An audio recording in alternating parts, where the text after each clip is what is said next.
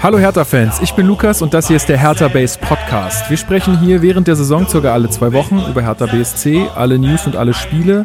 Und wir haben uns jetzt eine Weile nicht mehr von uns hören lassen. Und ja, wir haben auch Sommerpause gemacht sozusagen, wie die Spieler Wir brauchten auch. Urlaub. Genau. Und wen ihr da schon im Hintergrund hört, das ist natürlich mein äh, steter Mitstreiter Marc Schwitzky. Ich grüße dich. Grüße in die Runde. Ich freue mich auf die nächsten siebeneinhalb Stunden. Genau. Ähm, bei 44 Grad wird super. Ja, und ähm, auf der anderen Seite ist noch äh, eine andere Person, und zwar die Person, mit der wir auch schon den Hinrundenrückblick zusammen gemacht haben. Und ich glaube auch die Person, die am meisten zu, bei, in diesem Podcast zu Gast war äh, in dieser Saison. Das ist äh, nämlich der sogenannte Blogger äh, Steven. Ich grüße dich. Hi, ich wusste gar nicht, dass ich noch als Gast gelte. Aber wenn ich dann. Der hat sich, Der- ich habe letztens gesehen, der Fuchs hat sich uns in seine Twitter-Bio geschrieben. ja, hat er sich, hat er sich mal, hat er sich reingesneakt ins Team.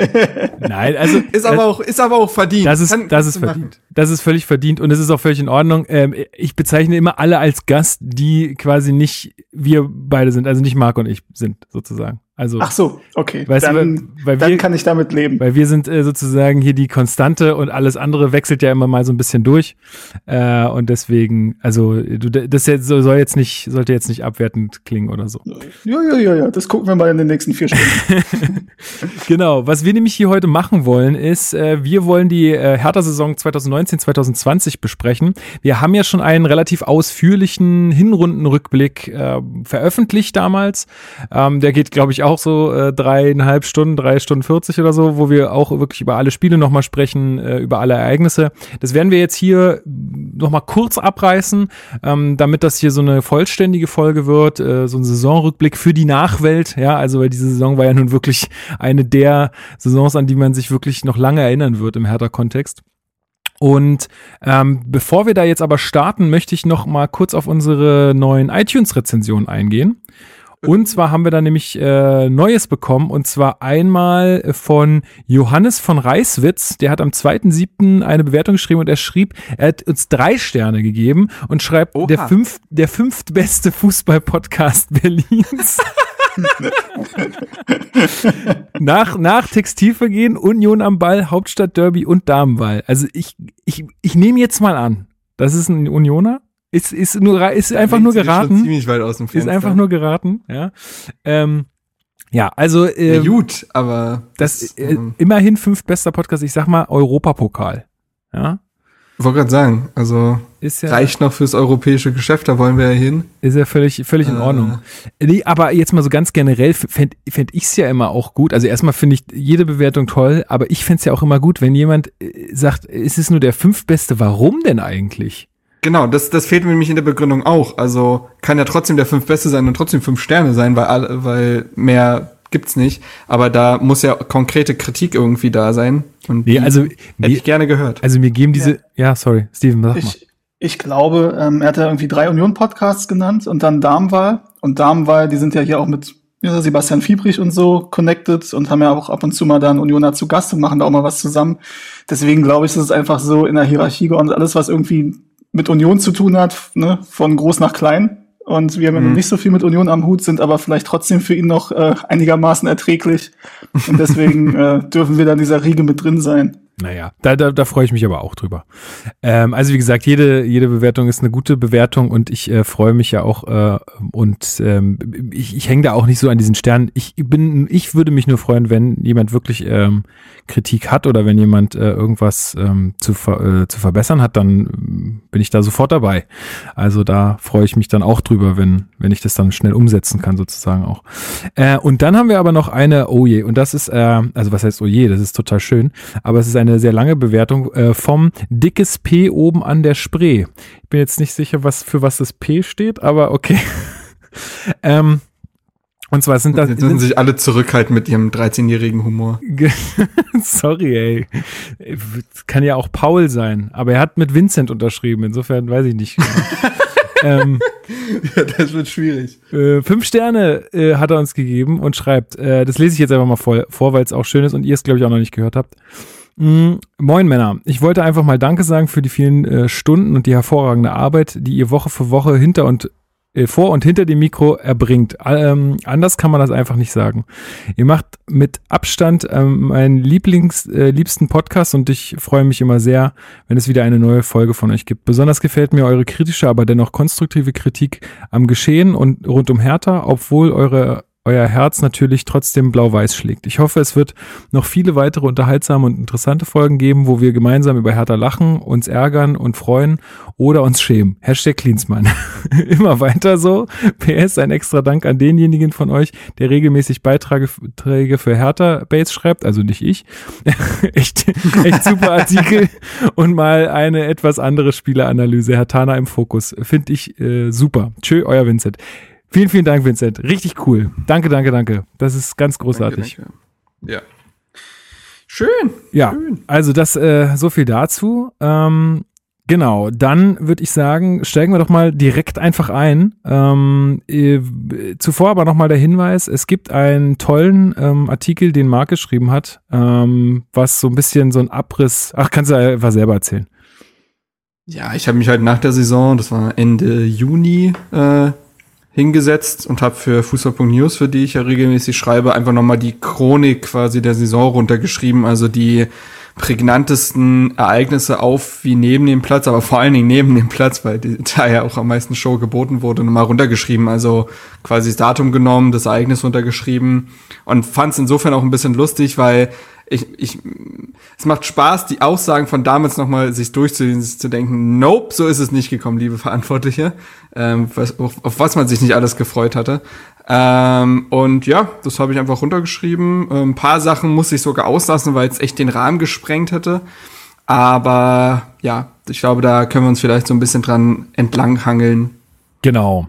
Ähm, wir haben uns jetzt, äh, wie gesagt, dazu entschieden, das nochmal, die Hinrunde nochmal so ein bisschen äh, verkürzt ähm, zu, zu rekapitulieren und dann äh, wieder ein bisschen ausführlicher in die Rückrunde zu gehen.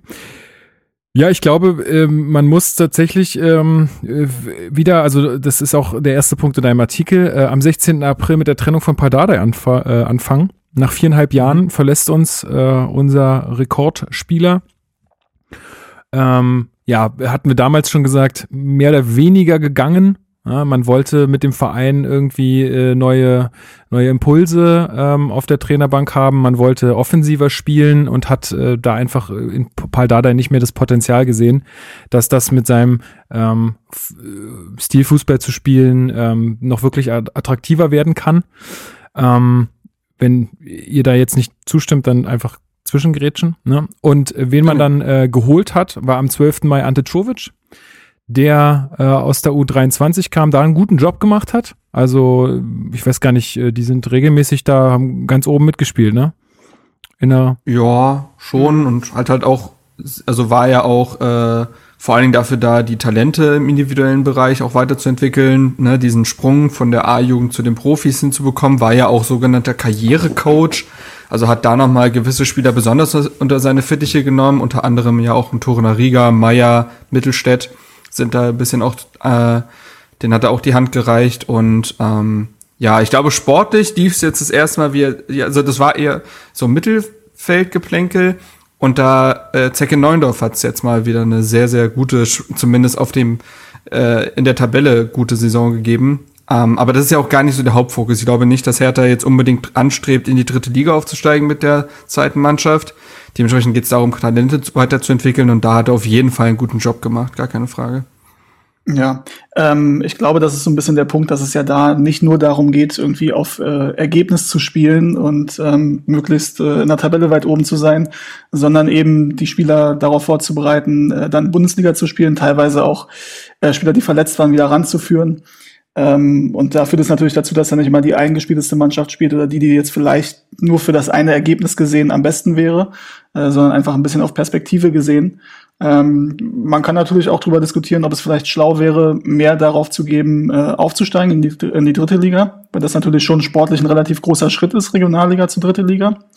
Ja. Ähm, und man dann natürlich äh, Spiel, ähm, den jungen Spielern Spielpraxis geben könnte in der dritten Liga ähm, und müsste sie dann nicht verleihen. Oder also könnte man schon natürlich, aber ist dann zum Beispiel ähm, Körber, der äh, bei Osnabrück war, auch in der dritten Liga. Das könnte dann auch ein Spieler bei uns äh, die Spielpraxis sammeln. Das ist eine Überlegung, die grundsätzlich. Richtig. Also gut, man kann ja nicht überlegen, jetzt steigen wir mal auf, wir haben uns dazu entschlossen. ähm, aber natürlich kann man überlegen, ob man da den Fokus draufsetzt. Ja, ist halt mit einem riesigen Aufwand ver verbunden. Ne? Also ich glaube, es war für, beispielsweise für Bremen und Mainz, die deren zweiten Mannschaften längere Jahre in der Drittliga gespielt haben, schon ein ziemlicher Aufwand, die auch da zu halten. Ähm, auch finanziell, mhm. weil du diese Mannschaft nun mal anders aufstellen musst. Ähm, gut, bei Bayern ist es halt, ne, das ist halt so ein winziger Prozentsatz des Gesamtumsatzes, der da reinfließt, der aber trotzdem noch hoch genug ist, äh, hoch genug ist, um da eine Mannschaft hinzustellen, die trotzdem in ihrer Aufstiegssaison auch wieder fast Erster wurde. Ähm, oder sogar, nee, wurden sie doch sogar. Nee, wer, wer ist denn Drittligameister geworden? War es dann doch Braunschweig? Ich weiß es nicht mehr genau. Nee, naja, auf jeden Fall. Die Bayern, ja. Ja, ja, siehst du mal. Ähm, nee. Aber was Czovic, um mal die Kurve wieder zu bekommen, ähm, was Czovic halt für diesen Job halt äh, in Preetz Augen qualifiziert hat, war halt der Fußball, den Ante Czovic da hat spielen lassen in der U23. Also er hat versucht, taktisch anspruchsvollen Fußball zu spielen, ähm, offensiven Fußball, Ballbesitzphasen, ähm, taktische Variabilität. Das waren alles so Aspekte, die in der U23 umgesetzt hat. Und das war ja das, was man auch in der ersten Mannschaft sehen wollte. Und das war der Grund, warum man Czovic genommen hat, der sich über Jahre halt empfohlen hat mit seiner Arbeit, der seit Jahren in diesem Verein ist äh, oder war. Ähm, zuerst als Spieler, dann als Trainer die Jugendstation durchlaufen. Und man hatte so ein bisschen das Gefühl, oder das hatte Preetz fast sogar, glaube ich, mal so im O-Ton gesagt, dass Czovic jetzt mal an der Reihe war. So. Ja, und, und dass er auch er, durchaus ja auch zu anderen Vereinen hätte gehen können, ganz mhm. kurz den Punkt zu Ende bringen, dass er auch durchaus zu anderen Vereinen hätte gehen können. Er hatte ja wohl Angebote von Zweit- und Drittligisten in Deutschland, aber halt auf seinen, auf seinen Traumjob gewartet hat, hingearbeitet hat, bei Hertha eben Cheftrainer zu werden. Ähm, hat halt diese Hertha-DNA, die jetzt mittlerweile ja eher ironisch äh, zitiert wird, äh, in sich getragen und das waren alles so Punkte. Ähm, zu der Resonanz, äh, wie das dann aufgenommen wurde, ihn zu holen, können wir gleich reden. Genau, ähm, Steven hatte damals im Hinrunden-Podcast auch noch, äh, also ich werde immer ein bisschen jetzt da so äh, ein paar Sachen raus, raus mir rausgreifen, weil ich den nochmal mir angehört habe. Ähm, hatte dann auch noch gesagt, dass ähm, Jovic ja schon damals eigentlich äh, vor Dardai in der Hierarchie eigentlich dran gewesen wäre, äh, man ihn aber da schon äh, oder nicht, nicht gewählt hat, weil er ja auch ähm, bei diesem Abstiegsjahr mit äh, mit Rehagel und so mit dabei war und das noch so ein bisschen äh, zu stark mit ihm in Verbindung gebracht wurde so dass ähm, ja, so dass man da eher den U15-Trainer genommen hat als den äh, damaligen. Ich weiß gar nicht, was er damals war. U19? Ja, kann sein. Aber er wäre auf jeden Fall da schon mehr an der Reihe gewesen als Dada, wenn man mal so will. Gut, Dada hatte den Vorteil, schon auch Nationaltrainer gewesen zu sein und so.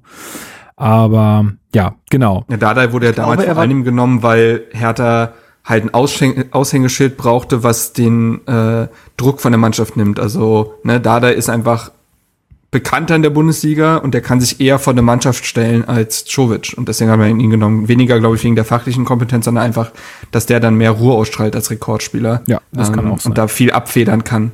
Genau. Und eine Sache noch zu Ante Czovic. Ähm, er wurde ja auch äh, verpflichtet oder beziehungsweise ihm wurde das Vertrauen für die erste Mannschaft gegeben, als ähm, das Investment von Lars Windhorst noch nicht feststand, meines Wissens. Genau. Richtig. Und man dementsprechend genau. ähm, davon ausgegangen ist, dass man quasi einen attraktiveren äh, Spielstil haben will ähm, aber nicht viel Geld hat, um irgendwie in die Mannschaft groß zu investieren. Aber das, das, das ist so ein bisschen was, was ich irgendwie anzweifle, weil äh, das wäre jetzt mein nächster Punkt gewesen, weil es war ja dann, also man hat Czovic am 12. Mai äh, verpflichtet, am 27. Mai, also einen guten Monat später war der Einstieg von Windhorst. Ich kann mir nicht vorstellen, dass nee, so ein Deal, Juni.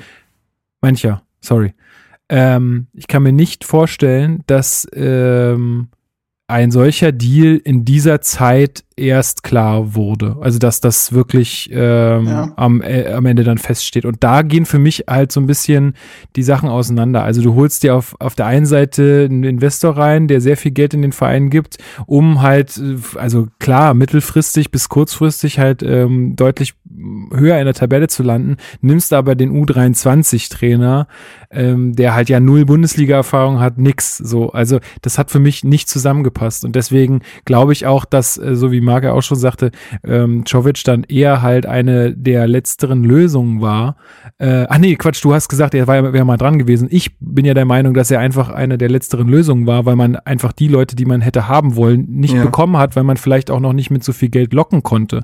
Ja, also man konnte, man hätte vielleicht sagen können, ja, wir haben da was äh, am Laufen, können da dazu aber noch nichts sagen. Hm. Und es war vielleicht auch einigen einfach zu äh, vage, als dass sie dann da eingestiegen wären. Also ich weiß nicht, ob ein Labadia jetzt zu uns gekommen wäre, wenn wir immer noch so klamm wären wie vor äh, ja, anderthalb Jahren. Ja, also das aber es gab, wurden ja, ganz kurz, es wurden ja, ja. Äh, Namen während dieser Zeit, wo, äh, na, also diese Zwischenzeit zwischen äh, Dardai äh, Entlassung und ähm, Czovic äh, Verpflichtung, wurden ja Namen diskutiert und angeblich soll ja Preetz äh, mit Erik Ten Haag gesprochen haben von Ajax Amsterdam. Zu dem damaligen Zeitpunkt war diese verrückte Champions League Saison von Amsterdam noch nicht absehbar, aber dass er ein guter Trainer ist, schon. Ähm, und auch mit äh, André Villas-Boas wurde geredet. So. Und da siehst du ja durchaus, in welche Richtung es hätte eigentlich gehen sollen. Ne? Sowohl ähm, von der Reputation her als auch von der fachlichen Kompetenz und einfach auch diese Erfahrung mittlerweile. Es sind ja auch zwei recht erfahrene Trainer mittlerweile dann auch wieder. Ähm, und in dem Narrativ passt es natürlich wieder, dass Jovic eher eine der, ähm, eher eine, ja, Verlegenheitslösung ist vielleicht auch wieder gemein. Man will ja nicht, ähm, ne, man will ja nicht un, äh, unfair Jovic gegenüber sein, denn Julian Nagelsmann oder auch ein Kofeld, der zuletzt zwar gelitten hat, aber ja eigentlich immer noch als guter Trainer gilt, haben auch mal so begonnen. So, und deswegen war es für mich so, dass ich gesagt habe, vor allen Dingen aber auch natürlich vor dem Winterseinstieg, dass ich mir gesagt habe, okay, es hat irgendwie nicht diese Aufbruchs- und Signalwirkung, die man sich nach äh, viereinhalb Jahren mit Dada gewünscht hätte. Ähm, weil man sich ja quasi ohne Not von Dada getrennt hat. Es war ja keine sportliche Not da, in dem Sinn, dass jetzt der Abschiedskampf gedroht hätte oder ähnliches. Ähm, dann, ähm, und wenn man das macht, dann braucht man halt eine große Lösung mit Signalwirkung. Das wurde ja auch Nico Kovac diskutiert äh, längere Zeit. Ähm, wobei der zu dem Zeitpunkt ja noch Bayern-Trainer war. Ich vergesse, das vermische ich gerade mit wahrscheinlich der Klinsmann-Zeit. Ähm, so, und da muss man sagen, äh, aber ich wollte, äh, also im Nachhinein muss man sagen, da hat sich, da hat Preetz einmal mehr aufs falsche Pferd gesetzt mit Czovic. Ähm, ich wollte Czovic aber zumindest halt die Zeit geben, sich zu beweisen. Also, weil es bringt nichts vorher, den Stab über jemanden zu brechen. Und welche Verfehlung Czovic sich dann geleistet hat, das werden wir dann noch im Laufe des Podcasts besprechen. Aber ich wollte ihm zumindest die Chance lassen, sich zu beweisen. Ähm, er hat sie dann nicht genutzt und ähm, natürlich ist dieser Einstieg Winters nochmal oder von Tenor äh, korrekterweise natürlich nochmal so ein weiterer Punkt, weil diese Aufwärtsspirale ja dadurch sehr viel schneller gehen soll. Ähm, ja, das äh, da ging dann wahrscheinlich sehr viel auseinander. Genau. Ähm, Steven, wolltest du noch was dazu sagen? Ansonsten können wir ja dann zum 27. Juni kommen. Ähm, ich würde nur eine Sache noch, wir sind ja hier beim Saisonabschluss-Podcast, deswegen kann ich auch mal, wenn ich das nicht schon okay. mal irgendwann rausgehauen habe, ich glaube aber nicht, würde ich jetzt mal hier äh, ein, eine interessante Info, die ich von einem Journalisten bekommen habe, uh. wo man uh. natürlich sagen muss, ich weiß nicht, ob das so stimmt, aber einer der Namen, die ja auch im Gespräch waren bei Hertha, ist der Name David Wagner. Würde man nach der Saison und vor allem so, nach der, der wurde ja auch sagen, diskutiert, ja. Ja, ja. Ähm, und der war wohl bei Hertha ähm, und hat sich ja. da mehr oder weniger vorgestellt und seinen Plan, den er verfolgt mit Hertha und seinen Spielstil und so weiter und wie er sich das vorstellt. Und angeblich war er super schlecht vorbereitet. ähm, okay. Nun ist das natürlich ein Ding, ich weiß nicht, ob das stimmt. Ähm, das kann natürlich auch sein, dass das aus anderen Gründen nicht geklappt hat und sowas vielleicht dann aus taktischen Gründen gestreut wird, von wegen, der war eh schlecht vorbereitet, den wollten wir gar nicht. Keine mm. Ahnung. Ähm, aber das ist das, was man sich erzählt. Das, das erinnert mich an HSV und Jürgen Klopp damals. Aber auch mhm. ziemlich hat dreist. Wenn Hose so an und hat geraucht. ja, wäre aber auch ziemlich dreist, wenn man sowas erzählen würde, jetzt dann über irgendjemanden, wenn das nicht stimmt. Also das wäre, oh, das wäre nicht, nicht gerade die feine, feine Art und Weise. Naja, gut, ja. okay. Ähm, dann kommen wir zum 27. Juni. Einstieg ähm, von Tenor. Ich gerade auf Malle, schön am Pool gelegen und dann kriege ich äh, diese Nachricht rein. Und ab da war eigentlich der Urlaub gelaufen.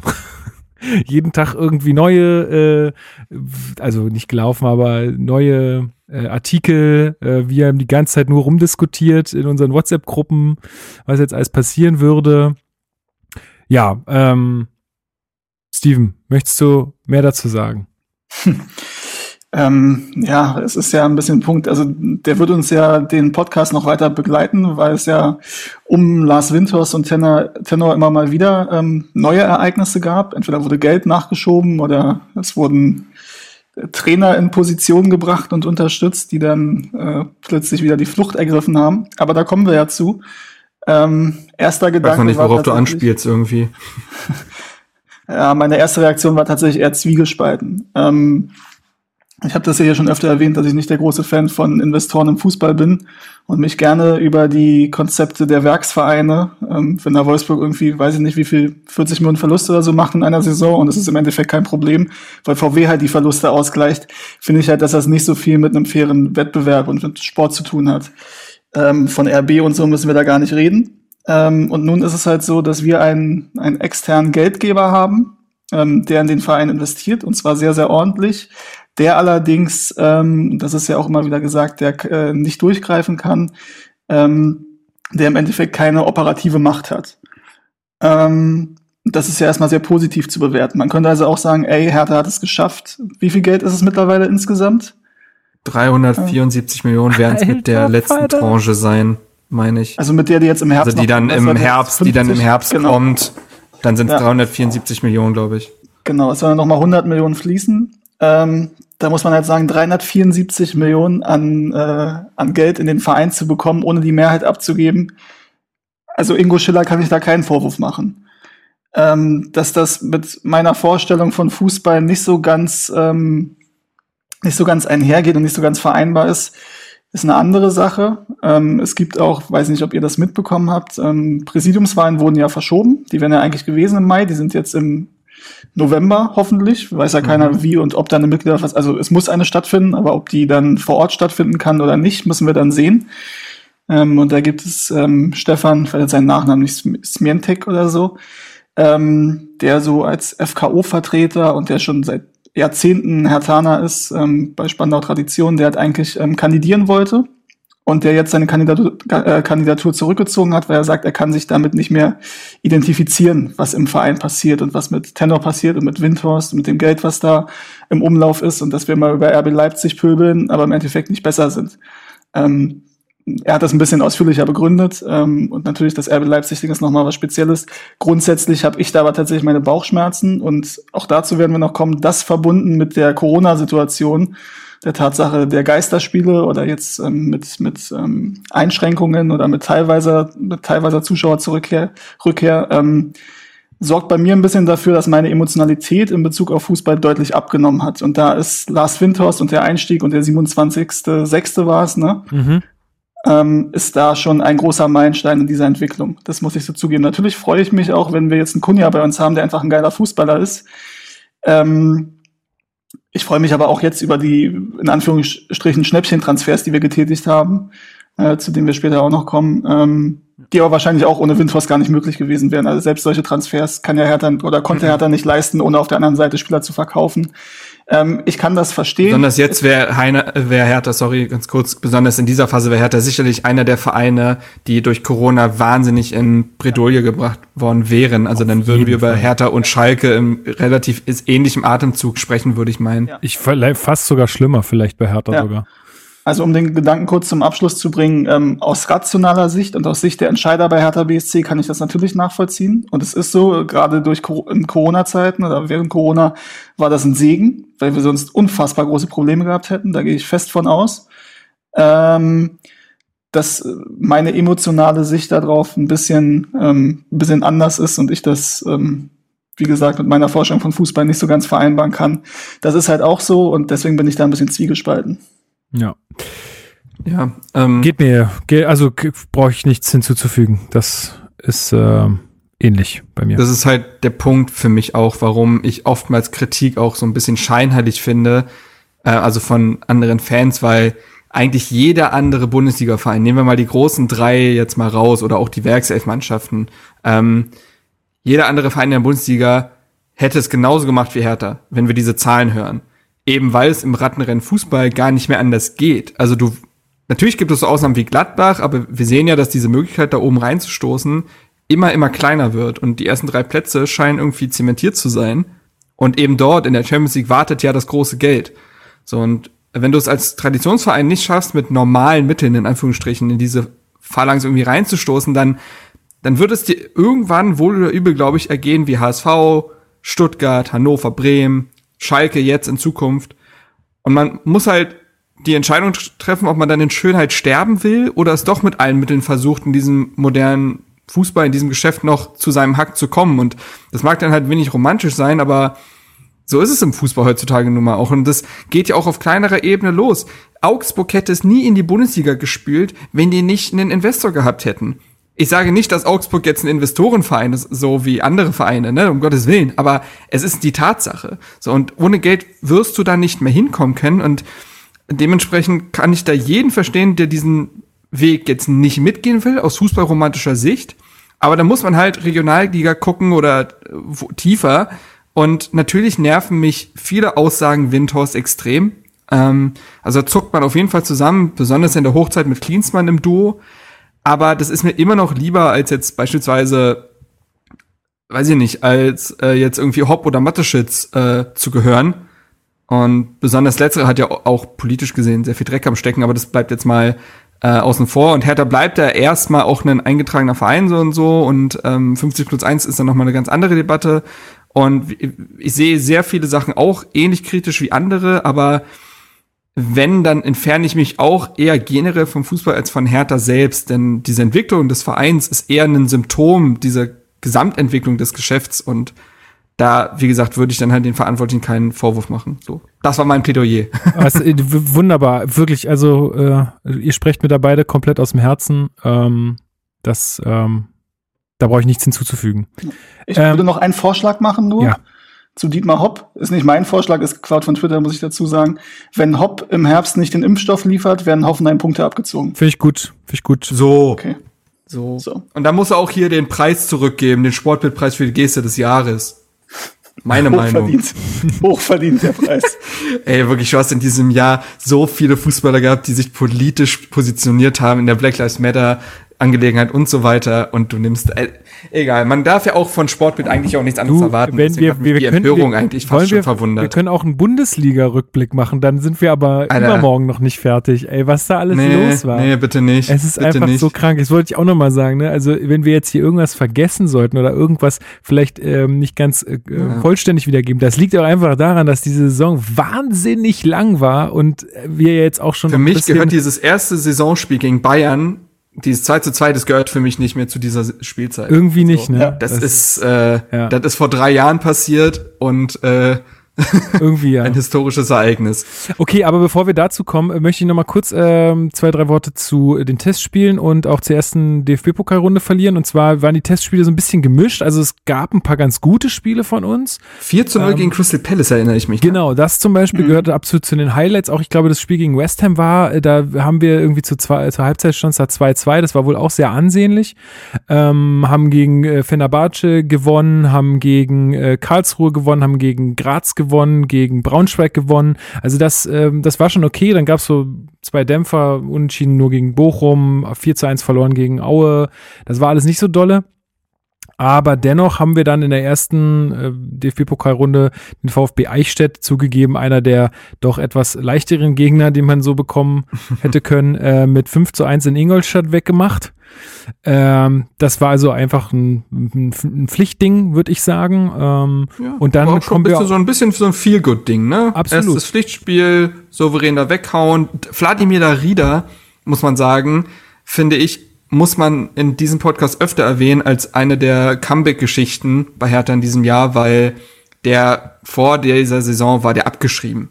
Also der galt immer wieder als Verkaufskandidat und so weiter, kam nicht mehr irgendwie in Rhythmus aufgrund vieler Verletzungen, aber hat eine Bombenvorbereitung gespielt, hat dann auch im äh, Spiel gegen Eichstätt getroffen und ähm, das war so ein bisschen der Beginn dafür, dass äh, Darida sich als eine der wenigen Konstanten und Lichtblicke in dieser Saison entwickelt hat.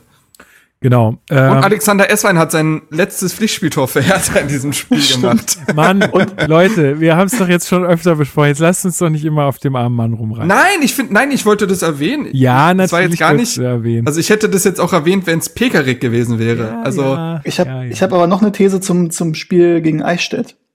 Und zwar, wenn ich mich recht entsinne, hat er ähm, Jordan Torunariga Yes. ähm, auf der linken Seite verteidigt. Mhm. Und ein Ähm, grausiges Spiel gehabt. Ein grausiges Spiel gemacht, äh, stand kurz vor Gelb-Rot oder teilweise auch Glattrot, so wie er in die Dinger reingerauscht ist und wurde dann, glaube ich, rausgenommen und war dann auch erstmal ein bisschen außen vor und hat dann irgendwie lange gebraucht, auch um wieder ins Team zu kommen.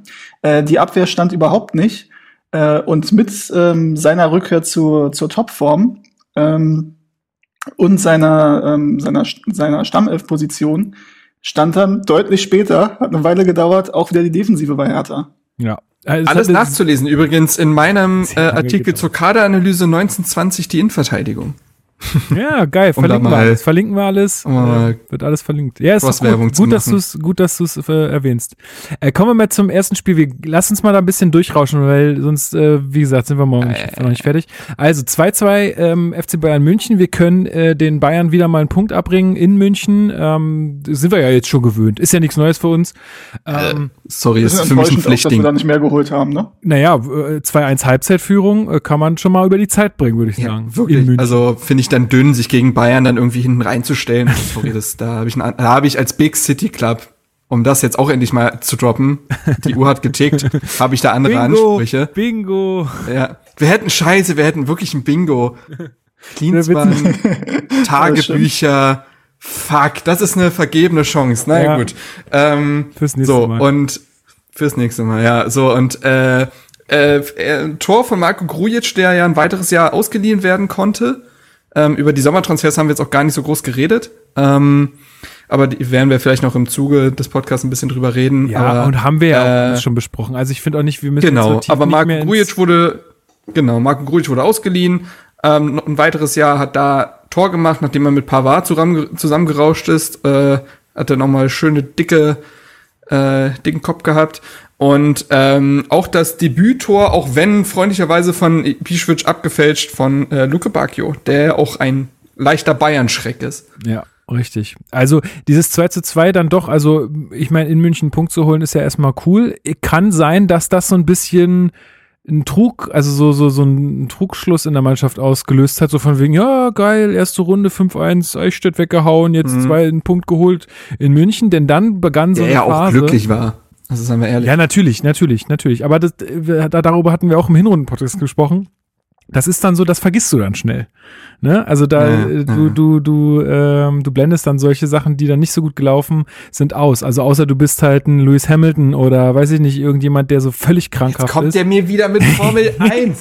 Lukas, das interessiert keine Ey, wir Sau. müssen in der Stunde, Doch, mich interessiert wir das. müssen in der Stunde fertig sein, da ist Oh. Training. Äh, Qualifying meine ich. Nein. Mann. Ähm, äh, genau, weil dann begann nämlich so eine Phase ähm, von drei Spielen, die waren, das war unterirdisch schlecht. 3 zu 0, also 0 zu 3 gegen Wolfsburg äh, zu Hause, 0 zu 3 gegen Schalke auf Schalke und 2 zu 1, äh, 1 zu 2 gegen Mainz äh, in Mainz. Das war das Spiel danach war auch katastrophal übrigens. ja, ja, äh, danach kommt dann Paderborn, äh, die wir dann geschlagen haben Also, zu Hause, aber ja, das aber bei Wolfsburg will Genau. ich kurz einhaken, weil das für mich eine der vielen Spiele unter Czovic ist, wo ich sage, ja, da war viel Naivität dabei, fehlende Balance im Spiel, ne? ähm, all das, worüber wir schon oft gesprochen haben bei Czovic. Aber sorry, es waren auch so viele unglückliche Spielverläufe für Czovic in diesen Partien drin. Gegen Wolfsburg, also wir haben die, in der ersten Halbzeit hat man Wolfsburg hergespielt, finde ich. Und hat einfach die Buden nicht gemacht. Ähm, dann hast du diesen, äh, diesen Kung-Fu-Tritt von Rekik, der zum Elfmeter geführt hat. Rekik in der Zeit auch eher indisponiert, so wie die gesamte Innenverteidigung. Ähm, und wirst dann zweimal zum Ende hin ausgekontert. Das musst du nicht verlieren und das musst du vor allen Dingen nicht 0 zu 3 verlieren. Gegen Schalke hat er sich dann leider verkalkuliert in der Spielausrichtung. Da wollte er dann plötzlich, also gegen Wolfsburg waren, wir eine Ballbesitzmannschaft, gegen Schalke waren wir plötzlich die hinten äh, stehende Kontermannschaft. Und auch da nutzt Luke Bacchio seine ersten beiden Chancen nicht, die er reinmachen kann. Und dann geht dieser Spielplan vielleicht sogar auf. Und da hast du da zwei Eigentore, äh, auch Stepstick pur bei diesen Dingern. Da war auch noch diese Szene dabei, wo Stark sich den Ball abluchsen lässt gegen Burgstaller und der den dann tatsächlich aus zwei Metern rüberschießt. Und da war so viel Unglück dabei gegen Mainz. ey, da musst du in Führung gehen. Also ich habe, die Eindrücke sind auch gerade frisch, weil ich mir die Hinrundenspiele zumindest noch in der Zusammenfassung gerade angeguckt habe. Da musst du zwingend in Führung gehen und schaffst es nicht und fängst dir dumme Gegentore. Übrigens Mainz das Spiel, wo Boyata das erste Mal in der Startelf stand und dann auch nie wieder weg war. Ähm, und das muss man sagen, war im Nachhinein schon wahnsinnig unglücklich und hat die Mannschaft gegen Paderborn natürlich schon so unter Druck gesetzt, dass man gewinnen musste, aber da auch keine Gala-Vorstellung zu erwarten war. Na, Gala-Vorstellung dann halt von Dilrosun, ne? Also dieses, dieses Der hat geliefert, ja. Dieses 1 zu 0 war das ja dann Tor wieder so ein, so ein Brustöffner, äh, Korkenzieher, wie auch immer man das beschreiben will. Brustlöser. Äh, Brustlöser, genau. Ähm, äh, und dann gewinnst du halt gegen Paderborn zu Hause und wie Steven schon anmerkte, äh, nicht besonders schön, aber das waren drei Punkte. Und dann merkt man auch, was ähm, was, was dann so Sieg mit so einer Mannschaft machen kann. Einfach Selbstvertrauen geben, so dass man dann in den nächsten beiden Spielen am sechsten und siebten Spieltag gegen Köln und Düsseldorf dann gewinnt. Ähm, gegen Köln 4 zu 0 in Köln und gegen Düsseldorf dann äh, quasi um die Ecke. Naja, nee, wir haben zu Hause gespielt, aber gegen die Leute um die Ecke ähm, mit einem 3 zu 1. Mm, also das war auch alles noch nicht toll und auch noch, noch nicht alles, äh, wo man sagte, dass das läuft jetzt so, wie wir uns das alles vorstellen, aber es war zumindest mal so eine Phase, wo man wieder aufatmen konnte. Ähm, in der Phase, finde ich, hat sich aber auch so ein bisschen herauskristallisiert, dass das mit Davy Selke nicht mehr wirklich was wird. Ja. Ich erinnere mich, dass er mhm. gegen Mainz noch gestartet ist, auch da ein, zwei Dinge hat liegen lassen. Und gegen Köln wurde dann ja ähm, wieder Ibišević eingewechselt genau. und hat mit seinen ersten beiden Ballkontakten einfach einen Doppelpack gemacht. Ja. Ähm, und dann war es das für Selke auch dann wieder, weil im nächsten Spiel gegen Düsseldorf, was auch eines der besten Spiele der Saison ist und auch mit, ohne Zweifel das beste Spiel unter Ante Czovic gewesen ist, ähm, hat der Ibišević wieder getroffen. So, und dann war das irgendwie so ein Stück weit dann auch wirklich durch. Selke hat ja dann unter Dienstmann nochmal so ein kleines Revival gefeiert, zumindest was die Einsatzminuten angeht. Ja. Nicht was den Erfolg vom Tor angeht. Aber das hat sich da, glaube ich, schon angedeutet, dass das irgendwie einfach eine glücklose Geschichte bleiben wird. Genau, und dann war, ähm, dann kam das der achte Spieltag, das Spiel gegen Bremen, wo wir auch gesagt haben, das ist dann irgendwie auch so ein bisschen jetzt eine Standortbestimmung beziehungsweise ein Beweis ja. äh, für, sind wir jetzt, also ist das hier auch nachhaltig, was jetzt hier die letzten drei Spiele ähm, passiert ist, oder ist das einfach nur auch gekommen, weil wir da auch gegen Mannschaften gespielt haben, wo man sagt, na ja, also eigentlich muss, muss man eigentlich muss man da auch ja, äh, gut abschneiden. Ich ähm, würde ja, ich würde dazu noch sagen, also beim Köln-Spiel hattest du halt auch enorm Glück mit dem Spielverlauf. Ja, also wie du Pech hattest gegen ja. Wolfsburg beispielsweise mit dem Spielverlauf, hattest du da halt Glück. Ja, dieser, dieser extrem geile Schuss von De Rosun war, glaube ich, das 1-0. Ähm, dann die rote Karte ähm, für den Kölner. Weiß nicht mehr für wen, aber Mire, der Darida im Konter ja. völlig niederstreckt. Also auch völlig, ähm, völlig gerechtfertigt. Ähm, dann also hast alles du gesagt, Mögliche, die, kommt rein, ja. ja, da war alles drin. Du hattest äh, Drexler von, der bei Köln sehr wichtig ist, nach drei Minuten raus mit irgendeiner Muskelgeschichte. Genau. Äh, Köln nutzt seine ersten beiden hundertprozentigen nicht. Äh, Derosun macht das 1 zu 0 und dann haut sich halt Köln die rote Karte rein und dann gewinnt sie das Spiel dann halt sehr effektiv. Also dann noch das bei, der roten, bei der roten Karte würde ich euch recht geben. Ich finde halt, das mit diesen, mit diesen Auswechslungen, also im Rückspiel hast du dann halt auch Hector, der kurz vor der Partie äh, ausfällt, wo man dann auch, wenn man das gewonnen hätte, hätte sagen können, ja, ist ja glücklich für uns, aber so ist halt, ich weiß gar nicht mehr, wer da reingekommen ist, aber der dann auch ein brutal gutes Spiel gemacht hat. Also ich finde, über 90 Eins, Minuten, äh, über 90 Minuten, ich meine, Hertha hat da 4-0 gewonnen. Das ist schon, das das ist schon okay. Ja, ja genauso wie genauso wie gegen äh, Wolfsburg ich nicht gelten lasse, dass das jetzt einfach nur ein unglücklicher Spielverlauf war. Wenn du 90 ja. Minuten Zeit hast, dann kannst darfst du nicht 3-0 verlieren. So. Mir ist mir ist nur gerade aufgefallen, wir besprechen auch das Rückspiel gegen Köln. Ich krieg jetzt schon Kopfschmerzen. Ja, eben. Hey. Äh, okay, noch ein Satz zum Spiel gegen Düsseldorf. Das war wirklich, das haben wir, glaube ich, auch schon im Hinrunden-Podcast gesagt, ähm, eine der besten Leistungen ähm, der Hinrunde. Und auch auf die ganze Saison gesehen war es echt ein schönes Spiel. Ähm, das ist dieser Beweis gewesen, was eigentlich möglich gewesen wäre, wenn irgendwie alles zusammen äh, gekommen wäre für Czovic, ne?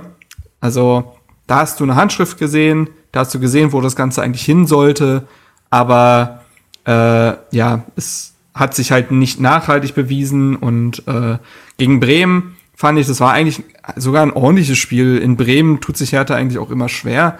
Ähm, gehst da unglücklich in Rückstand, abgefälschter Ball. Ja, das war blöd. Und danach machst du auch ein gutes Spiel. Also Luke Bacchio da mit seiner Einzelleistung war da natürlich dann entscheidend, um da noch den Punkt zu holen. Ähm, und ja, und dann nimmst du da einen Punkt mit und hast quasi ein bisschen aufgeschoben, finde ich die Frage, nämlich dann gegen Hoffenheim hättest du es dann eigentlich halt beweisen müssen. Obwohl wir auch und da hat die Mannschaft Hoffenheim- dann nicht geschafft. Ja, aber obwohl wir auch gegen Hoffenheim kein schlechtes Spiel gemacht haben. nee, Also da war auch so viel. Wir sind, nach, wir sind ja aus, von einem, von einem 0 zu 2 äh, zur Halbzeit sind wir ja wiedergekommen. Äh, verlieren das Ding dann unglücklich, ja, okay. Aber da sage ich halt, okay, d- das ist dann für mich eher sowas so, okay, das verlierst du knapp, ist auch super ärgerlich und muss auch nicht sein und äh, klar. Aber da, da, da, da bin ich nicht so enttäuscht, weil ich mir da denke, hey, da habe ich einfach ein krasses, gutes Fußballspiel gesehen, wo ich auch viele Chancen von Hertha gesehen habe. Äh, Und aber ja, so, das, ähm, aber verloren ist es trotzdem. Ja, aber ich glaube, da haben wir auch gesagt, also zu dem Zeitpunkt damals, ohne zu wissen, was in den nächsten Spielen passiert, ey, ist doch in Ordnung, lieber mal sowas, als irgendwie äh, Mhm. 0 zu 1 im Februar zu Hause gegen Wolfsburg, wo du die ganze Zeit keinen Torschuss hast, oder 0 zu 0 gegen Mainz oder irgendwie sowas. Dann halt lieber mal sowas und ähm, aber mit, mit der Aussicht und der Perspektive daraus, dass es besser werden kann, dass da was passiert im Spiel. Genau, dass man Dass gegen Union gewinnt ist. zum Beispiel oder so. Ne? Genau. Ja. Ja. Ja, aber vor, vor diesem denkwürdigen Derby-Tag gab es ja noch das denkwürdige, äh, äh, die zweite Runde im DFB-Pokal gegen Dynamo Dresden. 30.000 Dresdner im Olympiastadion, weil am nächsten Tag in Einer der Dresden wenigen Feiertag- Momente, die ich in meinem Artikel, äh, die ich in meinem meinem Artikel erwähnt habe, also was auf dem Feld passiert ist, weil Tatsache. Äh, das war Tatsache. wirklich denkwürdig. Also Ja. Ähm, keine Ahnung, ich glaube, da, also ich, wenn, wenn sich da jetzt keiner mehr dran erinnert, dann weiß ich auch nicht. Ähm, ich habe es damals ja nicht live gesehen, ich habe es dann irgendwie in jeglicher Zusammenfassung äh, mir nochmal angeguckt. Ähm, ja, äh, verrücktes Spiel. Äh, weiß nicht, müssen wir dazu jetzt noch was sagen? Ich also äh, ich finde, was man dazu jetzt im ganz im gesamten Kontext sagen kann, ist, dass man es gegen Dynamo Dresden, die ja nun wirklich nicht gut dastanden äh, in der Saison, klar, die hatten jetzt dann auch den Rückhalt der Fans dabei und Pokal hat eh seine eigenen Gesetze, bla bla bla. Aber dass man es da auch nicht geschafft hat, wirklich souverän einfach äh, das Ding runterzuspielen, ist halt auch bitter. Ähm, muss man einfach mal so sagen, ja. Wenn die da ganz unten drin stehen und zwar mit weitem Abstand, dann ähm, muss man das ja, eigentlich machen. emotional, also, also nüchtern gesehen, gebe ich dir recht, emotional gesehen hast du halt einfach ein so geiles, ich sag mal, Theaterstück da Ja, bekommen, ne? was an. Drama nicht zu überbieten ist. Ähm, du hast dieses Hin und Her mit den Toren, du hast einen Torunariga, der eigentlich nicht mehr laufen kann nach einem Foul, aber dann in der aller, aller, allerletzten Sekunde das Ding da einschweißt. Du hast Thomas Kraft, der im Spiel ein etwas unsicherer äh, Rückhalt war, im Elfmeterschießen dann aber zum Elfmeter-Killer wird. Ähm, Grujic macht das entscheidende Tor und blickt einfach nur selig irgendwie in das Stadion hinein, was über ihm explodiert. Das sind schon geile Momente, muss Ja, man vor allen Dingen, Also, du hattest ja dann auch und so Momente drin. mit- bleibt auch. Ja, wo, wo Kraft dann noch die gelbe Karte drin äh, kriegt, weil er, also er hat zuvor gehalten, eigentlich sind wahrscheinlich schon alle ausgerastet wie blöde und dann kriegt er gelb und der äh, Elfmeter wird wiederholt und solche Sachen. Also da war, also das ist der Grund, warum man Fußball guckt eigentlich, äh, solche Spiele. Genau, ich habe hab ja auch einen Kommentar zu dem Spiel geschrieben äh, auf unserem Blog, äh, ein Abend, der bleibt und ich glaube, das bleibt, also ist auch so. Also ich werde mich da lange dran erinnern. Das ist so ein Spiel, wie du schon gesagt hast, deswegen ist man Fußballfan. Ähm, und das ist so ein Spiel, was sich halt Hertha-Fans auch noch in ein paar Jahren erzählen werden, dieses verrückte DFB-Pokalspiel gegen Dresden. Ich Ja. glaube schon, dass das irgendwie nachhallen wird. Ich glaube, ein Spiel, an das man sich dann auch noch erinnern wird, ist das äh, verloren gegangene Hauptstadt-Derby, das erste in der äh, ersten Fußball-Bundesliga. Ähm, in der alten Försterei 0 zu 1. Ähm, ja, also wir, haben wir auch ausführlich ja besprochen. Ähm, es war eigentlich, eigentlich war es kein Fußballspiel. Also es war hüben wie drüben. Äh, be beide Mannschaften komplett es war einfach scheiße. So, äh, eigentlich hätte Union ganz, ganz äh, früh in Führung gehen müssen, aber sonst kam da auch nicht viel. Äh, von Hertha kam nix. Ähm, die Fans haben einfach nur Randale gemacht. Es war einfach kein, kein Fußballfest. Es war einfach nur, ja, einfach eigentlich nur beschissen. Das Einzige, was ich noch erwähnen wollte, waren diese Wendejacken. Die sind toll gewesen. Also es war wirklich einfach eine, geil, es war wirklich einfach Wenn eine das geile Beste Choreo. die Wendejacken sind. Mann, es war wirklich geil. Es war wirklich richtig gut. Es war einfach eine geile Idee und es, ich glaube, das ist das Einzige, was ich an diesem Spiel lobend erwähnen kann. Doch, ähm, ich kann noch lobend erwähnen, wie äh, Rafa Gikiewicz äh, einfach ja. die Ultras abgewehrt Stimmt. hat, zu den, äh, zu den Hertanern rüber zu rennen. Da kann man auch mal als äh, ja, als Fan der gegnerischen Mannschaft sagen, Hochachtung, also ja, wie der aber, sich da aufgebaut hat. Das war schon, war schon ein Boss-Move, aber ansonsten war das ein grausiges Spiel, sowohl auf als auch neben dem Platz, ne, oder äh, ja, um den Platz herum. Ähm, was eigentlich auch ein wahnsinnig typisches 0 zu 0 gewesen wäre. Bloß gibt es dann halt die Szene, wo Boyate den Elfmeter verursacht und äh, dann verlierst du dieses Spiel halt, aber kannst dich irgendwie auch nicht beschweren, weil du denkst, ja, das war so, ein, so eine blutleere Leistung. Was wolltest du denn auch erwarten in so einem Spiel? Ähm, es war natürlich, also es war zum einen ein verlorenes Derby. Es war aber auch die Körpersprache danach, die Ante Czovic, glaube ich, wahnsinnigen Schlag verpasst hat. Also wie der auf der Pressekonferenz wie ein Schluck Wasser hing und wie ein enttäuschter Fan da halt saß, wo du sagst, das kannst du als Cheftrainer der Profimannschaft nicht machen. Ähm, und das hat, glaube ich, ihm wahnsinnigen Knick gegeben. Ich, äh, es gab noch dieses Aufbäumen. Ich finde, es war ein sichtliches Aufbäumen gegen RB Leipzig, auch wenn das Spiel dann verloren gegangen ist. Ebenfalls unglücklicher Spielverlauf, aber das war so der Anfang vom Ende. Ja, ich glaube auch, das war der entscheidende Knackpunkt. Wenn dieses Derby gewonnen worden wäre, mit einer anderen Einstellung angegangen worden wäre, dann glaube ich, wäre Ante Czovic deutlich länger Trainer gewesen. Ähm, und alles, was danach passiert ist mit Klinsmann und so weiter, wäre wahrscheinlich nicht passiert. Ich glaube, das war wirklich der entscheidende Knackpunkt. Ja, ähm, kann man so sagen. Also ja, Leipzig haben wir jetzt ja auch gerade schon, äh, hast du ja auch gerade schon gesagt, eigentlich die wichtigsten Sachen. Ähm, also selten, also ich benutze das Wort selten, aber da wurde Hertha verpfiffen. Ja. Also dieses Spiel war unglaublich. Dieser, äh, diese Szene, wo Niklas Stark blutig ja. vom Feld muss. Mhm. Und äh, es ist nicht für diese, für diese Aktion Elfmeter gab und auch nicht für der Spieler hat, ja Konrad Leimer war es, auch den Ball mit der Hand berührt, auch kein Elfmeter gab. Wahnsinn. Ähm, ich weiß, dass ein Leipziger Spieler auf jeden Fall hätte vom Platz fliegen müssen. Ilsanker war es der mit Gelb Dilrosun abräumt an der Seitenlinie und man weiß bis heute nicht, warum denn keine Gelb-Rote da gesehen hat, darf daraufhin ausgewechselt werden.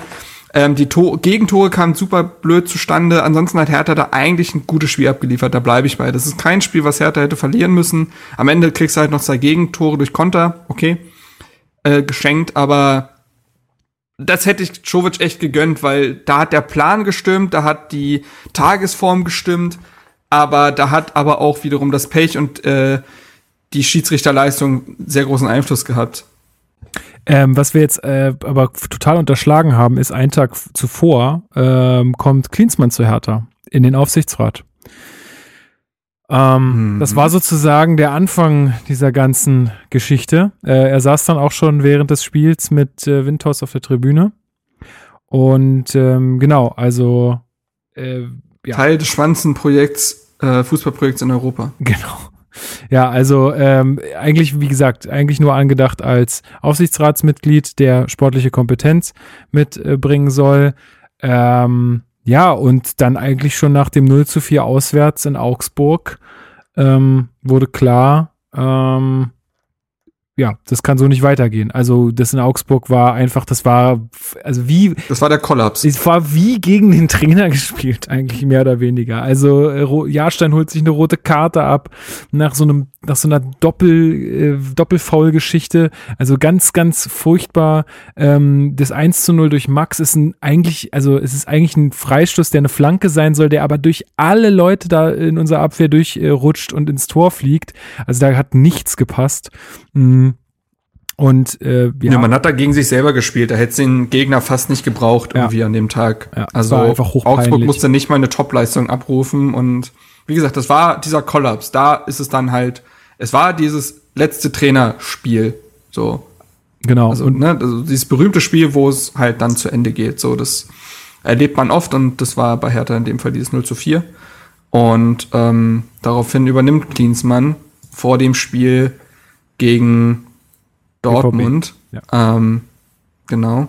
Und äh, ja, ich, wir haben ja damals sogar noch, das war da auch ne, so der Podcast-Fluch begann seinen Lauf zu nehmen.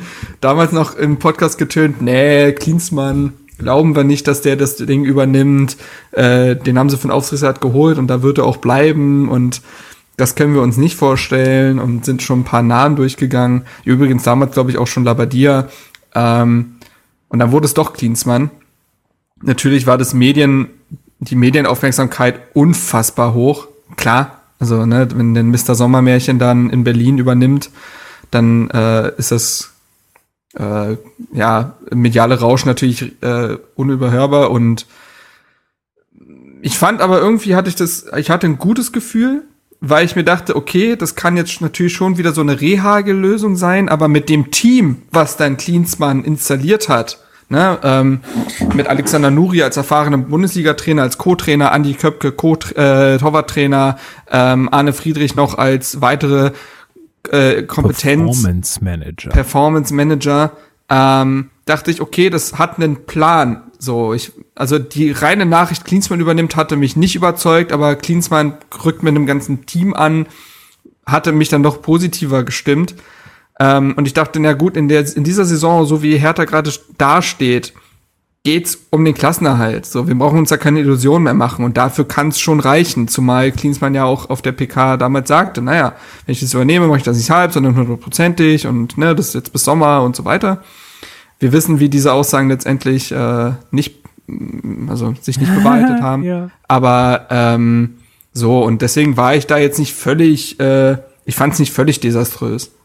Wie würdest du denn, Steven, äh, so die ersten, ähm, also dann die Spiele so im Paket äh, bis hin zur Winterpause, also bis wir quasi dann diese Recap beenden, ähm, zusammenfassen von, von Klinsmann? Also wie war der Start, wie, weil wir, also Ja. ich kann mich noch erinnern, sorry, noch einmal kurz, äh, ich kann Hm. mich erinnern, dass, ähm, dass äh, äh, Marc dann gesagt hatte, er ist mit der Bilanz von Klinsmann, also bis zu diesem Zeitpunkt zur Winterpause, sehr zufrieden. Ja, also Punkt. was man sagen muss, erstes Spiel natürlich gegen Dortmund war auch nicht leicht. Äh, Klinsmann hat erstmal ein Video gemacht mit der falschen Spielhöhe. ja, ja. ähm, 1 zu 2 verloren gegangen, wobei ich sagen muss, ich habe gestern noch mal in Vorbereitung auf den Podcast mit Jürgen Klinsmann gesprochen. Ah Er ja, meinte, Mm. stimmt nicht. hast du, 2 grü 2 hast du- Davy Selke hat er getroffen. Ach, richtig. Hast du Grüße ausgerichtet ach ja. eigentlich? Grüße, ja. Der hat auch, äh, der hat auch, ähm, und dann hätten wir das Spiel auch gewonnen. Richtig. Das hat Weil er dann auch wären wir am noch Drücker gewesen. Also halt- eigentlich, genau. eigentlich haben wir es gewonnen. Eigentlich und eigentlich hat waren es Davy drei Selke auch, Punkte. ja. Und eigentlich hat Davy Selke auch sein Bann gebrochen. Und eigentlich gehört Davy Selke auch in die Nationalmannschaft. Das ist richtig. Oh, das wird so schlimm, wenn Leute hier uns das erste Mal gerade zuhören. Schöne Grüße übrigens. Ähm, die, ich glaube, manchmal kommen die nicht so ganz klar. Die, vielleicht machen sie manchmal auch wutentbrannt einfach aus. Gut, also das Spiel muss Also man alle sagen, also ja, ja. im Vergleich zu Augsburg war es natürlich ein Schritt nach vorne, aber im Vergleich zu Augsburg wäre auch alles ein Schritt nach vorne gewesen.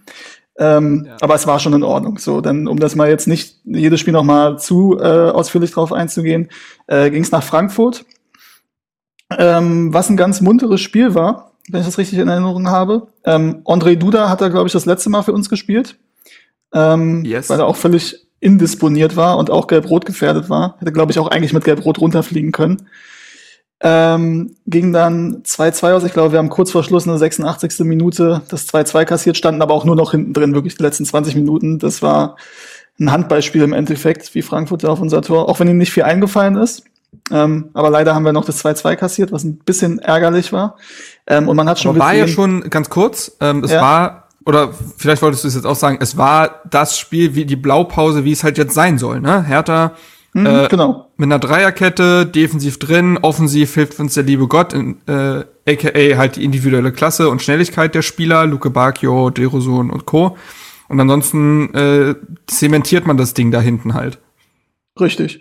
Ähm, und es war ja auch, da haben wir, kommen wir auch dazu zu sprechen, zu der Personale, weil wir damals auch, glaube ich, im Podcast gesagt haben, Klinsmann ist jetzt natürlich nicht der große Taktiker und der große Trainer, der jetzt äh, äh, mit dem Team ähm, die, die äh, den, den Matchplan für jedes Spiel ausarbeitet. Dafür ist ja dann auch das Team zuständig und eben der Co-Trainer. Und ich glaube, Alexander Nuri haben wir nicht so negativ eingeschätzt, wie es sich dann herausgestellt hat. Wir dachten, also schon eher für die Defensive bekannt. Und das hat ja auch funktioniert. Die Defensive war ja deutlich stabiler als vorher.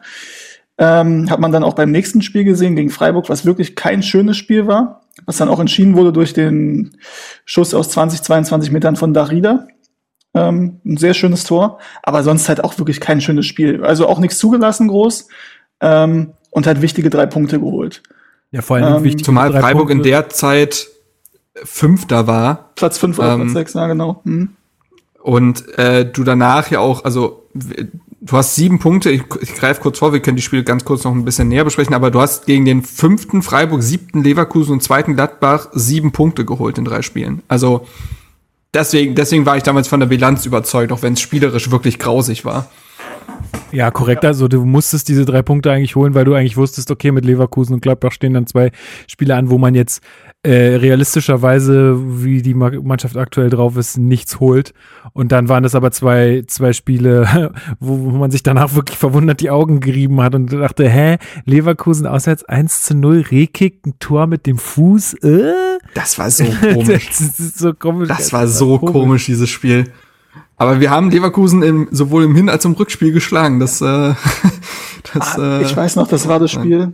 Ja, das habe ich, glaube ich, auch schon mal erwähnt. Ähm, das habe ich nicht live gesehen, sondern da habe ich Star Wars gesehen mhm, im Kino. Mhm. Der kam da raus an dem Tag. Ähm, und es gab keine Mitternachtspremiere, warum auch immer. Sonst war ich mal bei der Mitternachtspremiere. Äh, und dieses Mal war es halt um 20 Uhr oder so. Und dann war ich da und habe halt mein Handy auf Flugmodus gemacht und mir das Spiel aufgenommen. Und dann irgendwann, als ich um zwölf zu Hause war, so mir das Spiel angeguckt und wusste tatsächlich nichts und äh, war dann doch ähm, sehr mitgenommen anhand des Spielverlaufs, was ich vorher nicht gedacht hätte. Ich dachte, das mache ich so nebenbei an und schlaf wahrscheinlich irgendwann ein, weil er da eh chancenlos untergeht. Nee, ähm, es war ein verdienter Sieg, ey. War ein verdienter richtig. Sieg. War wirklich ein gutes Spiel. Ähm, ich überlege, ob mir ein besseres einfällt unter Klinsmann. Wahrscheinlich hm. nicht. Wahrscheinlich nicht, nee. Vielleicht 60 Minuten lang das Pokalspiel an Schalke. Ja, genau, stimmt. Ja, eigentlich das, ja, theoretisch. Ja. Aber dazu genau, kommen wir dann noch. holst du halt noch. Dazu kommen wir noch. Und dann holst also du halt noch diesen Punkt gegen Gladbach, ja. ne? So, was dann auch wirklich Klinsmann Ball war, also oder Nuri Ball in dem Fall. Also äh, das war wirklich halt dieses langweilige, schlimme 0 zu 0, was aber dir gegen den Tabellenzweiten einen Punkt gebracht hat und du hattest in drei Spielen hintereinander kein Gegentor gefangen. Also, und das nach Spielen, ne, eben 4 zu 0 gegen Augsburg verloren, 4 zu 2 gegen Leipzig, drei Dinger gegen Hoffenheim gefangen. Das war ja ein großes Problem unter Czovic, dass diese Balance überhaupt nicht gestimmt hat und diese Mannschaft regelmäßig defensiv zusammengefallen ist. Ähm, und das hat man in der Phase halt hinbekommen. Und das ist ja auch erstmal die oberste Prämisse im Abschießkampf. Kriegt eine Defensive zusammen. Und ansonsten kriegst du schon vorne irgendwie mal eine Kugel rein oder zumindest holst du einen Punkt. Und äh, das war, das hat man hinbekommen. Und für uns finde ich, wir haben ja damals, glaube ich, im Podcast auch gesagt, ja, das ist bis jetzt alles in Ordnung von den Punkten her. Das hat uns sehr geholfen. Aber dann muss jetzt auch im Winter was spielerisch passieren. Wir erwarten keine Wunderdinge, aber irgendeine Form von Plan nach vorne wäre schon schön. So. Und da wurden wir auch bitterlich enttäuscht.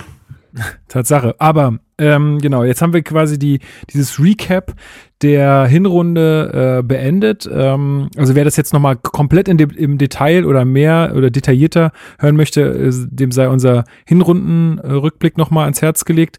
Ansonsten ähm, kann, können wir jetzt hier eigentlich einsteigen mit allen Sachen, die äh, noch nicht ähm, rekapituliert worden sind. Und äh, ich weiß noch, dass wir beim Hinrundenrückblick damit geendet sind, dass wir über die möglichen Neuzugänge gesprochen haben. Also da waren noch so Namen wie Granit Xhaka irgendwie im Gespräch, da waren Mario Götze im Gespräch, also da waren äh, ganz wilde Namen irgendwie auch dabei. Und Jerome Boateng. Es ist tatsächlich dann so gekommen, dass Hertha, äh, ich glaube, ich glaube sogar weltweit, oder das Team war, was am meisten Geld investiert ja. hat in der Winterpause. Ähm, wer ist alles gekommen? Wir haben vier Neuverpflichtungen ähm, gehabt im Winter. Drei davon sind direkt zu uns gestoßen. Eine davon, nämlich Lukas Toussaint, glaube ich, war auch der erste, der Übrigens, kam. Was soll ich von Chris ausrichten? Er heißt Luca äh, Toussaint. Also Lukas das ist ein Toussaint. Scharfes, also. Okay. Okay, Lukas Toussaint. Okay. Dankeschön für diese ähm, äh, für diese Information. Er war auch der Erste, der dann feststand, ähm, kommt von Olympi Olympique Lyon für 25 Millionen Ablöse, äh, ist auch Franzose, ähm, ja, dieses Konstrukt war dann so, dass er erstmal wieder ausgeliehen wurde nach, nach Lyon bis zum Ende der Saison äh, und jetzt quasi erst jetzt zu uns stößt und uns auch jetzt erst helfen kann. Äh, zentraler Mittelfeldspieler. Ja. ja. Äh, und hat im Endeffekt äh, Juventus Turin besiegt. Mhm. Und steht jetzt eigentlich streng genommen im Champions League Viertelfinale. für ihn vielleicht ein bisschen ärgerlich, dass er jetzt schon hier ist und das nicht noch mit Lyon Ja, spielt. ge- Jetzt gewinnt er halt die nächste Ja, gut, er Champions spielt's- League halt. Also das Ich wollte gerade sagen, also in zwei Jahren gewinnt er ja das Ding, da macht er ja einen Schritt zurück, um dann zwei nach vorne zu machen. Also, Ja, das stimmt natürlich. Das stimmt. so muss man das sehen. Ja. Aber ich apropos finde, uns Neuzugänge, ist, also jeder hat so einen kleinen, äh, haben wir nicht alle so einen kleinen äh, Klinsmann in uns? Manchmal will dieser Größenwahn doch einfach rausbrechen. Ähm, Ähm, ja, aber apropos sechs und kam Aussprache. Santiago, ja, ja. genau. Wie wird er denn ausgesprochen? Ascasiba. Askasiba. Ich sag immer Askasiba. Das war wahrscheinlich falsch, ne? Nee. Askasiba. Das, das klingt wie so eine komische Hips Hipster, Hipsterbar in Berlin. Ja, ich wohne jetzt im Prenzlauer Berg. Noch in der Askasiba. Ja. Uh, Die Askasiba. Askasiba. Hm, ja. Oh Gott. ja, das äh, Sag das mal hundertmal hintereinander zu Hause, Leute, dann seid ihr äh, kom komplett plemplem. Äh, Santiago Ascasiba. äh, für 10 Millionen von Stuttgart gekommen, äh, aus der zweiten Liga. Äh, junger argentinischer Giftzwerg im defensiven Mittelfeld. Ähm, natürlich auch da schon Klinsmann-Transfer, weil er ne, Stuttgart natürlich besonders beobachtet hat und den auch unbedingt wollte als weiteren Stabilisator für dieses Defensivgebilde. Sicherlich auch ein kleiner Vorgriff darauf, dass Per Schäbret dann im Sommer gehen würde. Ähm, und äh, ja, ich finde, dass, also um kurz, äh, kurz äh, Fazit zu machen, Askasiba konnte ja nicht so lange spielen, weil er dann sich ja verletzt hat. Aber in dieser Phase, in diesem chaotischen, wackeligen Gebilde, hat er seinen Job gut gemacht. So, ich finde, der war eine Positiverscheinung. Der hat jetzt keine Bäume ausgerissen, aber dafür wurde er auch nicht geholt, dass er jetzt plötzlich diese Mannschaft trägt. Und der ist ein junger Mann. Äh, ich finde, da hat man nicht so viel falsch gemacht. Toussaint werden wir erst jetzt bewerten können. Ähm, es kam dann äh, Christoph Piontek. Da haben sich auch erstmal viele an die äh, Aussprache gewöhnen müssen. Äh, Piontek übrigens polnisch für Freitag. Ähm, das als Fun Ist Fact, auch ein geiler Name. Oder? und hat einen eigenen schon. ISO-Drink Ähm, in Polen. Wahnsinn, ja. Piu, piu, piu. das ist geil, Alter. Es ist, also wirklich, das ist ein, das macht eigentlich die gesamte Saison, ist damit schon wieder, äh, ist schon wieder lustig. Ähm, ja, Piontek gekommen, natürlich eine Hausnummer auch nochmal für 24 Millionen. Ähm, befand sich so ein Stück weit im freien Fall, weil bei Genua geknipst wie kein Zweiter in Europa, ist dann zu AC Mailand gewechselt, da jetzt immer noch Tore gemacht, aber nicht in derselben Form und hat dann einfach im Sommer Rebic, Ibrahimovic und Leao vor die Nase gestellt bekommen. So, dann muss man sich auch fragen, was bei Mailand eigentlich abgeht, aber gut. Äh, und dann war der Weg da quasi zu Ende. Und da hat man halt zugeschlagen, weil man noch einen neuen Mittelstürmer brauchte, weil, naja, Ibišević, da war das Ende absehbar. Ähm, Kalu war nicht mehr gefragt unter Klinsmann und äh, Selke hat einfach nicht geknipst. So, und äh, dadurch kam dann halt äh, Piontek, irgendwie hat man da die Chance ergriffen. Ähm, in meinen Augen macht er, hat er seinen Job gut gemacht, also ordentlich zumindest in der Zeit, wo er da war, hatte aber auch jetzt natürlich nicht den leichtesten Stand und den wird man jetzt erst nach einer vollen Vorbereitung bewerten können, finde Das ich. denke ich auch. Und also bevor wir zu der wahrscheinlich ähm, ja, äh, Zum euphorischsten äh, Verpflichtung äh, kommen, noch ein Satz zu Askasiba. Ähm, bei dem ist es tatsächlich so, dass man ihn halt wirklich noch nicht wirklich beurteilen kann. Er hat unter Klinsmann halt durchgespielt und dann unter Nuri, außer in Düsseldorf, weil er da gelb gesperrt war. Ähm, und hat das eigentlich soweit ordentlich gemacht. Ja, man kann das ja jetzt auch nicht äh, endgültig beurteilen, weil, wie gesagt, dieser Klinsmann und Nuri-Fußball eh nicht, glaube ich, repräsentativ ist für das, was halt Labadia dann macht. Und unter Labadia war es halt so, dass er in Hoffenheim drei Minuten vor Schluss eingewechselt wurde. Das heißt, das kann man auch nicht beurteilen. Äh, zumal Per Schellbrett halt nochmal groß aufgespielt hat zum Ende seiner, Mhm. äh, seines Vertrags hier bei uns. Ähm, und ab dem Rückspiel gegen Union war dann halt verletzt und hat keine Minute mehr gespielt. Insofern muss man bei ihm, glaube ich, auch abwarten, wie das jetzt unter Labadia aussieht. Genau. Ja. Ähm, sind wir damit äh, mit allen durch? Ja, ne? Nee, Kunja. Ah, sorry, noch. ja, Kunja fehlt noch. Richtig. Matthias So, Cunha. ich bitte dich. Entschuldigung, vielleicht, ich habe gedacht, äh, der, ist, der ist so klar, da brauchen wir nicht mehr drüber Spätestens seit, äh, seit Erdogan Böhmermann wissen wir, dass Majestätsbeleidigung immer noch strafbar ist in Deutschland. Also. Aber man erlangt auch sehr viel Bekanntheit dadurch. Ähm, Würdet ist ihr richtig, mitgehen? Würdet ihr mitgehen bei der These, dass es seit Marcelinho keinen Fußballer mehr gab, der so begeistern konnte wie Kunja bei Hertha BSC?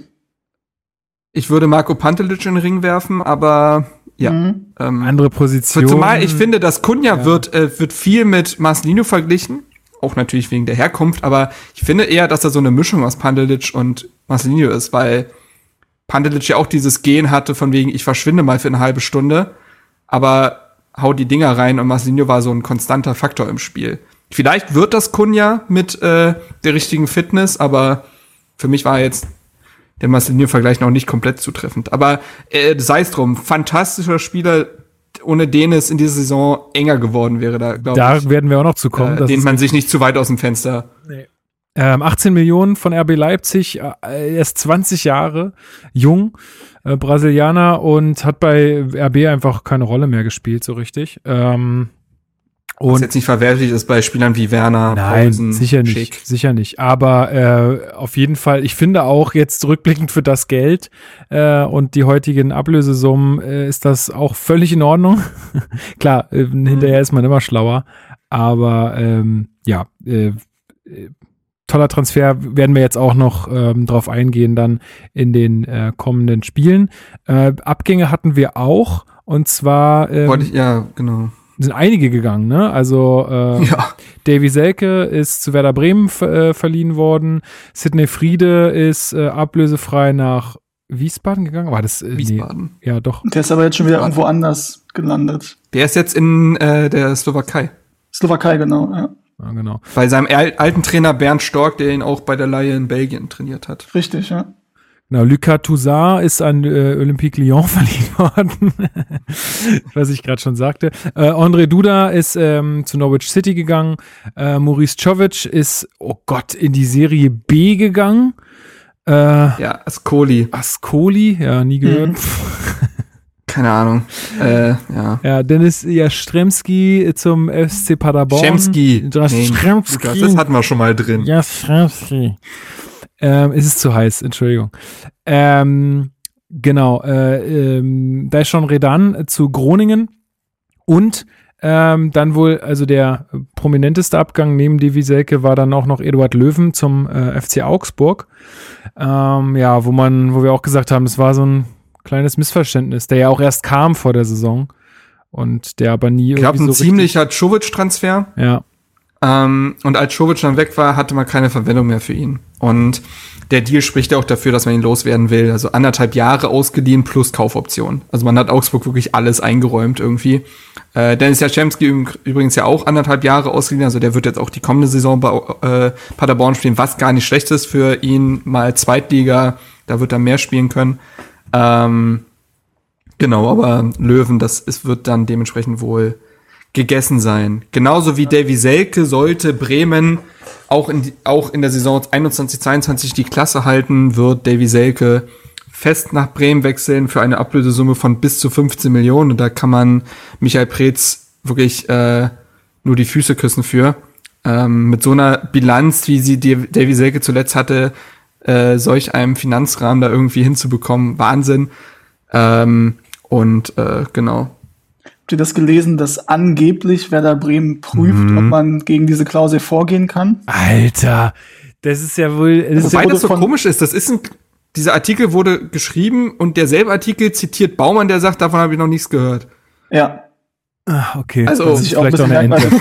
Vielleicht ist es eine Ente, ich habe keine Ahnung. Auf jeden Fall ähm, muss man halt auch sagen, also gut, Corona konnte jetzt keiner absehen, aber auch vor Corona war es schon, also zuzustimmen, dass wenn man die Klasse hält, und die sind ja so oder so jetzt nicht äh, finanziell sehr gut gebettet, die Bremer, ähm, so einer Klausel zuzustimmen, also Junge, Junge.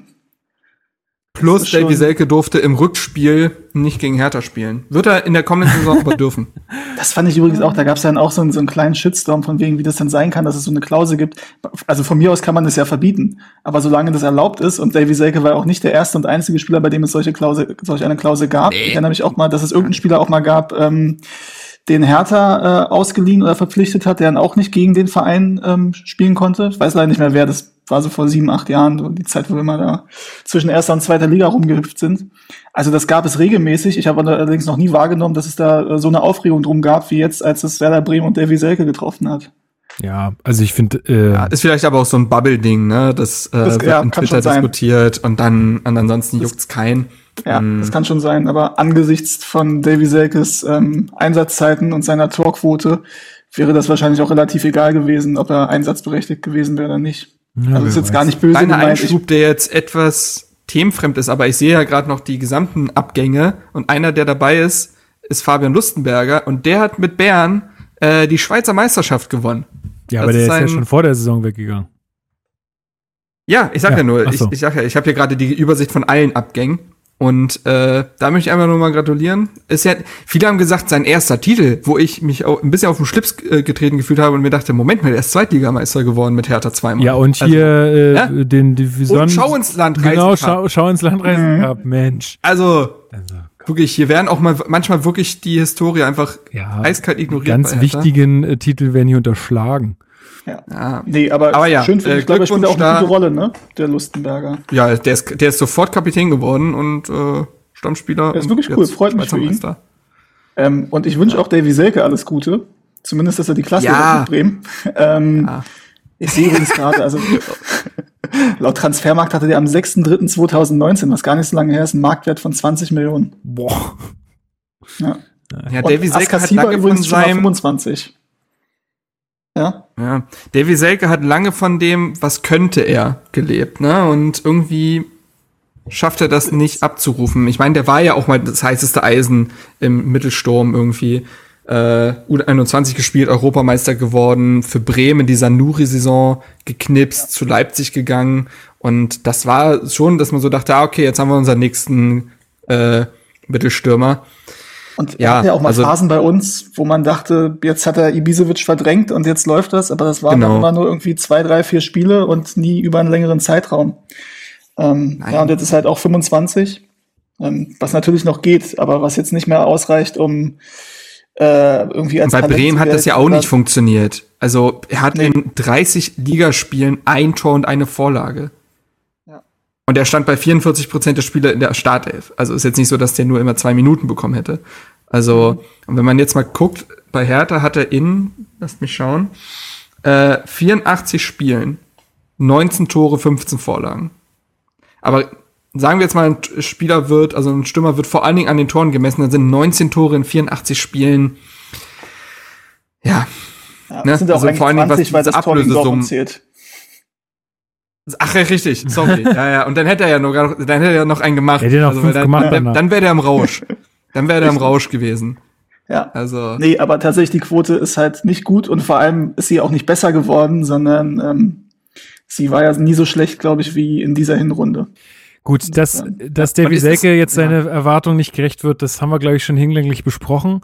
Ich würde jetzt gerne einfach mal Dass weiter. durchpeitschen. Weit, nein, nicht durchpeitschen, aber ich würde gerne einfach mal weitermachen, damit wir einfach für die relevanten Ja, Dinge noch ja. richtig Zeit haben. Ähm, 18. Spieltag, ähm, zu Hause gegen den ersten FC, ersten FC Bayern München. Wollte ich sagen.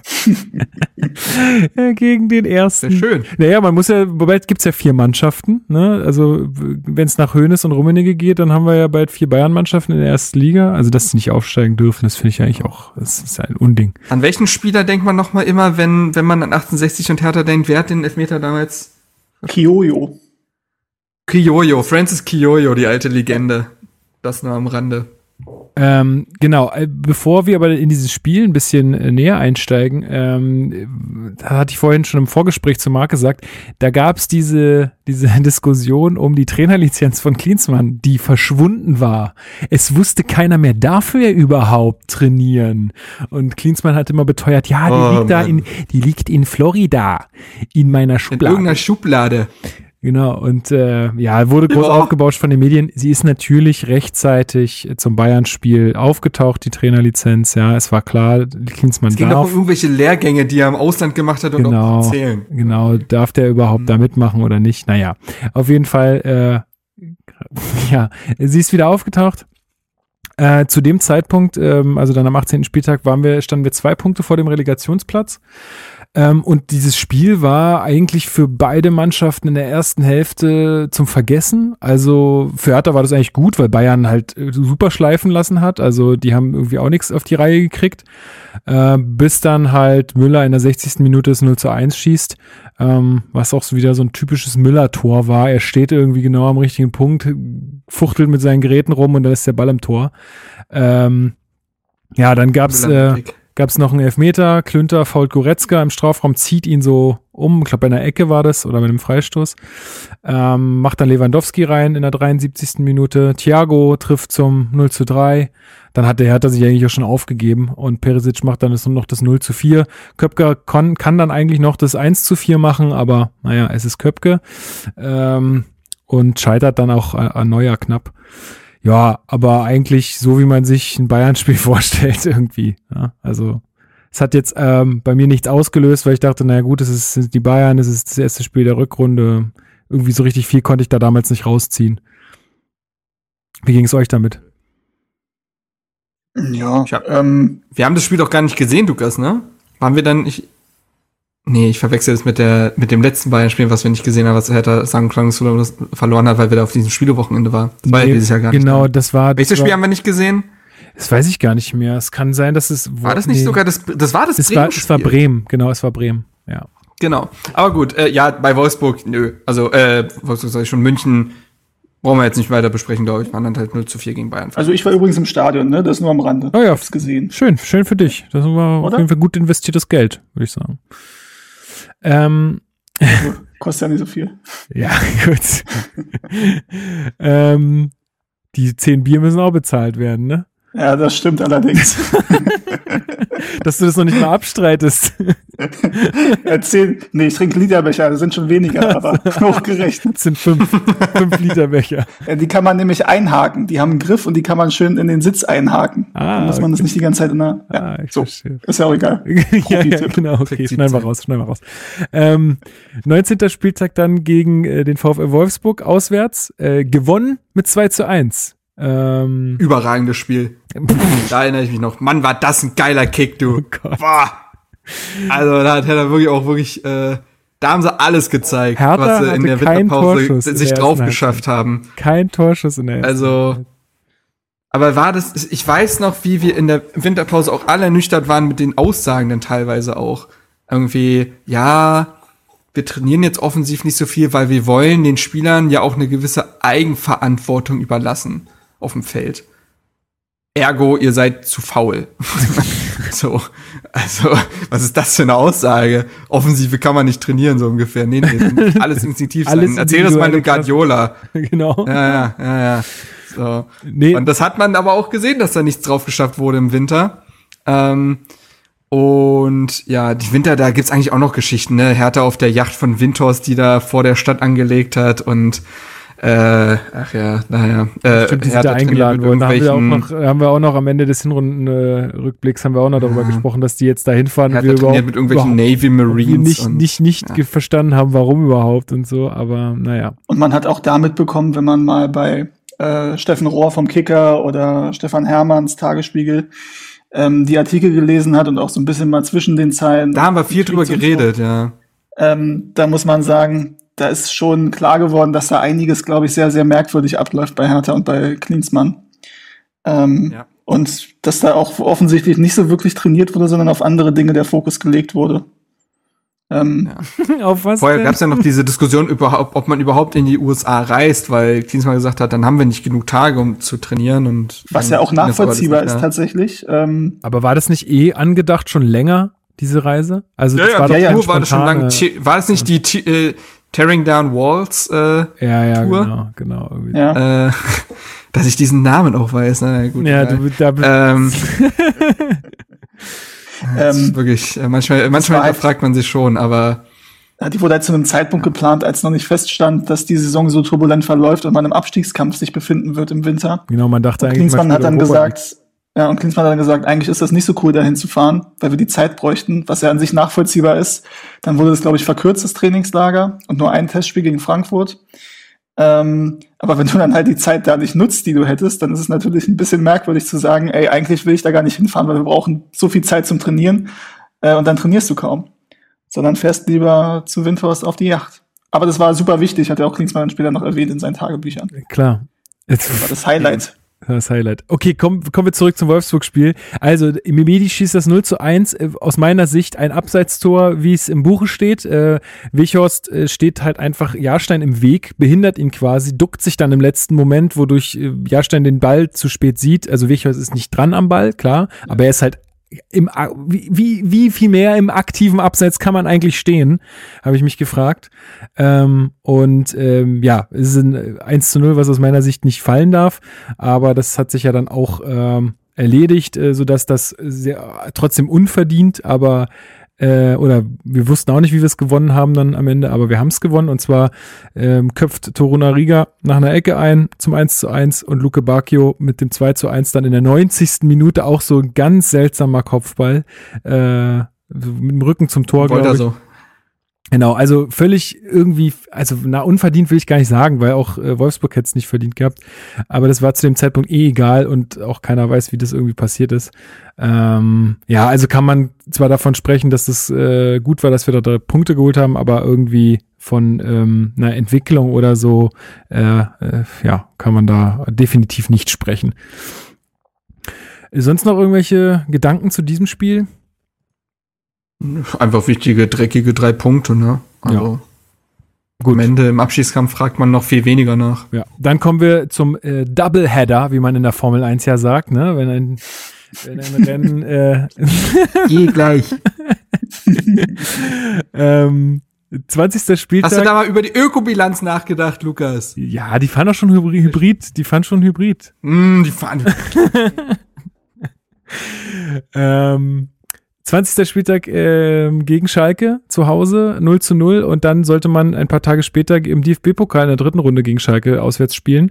Mhm. Ähm, zuvor kam dann, äh, zu, also bevor dieses Spiel stattfand, äh, kam Piontek zu, äh, zur Mannschaft hinzu, stand dann auch, äh, also nicht stand nicht in der Startelf, sondern wurde dann auch die, gleich eingewechselt. Ähm, ja, eigentlich irgendwie ein super, super langweiliges Spiel. Ähm, wie gesagt, ich konnte mich nur noch an die Einwechslung, äh, Einwechslung von Piontek dann erinnern, der auch echt richtig gut Betrieb gemacht hat, auch schon ähm, Torchancen hatte, also wo man einfach auch schon gesehen hat, was der an, an Klasse mitbringt. Ähm, aber das Unentschieden ging insgesamt total in Ordnung. Also da war, waren Chancen auf beiden Seiten, aber irgendwie, aber irgendwie äh, auch nichts Zwingendes. Es war, es war wirklich kein schönes Fußballspiel. Ähm, es war auch saukalt, muss ich sagen. Also habe ich das zumindest in Erinnerung. Und es, also viel ist nicht passiert. Also auf, meiner, auf der Couch war es okay. Auf der Couch war ganz nett. Ja, ja, ja. Genau dasselbe sagen. Mann, Mann, Mann. Ähm, tatsächlich als ich bin Piontek nicht in Berlin, was soll ich denn machen? Als Piontek eingewechselt, ja gut. Ja, da ist halt jedes Spiel eine Auswärtsfahrt. Dann ja, ist das halt so. Auswärts, ja. Naja, ähm, auf jeden Fall nicht nur wegen des Wetters war es wirklich so ein kleiner Gänsehautmoment, als Piontek eingewechselt wurde. Weil, also für mich überraschend mhm. dann auf einmal tatsächlich so ein Ruck äh, durch die durch die Reihen ging. Ähm, und du sowohl auf Platz gemerkt hast, okay, da passiert gerade was, als auch ähm, auf der auf der Tribüne bei den Fans. Ähm, war wirklich relativ laut der Applaus und ähm, der, der Jubel, als er eingewechselt wurde. Hat er dann, glaube ich, auch noch ein, zwei so Halbchancen, wo er sich auch ganz gut durchsetzt, wo man auch gesehen hat, hat schon Selbstbewusstsein, setzt sich körperlich gut durch, ähm, aber zu mehr hat es dann noch nicht gereicht. Also 0-0 ist völlig in Ordnung für das Spiel. Defensiv war das ganz ordentlich auf jeden Fall. Genau. Viel interessanter war dann äh, das DFB-Pokalspiel gegen Schalke. Das war von Beginn an eigentlich komplett ein anderes Spiel. Man hat gemerkt, das ist hier richtig K.O.-Atmosphäre. Äh, Klinsmann hat eine Doppelspitze äh, mit Köpke und Piontek gleich aufgestellt. Ähm, Köpke trifft auch direkt zum 1 zu 0 nach Vorlage von Wolf damals noch. Ja gut, aber dass Köpke ein Ausnahmetalent ist, haben wir auch den äh, Tagebüchern Cleansies entnehmen können. Also klarer Mehrwert. kommt doch alles noch, Mensch, das kommt doch alles noch. äh, du machst hier, du greifst hier schon so vor, aber du teaserst nur an, ne? Damit man hier auch weiter dran bleibt. Richtig. Wir kommen noch Exakt. zu den richtig, Leute, wir kommen noch zu den richtig spannenden Sachen. Ähm, ja, das ist, das ist ein Aufbau der Staffel. Die, das Finale, das ist, das reißt euch alle um. Genau. Ähm, ich gehe mal weiter ein bisschen chronologisch im Spiel. Äh, JT, äh, wie ich ihn ja nenne, also John Torunariga, wischt dann das 1-1 mega knapp von der Linie. Also es war wirklich so ein, der Ball war eigentlich zu 90 Prozent über der Linie, aber äh, dank Torlinientechnik äh, heutzutage war der Ball dann nicht drin. Und ähm, im Anschluss macht Piontek das 2 zu 0 nach einem guten Konter. Ähm, ich glaube, wer legt ihm denn auf? Köpke tatsächlich auch, glaube ich, ähm, der ihm den Ball da auflegt. Und ja, steht eigentlich 2 zu 0 zur Pause, alles tutti. Ähm, ja, so ging es leider nur nicht weiter. Ähm, Caligiuri macht es, äh, macht den Anschlusstreffer zum 2 zu 1. Da ist Jahrstein echt richtig spät unten. Also da für mich hat er da ein bisschen Mitschuld. Mhm. Ich habe mir das auch jetzt mal so ein bisschen, also weil auch die Frage auf Twitter kam, da kommen wir später noch zu, ähm, habe mir auch mal so ein bisschen rausgeschrieben, wo so die Defizite Jahrsteins liegen ähm, oder in, in welchen Situationen man das ganz gut sehen konnte.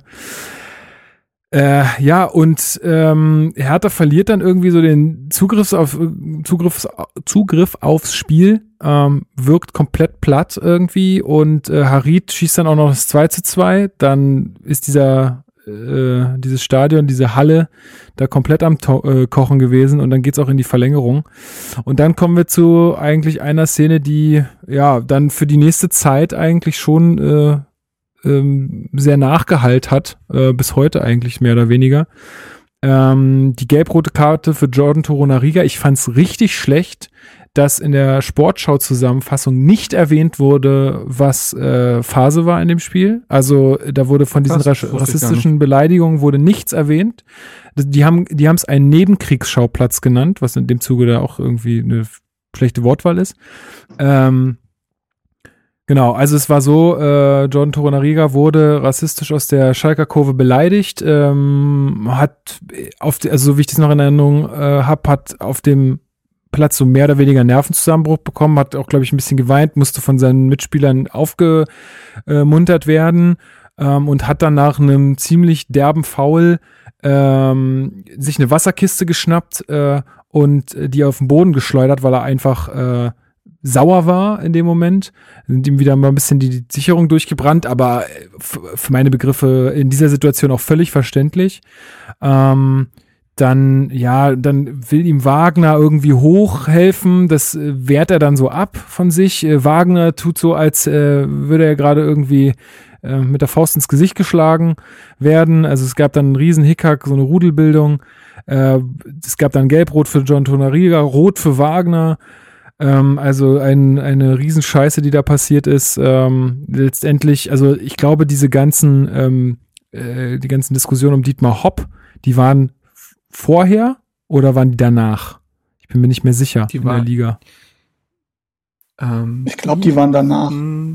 Danach gewesen sein, weil man dann das hervorholen konnte und sagen konnte, ja, Moment, da wird eingestritten, aber bei einer Szene wie bei Toruna Riga eben nicht. Das war, glaube ich, dann die Argumentationskette. Ja. Ähm, dass hier nicht eingegriffen ja. wurde, ist einfach eine Frechheit. Haben wir aber auch länglich diskutiert. Brauchen wir, ja, glaube ich, auch nicht also mehr äh, weiter was zu sagen. Es ist einfach, das ist einfach. Unglaublich, was Harm Osmas da für Fingerspitzengefühl eben nicht bewiesen hat.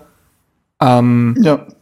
Finde ich eine grob fahrlässige und fehlerhafte Einschätzung dieser Situation und ähm, kann, also, nee, das war, war schlimm ähm, und hat noch, also zum einen hat natürlich geschmerzt, dass man dieses Spiel noch verloren hat, nachdem man 60 Minuten die klar bessere Mannschaft war und dann aber, ja, das halt äh, aus der Hand gibt. Das ist bitter. Ähm, und zum anderen halt, aber und das war dann halt viel nachhaltiger auch diese Wut über diese Szene und wie sie bewertet wurde und wie ähm, ja. Ja, die ähm, Niederlage ist dann muss aber sagen, dass ich zweitrangig. Also ich fand an dem ja, Tag war das echt zweitrangig. Ja, ja, ja, ja. Ähm, und ich kann nur sagen, dass also zumindest viele sich danach ja positioniert haben und auch richtig positioniert haben. Ich finde, dass Niklas Stark als etatmäßiger Kapitän, wenn Ibišović jetzt halt nicht auf dem Platz stand, ähm, danach ein sehr gutes öffentliches Statement rausgehauen hat und ähm, ja, also wir haben da, glaube ich, auch schon lang genug drüber geredet, damals auch noch sehr hitzig, weil, oder zumindest emotionalisiert, weil das noch so unmittelbar war. Aber auch jetzt, ein paar Monate später, ist da immer noch komplettes Unverständnis da und ähm, hoffe, sowas muss und wird sich nicht wiederholen. Und wer jetzt immer noch glaubt, dass Politik nichts im Scheitern zu suchen hat, denn dem kann ich nicht mehr helfen. Also. Genau, um das noch kurz äh, zu Ende zu bringen. Also wir hatten sogar äh, noch die Chance auf den, auf den, auf den Führungstreffer dann in der Verlängerung. Äh, da rettet dann Schalke auf der Linie und dann macht's Raman nach einem Kontor echt gut. Tunnelt Jahrstein dann sogar zum 2 zu 3 aus unserer Sicht. Äh, und dann ging dieses Pokalspiel verloren. Ähm, weil du jetzt gerade sagtest, ähm, Politik äh, und Stadion. Ähm, es gab dann am nächsten Spieltag äh, gegen Mainz ähm, zu Hause eine echt gute Reaktion auch aus der Kurve, ähm, die sich da auch klar positioniert hatten ähm, und viele Solidaritätsbekundungen mit Torunariga und ähm, gegen Rassismus. Das äh, war, fand ich an diesem Spieltag wirklich sehr, sehr gut. Das hat mich äh, am meisten berührt, weil das Spiel war wieder scheiße. Ja, ähm, zu den Aktionen vielleicht noch kurz, muss man tatsächlich sagen, was mir daran sehr gut gefallen hat, dass das sowohl in der Kurve und da unten wie oben ja, also sowohl die Axel Kruse Jugend ist ja da auch immer sehr engagiert mit ähm, den 25 äh, Plakaten oder Zetteln, die sie verteilt haben. Äh, die Gruppe Süd hat ein paar super ähm, Plakate gemacht. Hauptstadtmafia hat sich auch positioniert. Ähm, auch auf der Gegengrade und so gab es viele Leute, die sich positioniert haben. Also wirklich finde ich eine, eine schöne Reaktion und eine sehr angemessene Reaktion darauf. Ähm, und die Mannschaft ist ja, glaube ich, ähm, mit ähm, Streifen auf der Wange äh, ins Spiel gegangen. Mhm. Also die farbigen Spieler mit dem weißen und die weißen Spieler mit dem äh, dunklen Streifen dann, wenn ich das jetzt richtig im Kopf habe. Ich glaube, das war also zumindest zum Warmmachen. Ähm, und wenn ich heute schon die Internas raushaue, was ich gehört habe, ist dann, ist, dass danach Jürgen Klinsmann sich intern enorm aufgeregt hat, ähm, weil man damit den Fokus vom Spiel genommen hat. Ist nicht sein Ernst, oder? Also es war nicht Jürgen ja, Klinsmanns Idee offensichtlich. Ähm, Wenn man nichts mehr halt, spürt. Ja, Mannschaft und halt andere Leute, die das halt gut finden, wenn Hertha BSC sich positioniert in solchen Situationen, was ich auch sehr begrüße. Ähm, und Jürgen Klinsmann, so habe ich es gehört, hat sich enorm darüber aufgeregt im Nachhinein. Ja, gut, okay. Ähm, wir werden ja gleich mhm. dazu kommen, was dann auch mit dem Herrn Klinsmann passiert ist. Ähm, ich würde sagen, das ändert jetzt nicht mehr so viel an seinem Image irgendwie. Nee, genau. Also 17. Minute, Quaison äh, mit dem ersten Torschuss für Mainz äh, zur 0 zu 1 Führung. Danach 0 zu 2 auch äh, Quaison mit äh, Boyata und Wolf schlafen da einfach komplett in der, äh, in der Innenverteidigung. Er kommt dann so von hinten angerauscht und äh, schießt ein. Dann das Eigentor zum 1 zu 2 zum Zwischenzeitlichen. Ich weiß gar nicht mehr, wer das Eigentor dann äh, geschossen hat, aber ist auch eigentlich ziemlich egal. Ähm, Wolf muss mit Gelb-Rot vom Platz in dem Spiel.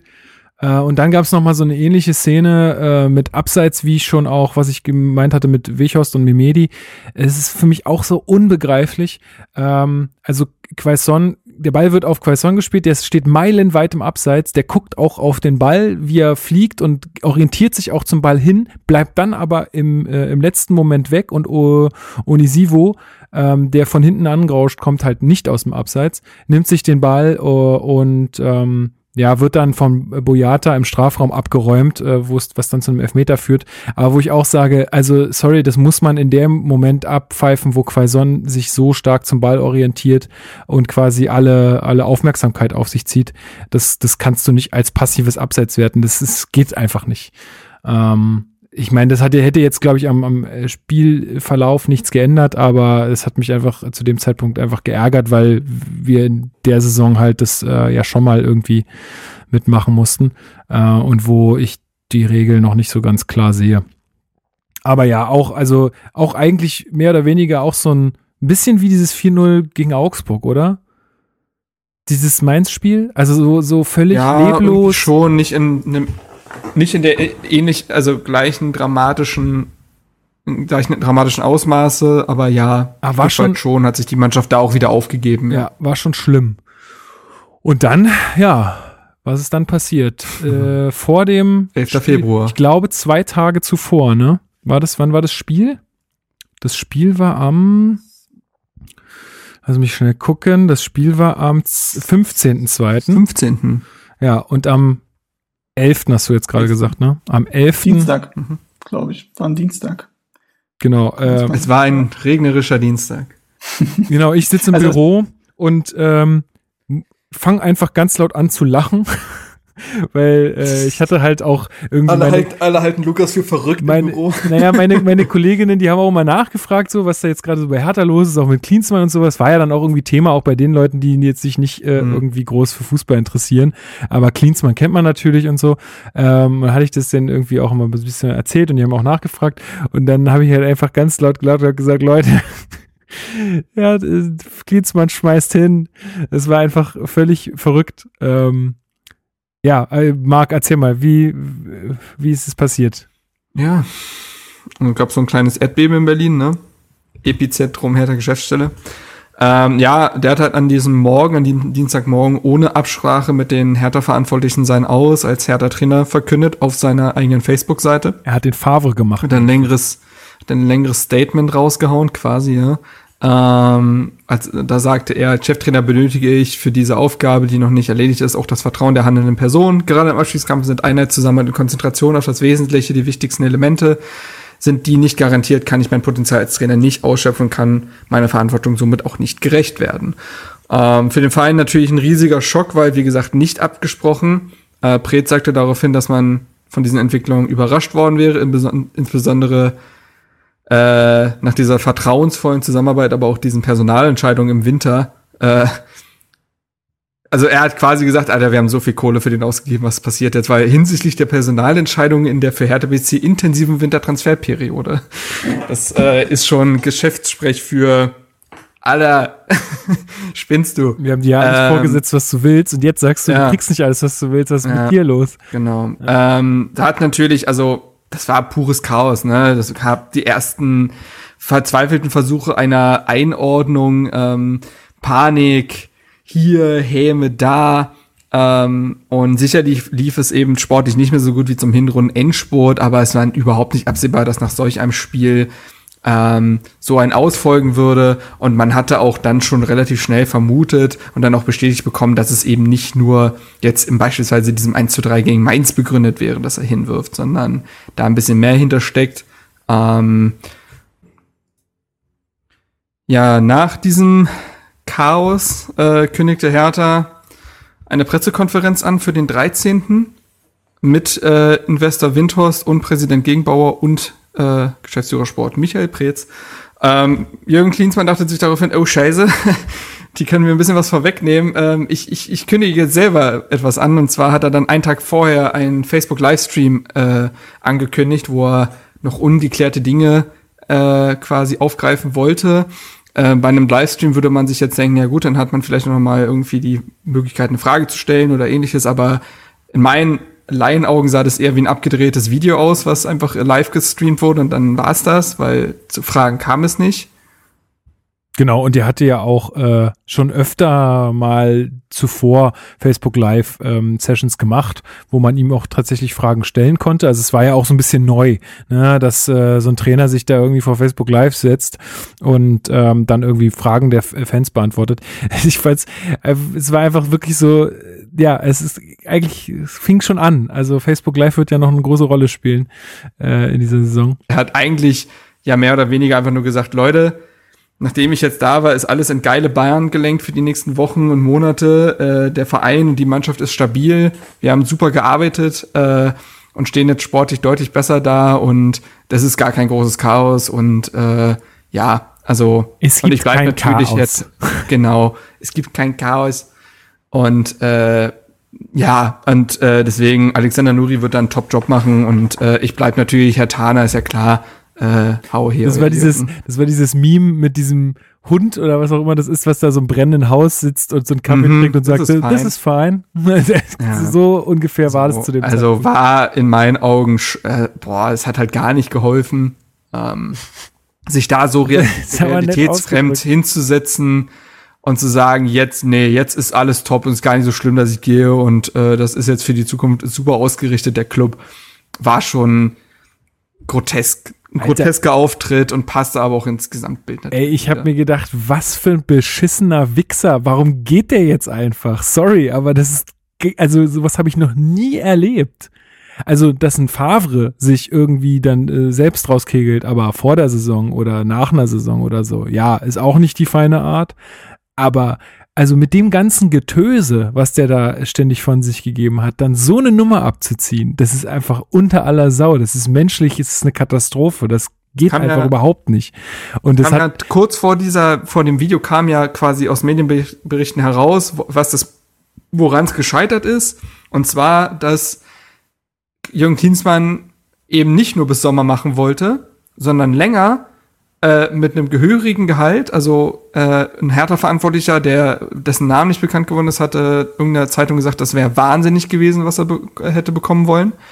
Und äh, er wollte auch massiv seinen Kompetenzbereich erweitert bekommen. Und zwar insoweit, dass ja, also Michael Preetz hätte dann nicht mehr viel zu sagen gehabt, weil er quasi dessen Job mit übernommen hätte, was Kaderplanung und so weiter angeht. Und da hat Hertha halt Nein gesagt, was auch mehr als gerechtfertigt ist, besonders weil sie ja auch gesagt haben, du, wir würden gerne erstmal Klassenerhalt fix machen, so. Und dann kann man sich über alles unterhalten, so ungefähr.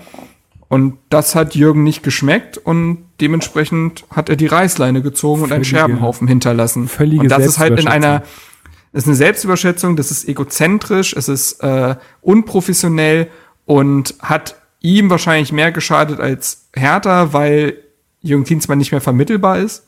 Zumindest mittel- und langfristig sicherlich, ja. Und bei Hertha natürlich jetzt kurze Zeit da einfach so ein Krater irgendwie entstanden ist. Äh, aber ich glaube, dass man das hinbekommen kann. Äh, da will ich nicht zu weit vorgreifen. Auf jeden Fall war das quasi dieser Auftritt von Jürgen Klinsmann bei Facebook Live dann nochmal, äh, der ihn irgendwie ratloser dargestellt, also ratloser gemacht hat, als dass er irgendwelche Fragen beantwortet hätte. Ähm, und einen Tag später gab es dann diese Pressekonferenz von den drei bei Hertha. Genau, und das äh, muss ich sagen, das war so ein Punkt, äh, auch weil wir da ja vorhin auch schon ein bisschen näher drauf eingegangen sind, äh, in dieser ganzen Investor-Geschichte, die mich, äh, also wenn man ja schon viel auch immer dieses ganze Big City Club Gedöns und so gehört hat, ne, das war aber so ein Tag oder diese Pressekonferenz hat mich wirklich sehr, ja, positiv gestimmt ist vielleicht zu viel gesagt, aber sie hat mich doch äh, sehr gut beruhigt. Also weil ich den Windhorst also weil ja auch über den sehr viel geschrieben wurde, was das für ein Windhund wäre und äh, windiger Typ und so weiter und so fort. Auf mich hat der einen sehr souveränen Eindruck gemacht in dem in dieser Pressekonferenz. Der hat er hat äh, nur sehr sehr langsam geredet. Also da merkst du, dass der nicht gewöhnt ist, öffentlich groß aufzutreten. Ich finde, der hat sehr sehr langsam geredet, weil du gemerkt hast, dass er wirklich jedes Wort abwägt. Ist doch, aber um nicht eben die nächste Schlagzeile zu pro produzieren. Nee, ja, finde ich auch nicht mir, schlimm. Ist mir völlig ich, es ist bloß aufgefallen. Ja, ja, aber es ist, ist mir völlig recht und ähm, zeugt ja auch von einer gewissen Intelligenz, dass, äh, dass man das dann auch, äh, auch so macht in so einer, in so einer Situation. Ähm, könnte er vielleicht auch mal an anderer Stelle so machen, bevor er irgendwas raushaut. Aber ähm, ja, also für mich hat es äh, einen guten Eindruck gemacht. Ich hatte danach ein deutlich besseres Gefühl, was äh, die ganze, was die ganzen, was die ganze Zukunft äh, und die Entscheidungen für die Zukunft angeht. Also zumindest im Hinblick auf Tenor, auch weil er ja äh, nochmal sehr deutlich gemacht hat, dass dieses Engagement wirklich in keinster Weise kurzfristig angelegt ist. Ich meine, klar, diese Worte zählen am Ende nix, ne? Also wenn es da irgendwie schief läuft bei denen und die das abstoßen wollen, dann stoßen die das ab und dann haben wir da auch nichts zu sagen. Aber ähm, erstmal klang das so wie, ähm, also für mich sehr, alles sehr vernünftig und ähm, ich war danach wirklich sehr beruhigt. Steven, wie ging es dir damit, mit der Presse? Ja, es war die bestmögliche Schadensbegrenzung in der Situation, würde ich sagen. Ähm, weil es war ja so, also Hertha war zu dem Zeitpunkt sicherlich die, die Lachnummer der Bundesliga. Ähm, auch nachvollziehbar. Ähm, und dann wurde diese Pressekonferenz angekündigt und äh, es gab natürlich, wie bei jeder Pressekonferenz, die irgendwie äh, die jetzt ein bisschen größer ist und wo man ein bisschen was vermutet, dass da was ähm, ja, Interessantes passieren können, die ganzen Tic-Tac-Toe-Witze. Ähm, ist ja auch bei der, bei der berühmten Bayern-PK gab mit äh, yes. Karl-Heinz Rummenigge, Uli Hoeneß und Brazzo. Ähm, muss man aber sagen, also ich glaube, die Aufmerksamkeit zu dieser PK war riesig. Ich habe sie auch live gesehen damals und äh, gefühlt auch eine Menge andere Leute. Ähm, und es war dann tatsächlich so, dass zum Glück da kein neues Material geliefert wurde, um sich irgendwie lustig zu machen oder sonstiges. Sie sind da sehr professionell aufgetreten. Ähm, Was und sind da als sehr positiv fand. Genau, ja. das fand ich zum einen positiv, aber ich fand auch sehr positiv, dass man quasi Windhorst die kernigen Aussagen überlassen hat, weil Windhorst ja Sachen gesagt hat, äh, wie Jürgen Klinsmann verhalten, das äh, wirkt eher wie ein kleines Kind, das kann man in der professionellen äh, Zusammenarbeit nicht machen. Ne? Also der hat ja, mhm. und er hat auch mehr oder weniger halt ja auch als erstes gesagt, dass eine zukünftige Zusammenarbeit nicht passieren wird. So. Und ich glaube, das hat, haben sie nicht unbewusst getan, sondern ihm diese Aussagen zu lassen, hat halt eine Form von Kompetenz und von, von Integrität gezeigt, die ähm, man bislang nicht unbedingt bei ihm vermutet hat, beziehungsweise Winters war bis dahin irgendwas Ungreifbares. Der war so eine Wolke, die irgendwie jetzt über allem so schwebt, aber man hatte nichts Greifbares. Man wusste bis dahin nicht mal, wie seine Stimme klingt, so ungefähr. Klar, hätte man sich irgendwie ganz alte Videos von ihm reinziehen können, aber dieses öffentliche Auftreten gab es bis dahin nicht. Das Einzige, was man bis dahin hatte, war das Zitat von Big City Club und Low Hanging Fruits. So. Mhm. Und das war jetzt nicht positiv unbedingt. So. Und ich glaube, dass äh, diese Pressekonferenz Windhorst zumindest bei einigen Hertha-Fans irgendwie mal ein konkretes Bild verschafft hat und auch nicht unbedingt ein negatives. Genau. So, da sind wir uns, glaube ich, einig. Ähm, ja, und dann ähm, hatte Alexander Nuri sehr wenig Zeit, ähm, die Mannschaft auf das Spiel gegen Paderborn einzustimmen. Eigentlich irgendwie auch wieder so ein bisschen seltsam, dass wieder gegen Paderborn äh, die Kacke richtig am Dampfen war irgendwie. Also es war ja dann auch schon in der Hinrunde so äh, nach diesen Niederlagen und jetzt wieder halt mit dem ganzen Querelen rund um den Verein. 22. Spieltag, auswärts diesmal in Paderborn.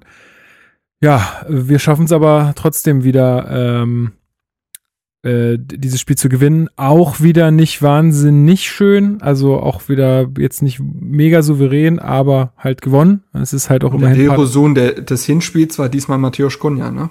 Genau, also äh, wir gehen äh, durch Boyata äh, mit 1 zu 0 per Kopf in Führung. Ähm, dann schießt Kunja tatsächlich das 2 äh, zu 0, also das Vermeintliche, aber Piontek war davor doch sehr deutlich mit der Hand am Ball, sodass das äh, Tor dann vom VR zurückgenommen wurde. Ähm, genau, und dann, äh, wer mal, oh, wer, wer macht das 1 zu 1? Äh, ich den Namen habe ich nicht drauf. Der ist ja jetzt auch schon wieder weg in der zweiten Liga sozusagen. ähm, ich spreche mir auf Sribini oder so ähnlich, weiß ich jetzt gerade nicht. Ach so, Sabeni. Ja, ja. Sabeni, genau. Äh, macht es eins zu eins mit freundlicher Unterstützung von Jahrstein. Ähm, ist eigentlich ein unmöglicher Winkel, den kann er eigentlich nicht reinmachen. Würde auch, glaube ich, nicht reingehen, aber Jahrstein boxt sich den dann irgendwie selbst ins Tor. Ähm, ja, und dann äh, gewinnen wir durch ein Eigentor von Collins. Was, was eigentlich, eigentlich, ein Tor. Ja, was eigentlich ein das Tor ist von wie Kunja das Tor von Selke. Also genau eigentlich ist es, eigentlich hat Selke sein Tor gemacht und eigentlich hat Kunja sein Tor gemacht. Genau, äh, Kunja mit der Hacke aufs Tor, äh, der Ball wäre auch reingegangen, auch wenn Collins da nicht gestanden hätte, aber Collins lenkt den dann halt nochmal irgendwie so in die Ecke, dass es dann als Eigentor für Collins gewertet wurde. Ja, und da hat man eigentlich schon das erste Mal gesehen, wie wichtig Kunja für Hertha sein kann, ist, äh, werden wird, ähm, weil, ja, du hast, der hat sofort äh, ja, Power in die ganze Sache da gebracht. Ist, äh, ist eigentlich, also ich glaube, das ist so ein bisschen, was wir auch mal über Selke gesagt haben. So jemand, wenn du den bei dir im Team hast, alles cool. Und wenn du im gegnerischen Team bist, dann hast du den, weil der einfach die ganze Zeit Theater macht auf dem Platz, ähm, auch, sagen wir mal, ein bisschen theatralisch unterwegs ist teilweise, aber halt auch den Unterschied machen kann. Ne, wie in diesem. Absoluter Wirbelwind, der was Besonderes reinbringt, der sich aber auch für Defensivzweikämpfe nicht zu so schade ist. Der war ja auf dem Feld überall. Also der hat sich die Bälle ja einfach irgendwie als Rechtsverteidiger geholt und nach vorne gepusht. Ähm, und war irgendwie auch diese Mentalität, also ich finde, der hat sich, man sagt ja gerne, der hat sich nichts geschissen. Also das Herthas Mannschaft war ja aufgrund der letzten Wochen und Monate mental arg gebeutelt. So, da war ja kein Selbstbewusstsein vorhanden. Aber Kunja hat das alles überhaupt nicht interessiert. Der kam gerade von der, von der WM-Quali äh, oder äh, nee, nicht WM, Olympia-Qualifikation, wo er gerade Brasilien quasi im Alleingang hingeschossen hat. Kam der aus dem Flugzeug, hat sich sofort aufs Feld gestellt gegen Paderborn und da einfach weitergemacht. Also der hat da eine so breite Brust einfach auch, die Hertha durch diese ersten Spiele auch, jetzt nehmen wir mal das Köln-Spiel raus, auch getragen hat. So, und äh, war, war und ist ein unglaublicher Faktor in dieser Mannschaft. Ich finde auch, dass äh, Piontek gegen Paderborn nicht schlecht war, auch viel Präsenz gehabt. Aber als klassischer Mittelstürmer noch einen undankbareren Job, weil unter Nuri es auch kein Offensivkonzept gab. Ähm, und äh, ja, ganz, ganz wichtige drei Punkte natürlich, um auch äh, nach diesem Dienstmann-Chaos zumindest drei Punkte im Sack zu haben und ein bisschen entspannter in die nächste Woche gehen zu können. Und es war die Rückkehr von Peter Pekarek. Ach, richtig, genau. Der, glaube ich, das erste Mal überhaupt Spielzeit in dieser Saison bekommen hat. Ähm, und dann gleich über 90 Minuten und auch ein sehr ordentliches Spiel gemacht hat, so wie ich das in Erinnerung habe. Richtig. Also, dass er jetzt nicht ähm, offensiv ähm, die Bäume ausreißt. Das ist ja nun bekannt. Trotzdem hat er aber den einen oder anderen Vorschuss. War ja auch, wurde mit äh, Dreierkette gespielt, respektive Fünferkette. Äh, und das hat er ganz gut gemacht, tatsächlich seine Seite da bearbeitet. Ähm, und sollte dann noch zu ein paar mehr Einsätzen in der Saison kommen. Ähm, und ich glaube eigentlich nach dem Paderborn-Spiel dachte man irgendwie, dann war so das, das Mindset, okay, wir bringen das jetzt irgendwie mit Nuri zu Ende, das wird schon klappen, wir steigen nicht ab. Dafür ist die Qualität offensichtlich zu groß in der Mannschaft, jetzt auch noch mit Kunja. Ähm, das wird schon klappen. Und dann kam halt das Spiel gegen Köln zu Hause, wo man sich dann nicht mehr so sicher war. Ja.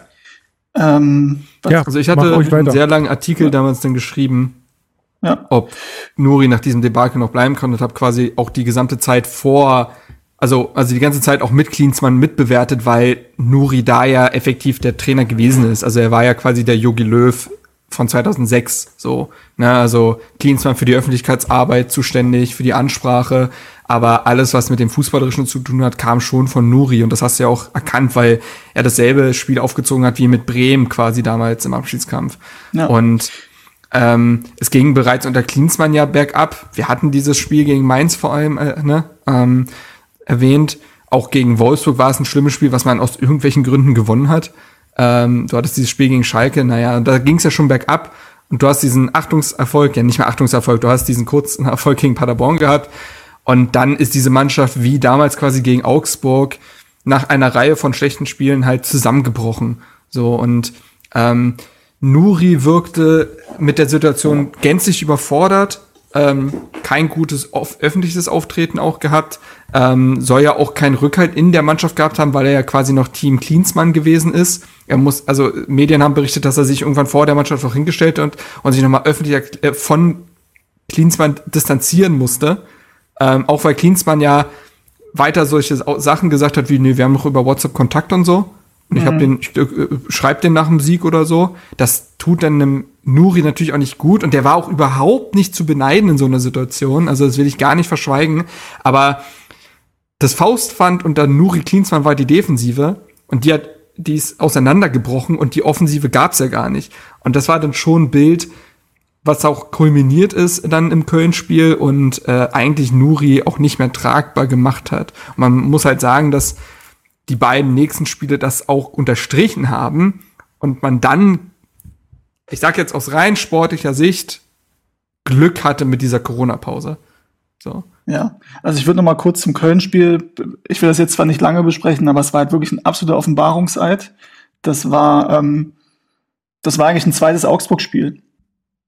Ähm, also mindestens auf diesem Level würde ich sagen, wie das 0 zu 4 in Augsburg, wo du auch das ist, okay, das ist eigentlich ein klassisches ähm, Spiel, wo du siehst, okay, die Mannschaft will nicht mehr, kann nicht mehr, da gibt es kein Miteinander und der Trainer ist eigentlich nicht haltbar. Ähm, dann war eben die Situation, dass ähm, man trotzdem vorher die Woche gewonnen hatte. Ich glaube, Pekarik war dann auch nicht mehr drin, weil er verletzt war und Wolf ist zurückgekehrt, der glaube ich vorher gesperrt war. Weiß ich jetzt nicht, ob er Pekarik sonst drin gelassen hätte. Und er hat Shelbert rausgenommen, was sich dann auch als, als Fehler ähm, erwiesen hat. Und ansonsten war das einfach von, von A bis Z ein katastrophales Spiel. Ähm, Jahrstein war auch wieder äh, indisponiert, hatte auch seine Aktien an, zumindest am 0 zu 2, glaube ich. Ja, und Köln hat einfach, Köln muss man auch sagen, hat er da unter Gistol zu der Zeit, mhm. glaube ich, richtig gut gepunktet und eine Serie hingelegt. Aber trotzdem ist es natürlich, also du darfst niemals 0 zu 5 untergehen gegen Köln. Und du warst ja schon zu Hause, glaube ich, ja, zu Hause, zu Halbzeit glaube ich, 0 zu 3. Ähm, was mich dazu veranlasst hat, oh Gott, jetzt bestätige ich tatsächlich Lukas These von vorhin, was mich dazu veranlasst hat, die zweite Hälfte größtenteils am Bierstand zu verbringen. ähm, weil, also das normalerweise. Sogenannter Alkoholiker. Ja. also normalerweise verlasse ich das Stadion nicht früher oder sonstiges, aber das war einfach, keine Ahnung, bei mir war da irgendwie ein Punkt überschritten. Da hatte ich keinen Bock mehr drauf. Ich finde, das ist auch mal legitim. Das darf man auch mal machen. Ja. Sollte, sollte, man, sollte man jedem äh, äh, erlauben. Ähm, und dieses Spiel gegen glaube, Düsseldorf begann ja ähnlich. Nee, warte mal ganz ne? kurz. Äh, dazwischen ist noch was passiert. Genau, es, es gibt noch zwei Sachen, die dazwischen passiert sind. Und zwar, äh, ich glaube, es ging nicht nur dir so, ähm, dass du ähm, alleine so sehr enttäuscht warst. Ich glaube, da waren noch ziemlich viele enttäuscht.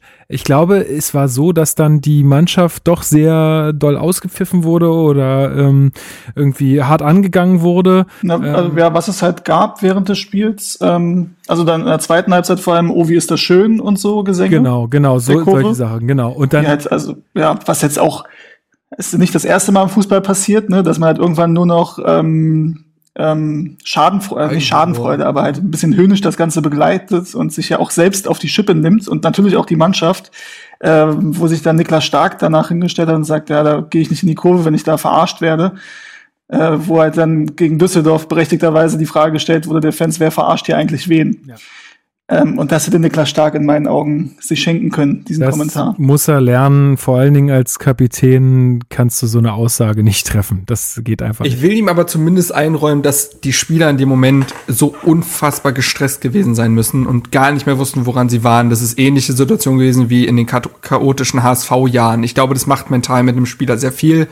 Ähm, und die, so eine Aussage wird Niklas Stark auch nicht nochmal tätigen. Also, ja, ist ja. Da muss man ihm den Raum zum Lernen auch einräumen. Absolut. Tue ich auch. Ich will ja auch damit gar nicht sagen, dass äh, er jetzt für mich damit immer unten durch sein wird, sondern äh, ich habe einfach nur gesagt, das ist einfach eine Sache, daraus muss er jetzt lernen. Äh, war ein Fehler und ähm, gut ist. Also ich meine, mit der Reaktion muss er dann halt auch leben. So ist das halt. Ähm, zwischen oder vor dem Düsseldorf-Spiel, wenn ich mich jetzt richtig, äh, richtig erinnere, ja, ja, ähm, ist richtig. haben wir eine ja, einen weiteren Meilenstein der Hertha-Geschichte, negativen Hertha-Geschichte. Und zwar Jürgen Klinsmann veröffentlicht zusammen mit der Sportbild, oder die Sportbild veröffentlicht die Tagebücher von Jürgen Klinsmann. Ich weiß nicht, wie es jetzt mittlerweile, äh, oder wie da euer Stand ist. Vielleicht, Steven, du hast ja meistens die Interna da noch irgendwie rumliegen. Ähm, wer das dann jetzt der Sportbild zugespielt hat. Auf jeden Fall, äh, ja, sah es so aus, als wenn Jürgen Klinsmann da persönlich in die Redaktion marschiert wäre und hätte gesagt, hier, mach Druck Jürgen das mal. Klinsmann hat doch letztens ein Entschuldigungsinterview gegeben, da hat er sich bei einem entschuldigt.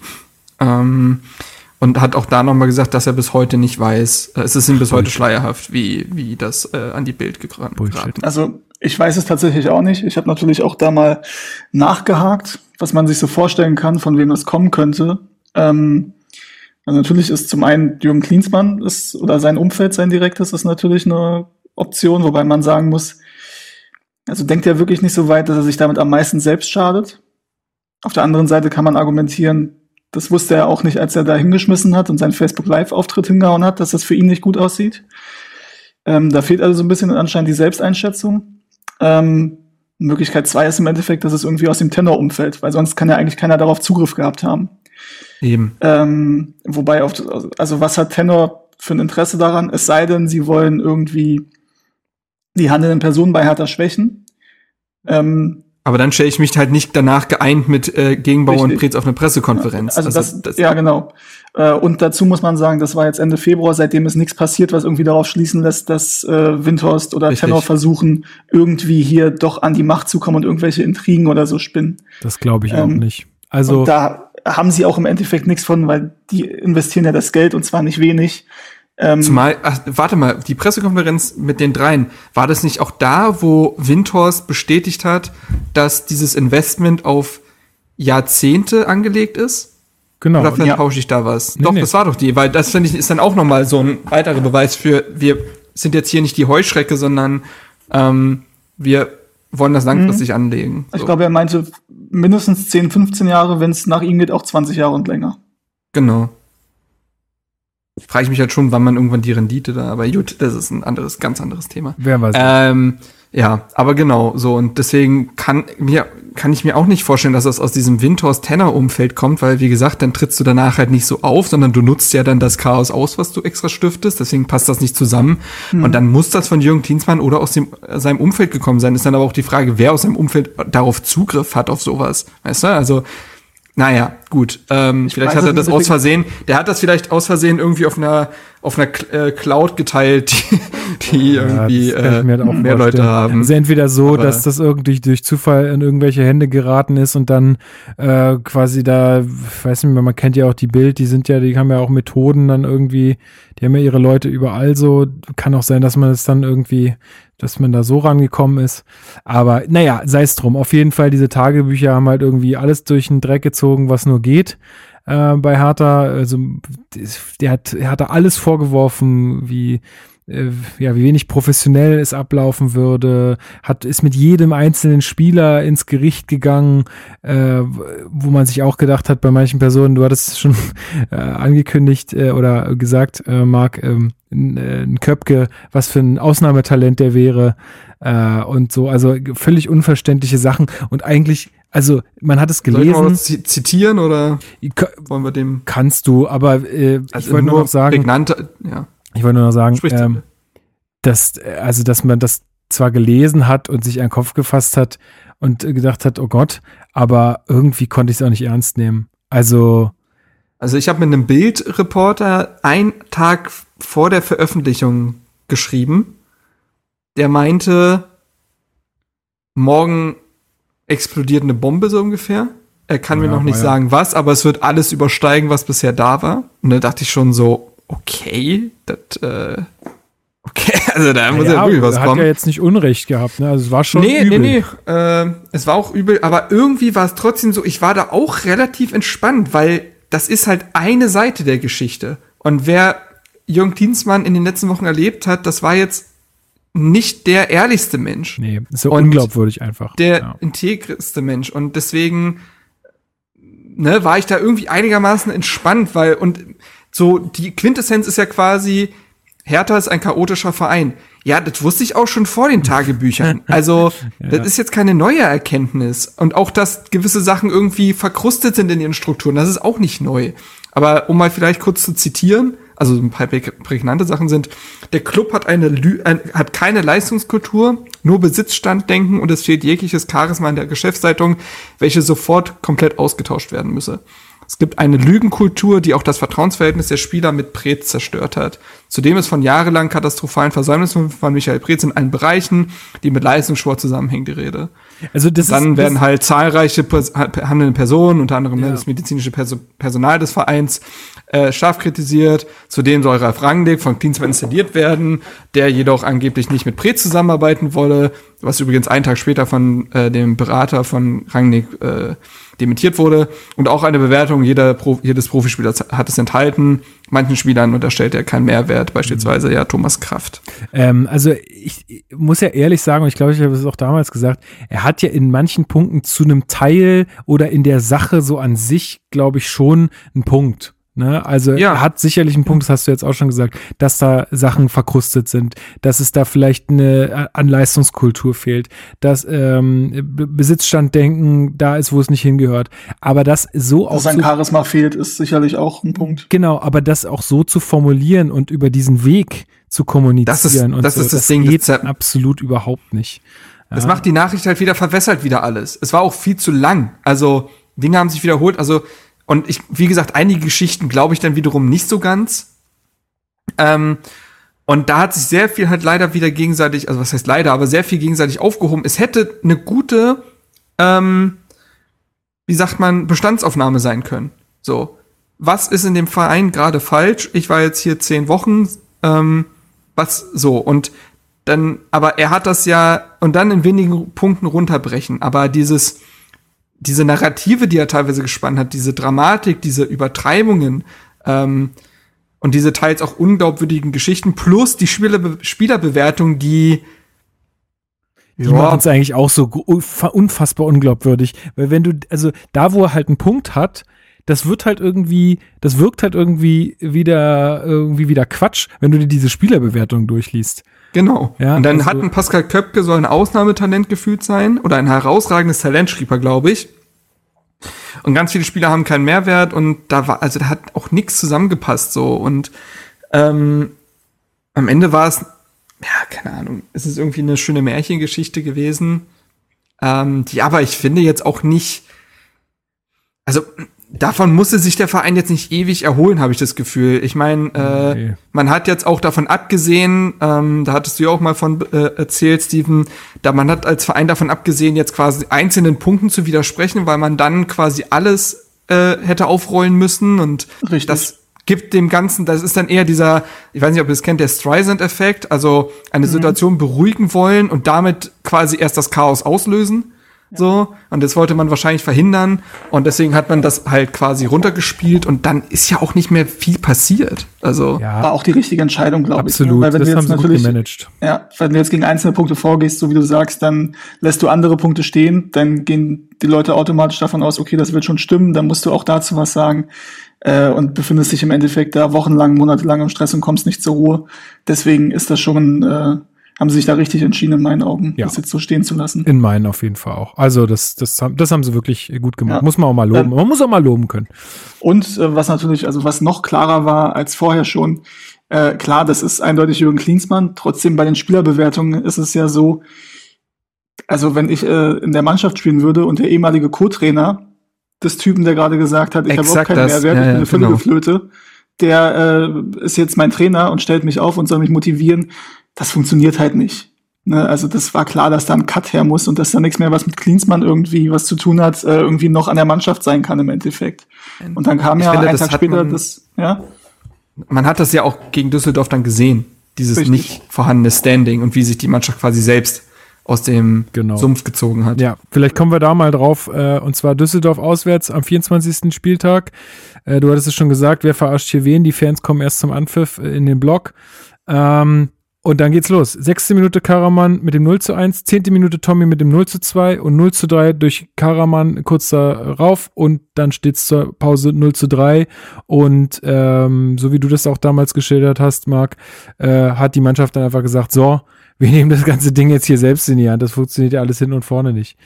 Äh, und es wurde dann natürlich auch besser. Ähm, Also in der Kabine sollen ja dann äh, Thomas Kraft, Wladimir Darida und noch irgendjemand das Wort ergriffen haben. Waren es nicht, waren's nicht drei? Per Schäbrett oder so? Ich weiß es nicht mehr genau. Aber Thomas Kraft soll irgendwie damit gedroht haben, wenn die zweite Halbzeit genauso verläuft, verlässt er sein Tor. sehr gut. Man Aber könnte er hämisch fragen, Er Man könnte hämisch fragen, ob es seine eine- Position verlässt. Weil Richtig, Torunariga hat genau. auch nicht mehr Innenverteidiger gespielt in der zweiten Halbzeit. Genau. Ähm, ja, und wie gesagt, es wurde besser und es wurde halt auch durch einen gewissen Matthäus Kunja vor allem besser, der einfach, ähm, also man muss sagen, dass die Ein Einwechslung gut getan haben. Ich weiß noch, dass Deroson und Luke Bacchio, also, also andersrum. Der Plan, den Alexander Nuri hatte, ist in dem Spiel überhaupt nicht aufgegangen. Der wollte irgendwie so eine Mischung, also so eine fliegende Mischung aus Dreier- und Viererkette spielen, wo sich Deroson und Luke Bacchio quasi immer nach hinten fallen lassen. Lass es mehr eine Fünferkette sein. Das hat überhaupt nicht funktioniert, deswegen ist man auch auseinandergebrochen und in der zweiten Halbzeit hat man dann Mittelstädt und Wolf gebracht für die beiden. Damit wurde das Spiel dann stringenter und äh, Kunja hat dann halt auch äh, diese Mannschaft da rausgezogen. Unvergessen sein, Jub sein Cochones-Jubel. Ja. Äh, wie er nach dem, also das 3 zu 1 fällt unglücklich aus Düsseldorfer Sicht durch das Eigentor von Tommy. Ähm, und dann macht Kunja zwei Minuten später das 2 zu 3 und äh, zeigt daraufhin auf seine, ne, seine Kronjuwelen und äh, deutet an, Leute, Eier, wir brauchen Eier, frei nach Oliver Kahn. Und neun Minuten später erzählt dann äh, Piontek per Elfmeter dann das 3 zu 3 und dabei blieb es auch. Genau. Man hätte sogar noch gewinnen können. Auf jeden Fall, ja. Also Kunja hat sogar noch Pfostenschuss am Ende. Mhm. Also da war schon noch einiges drin. Also so, äh, das so zu viel wie der unglücklicher Spielverlauf und so. Ne? Also du kannst halt so ein Spiel auch noch komplett drehen, wenn es irgendwie gut läuft. Ähm, das ja wär, wäre schön gewesen, aber ist nicht so äh, glücklicher, also glücklicher Punkt in dem Sinne, so wie es irgendwie abgelaufen ist, weil man die erste Halbzeit komplett verschlafen hat, zweite Halbzeit dann eigentlich über dem Niveau gespielt hat, was man sonst so gezeigt hat. Und ja, aber wie gesagt, von Ruhe und äh, Konstanz äh, weit entfernt. Und ähm, ja, wollen wir dann schon zum Spiel gegen Bremen kommen? Ja, da ist das ja quasi genau dasselbe. Also, Genau, ähnlich, ja. Also da war Corona tatsächlich schon ein Thema, ne? Also ich habe jetzt in der in der, ähm, in der Zusammenfassung hat der Schiri Winkmann hat schon äh, Ellbogencheck gemacht beim beim Anstoß. Also der war schon so, ah nee, vielleicht ist es auch einfach sein Ding. nee, nee, nee, nee, das war das war dieses Corona-Ding schon, dass das da schon aufkam. Ja, das ist März, klar. Genau, ähm, genau, das war das Spiel gegen Bremen, da hat das haben wir halt nicht gesehen können. Ähm, damals und ähm, Bremen geht durch Sargent 1 zu 0 früh in Führung. Klaassen legt dann auch nach äh, zum 0 zu 2 per Kopf nach einer Flanke. Ähm, Und dann dachte man schon, beziehungsweise als wir das im Ticker gesehen haben, haben wir schon wieder gedacht, Die haben ey, das abgewunken. kann halt nicht Die- sein. Ja, also Die haben ge- abgewunken. Ich dachte mir, okay, ich widme mich ab jetzt Hallenheimer. Also das äh, kann dabei man warst du der auf, Stelle auch warst auf, auf dem Spielewochenende. Hätte ich so einen ganz tollen anderen. Der hat sich eigentlich, ja, hat ja keiner mitgehabt. Schade. Stimmt, Heimer hatte keine ähm, ja, aber nee, da haben sie sich ja, ich weiß nicht, äh, wir beide haben es nicht gesehen, dann kann ja vielleicht Steven kurz berichten, Genau, äh, wie es dann Die weiterging zweite Halbzeit war. Beziehungsweise Stark hat ja sogar noch in der ersten Halbzeit das Anschlusstor gemacht, aber ja. Ähm, sorry. Kurz kurz noch mal, kannst du kurz Hast du nochmal wieder einen Bierbecher gehangen oder? kurz noch mal Qualifying-Ergebnisse gecheckt oder was? Nee, sorry. Ähm, ich bin da. Sag mir mal ganz kurz, wir waren jetzt bei Bremen. Spiel? 2 Bremen. 2 Alter, du warst ja komplett raus. Nee, ja, Junge, sorry, ich hatte hier ganz kurz ein, ein Problem. Alles gut. Bin wieder Alles da. gut. Äh, ja, du solltest uns Ja, die wisst- zweite Halbzeit auch, näher Die Hörer dürfen ja auch mal mitkriegen, dass hier nicht alles immer super professionell abläuft. Die denken ja sonst hier, Hey, wir würden Geld dafür bekommen. Moment, Moment. ähm, Äh, ja, du solltest uns die zweite Halbzeit näher bringen, weil wir die nicht gesehen haben. Ja, ähm, habe ich gesehen, auch äh, wieder im Stadion, das letzte Mal ja tatsächlich im Stadion, was ich da noch nicht wusste. Ähm, hinter mir ein Bremer, der mich enorm aufgeregt hat. Ähm, zweite Uwe? Halbzeit war es. Bitte? Egal. Was? Was?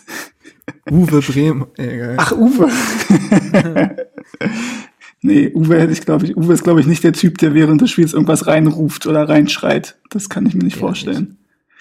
Ähm, zweite Halbzeit tatsächlich ganz ordentlich. Ähm, also auch relativ wild, wie das halt immer war dann in dieser Phase.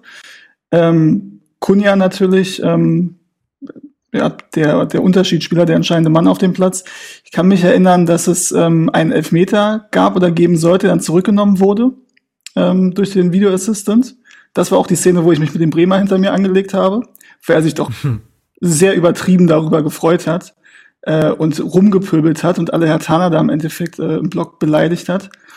Ich mich dann umgedreht habe und ihm gesagt habe, was ich von seiner Art halte und dann gesehen habe, dass neben ihm ein kleines Kind sitzt, wo ich erst dachte, scheiße, ich habe jetzt ihren Vater beleidigt, das wollte ich jetzt eigentlich nicht, dass das Kind das mitbekommt. Im nächsten Moment dachte ich aber, wie assi ist das denn, wenn du dein kleines Kind dabei hast, Mhm. dich da mit dem halben Block anzulegen? Aber gut. Ich habe mal im Stadion vor zwei Jahren oder so erlebt, wie äh, bei uns im Block ein Vater saß, der Mhm. Fan von, oh, ich weiß gar nicht mehr, der war Fan von Hertha, glaube ich, und sein Sohn war aber Fan von einem kleiner Sohn, also wirklich noch ganz kleiner Junge, war Fan von einem anderen Verein und Hertha hat halt gewonnen und der hat seinem Sohn hämisch ins Gesicht gelacht, wenn Hertha ein Tor gemacht hat und der Sohn hat nach dem Spiel, hat der geweint und ich habe mich dann zu dem hingedreht und gesagt, du, ist doch nicht schlimm, nur ein Spiel. Ne? Also, das ist so, was ist das denn für ein Arschloch, seinen kleinen Sohn da zum Wein zu bringen im Stadion? Also Wahnsinn, manche Menschen merken gar nichts. Es wirkt, ja, weiß nicht, also passiert, glaube ich, auch häufiger im Stadion. Ich achte da nicht immer so drauf. In dem Fall hat es mich halt wirklich enorm gestört. Also wie gesagt, kann ich nachvollziehen, wie man ähm, sich so asozial verhalten kann, wenn man sein Kind dann neben sich hat. Ähm, aber okay. Ähm, ansonsten war es dann so, dass ähm, ich schon der Meinung war, dass Hertha eigentlich den drei Punkten näher war. Alleine, also durch diesen Flow dann wieder den Rückstand aufgeholt. Man hatte auch da so ein bisschen das Gefühl, ist eigentlich auch egal, ob wir in Rückstand sind, wir drehen das Ding ja eh immer noch. Ähm, dann auch funktioniert. Ähm, ja, ansonsten, zweite Halbzeit war so, Ibisevic kam noch rein, glaube ich. Ähm, und hatte dann auch noch mal eine Aktion in der 90. Minute. Im Endeffekt war es dann 2 zu 2. Und Pizarro kam natürlich auch, ich hatte schon wieder Angst. Ähm, hat dann aber nicht mehr gestochen. Und im Endeffekt war es dann 2 zu 2. Ähm, glaube, tabellarisch. Ähm, Ähm, ich glaube, das auf dem Schirm. Ja, Äh, wir waren danach auf Platz 13 mit 28 Punkten. Das Mhm. war ähm, sechs Punkte weg vom Relegationsplatz. Also Genau. eigentlich, eigentlich ganz, sagen wir mal, für so wie die Saison bis dahin verlaufen war, ähm, war das okay. Ja, und ich glaube, die Ausgangssituation war auch so ein bisschen so, wenn man das gewonnen hätte gegen Bremen, die ja zu dem Zeitpunkt auch auf Platz 16 oder 17 waren, äh, hätte man halt den Rückstand auf neun oder sogar noch mehr Punkte vergrößern können, was dann schon wirklich die halbe Miete gewesen wäre. Ähm, dann nicht ganz geklappt, aber trotzdem wichtig natürlich, dass man mit dem Punkt wenigstens den Abstand halten konnte, weil bei einer Niederlage wäre man wieder richtig unten drin gewesen, hätte dann überlegen müssen, äh, ob man doch noch mal was macht auf der Trainerposition. Und dann dachte man nach dem Spiel, okay, irgendwie diese Saison zu Ende bringen. Und dann im Sommer war ja eh klar, dass was Neues passiert. Äh, allerdings sollte es da ein bisschen dauern, bis die Saison weitergeht. Genau. Dann ähm, war nämlich, äh, also dann war ja die Mannschaft schon auf dem Weg zum Spiel gegen Hoffenheim und wurde dann sozusagen zurückgepfiffen, äh, weil dann entschieden wurde, aufgrund der nun ja immer noch andauernden äh, Corona-Pandemie, dass ähm, die Bundesliga ausgesetzt wird, ähm, also keine Spiele mehr stattfinden, weil ja auch alle Großveranstaltungen abgesagt wurden und so weiter und so fort. Ähm, und man ja auch in Italien gesehen hat, wie so ein äh, Fußballspiel mit so viel Publikum dann äh, zu einem äh, Spreader-Event werden kann. Geht man zumindest davon aus. Ähm, ja, äh, genau, Bundesliga wird ausgesetzt. Ähm, ich glaube, die Maßnahmen sind hinlänglich bekannt gewesen. Ähm, wir hatten sogar ja, zwei. Folgen gemacht. Äh, genau, wir hatten da auch ein paar Folgen zu gemacht. Zwei Corona-Fälle gab es, glaube ich, auch bei uns in der Mannschaft, äh, wodurch dann auch die Spieler äh, in Quarantäne mussten. Eine Zeit lang haben sich dann auf so Rennrädern fit gehalten und immer schön äh, Videos gepostet, wie, äh, wie sie gerade schwitzen. Ansonsten haben sie bestimmt die ganze Zeit nur FIFA gespielt.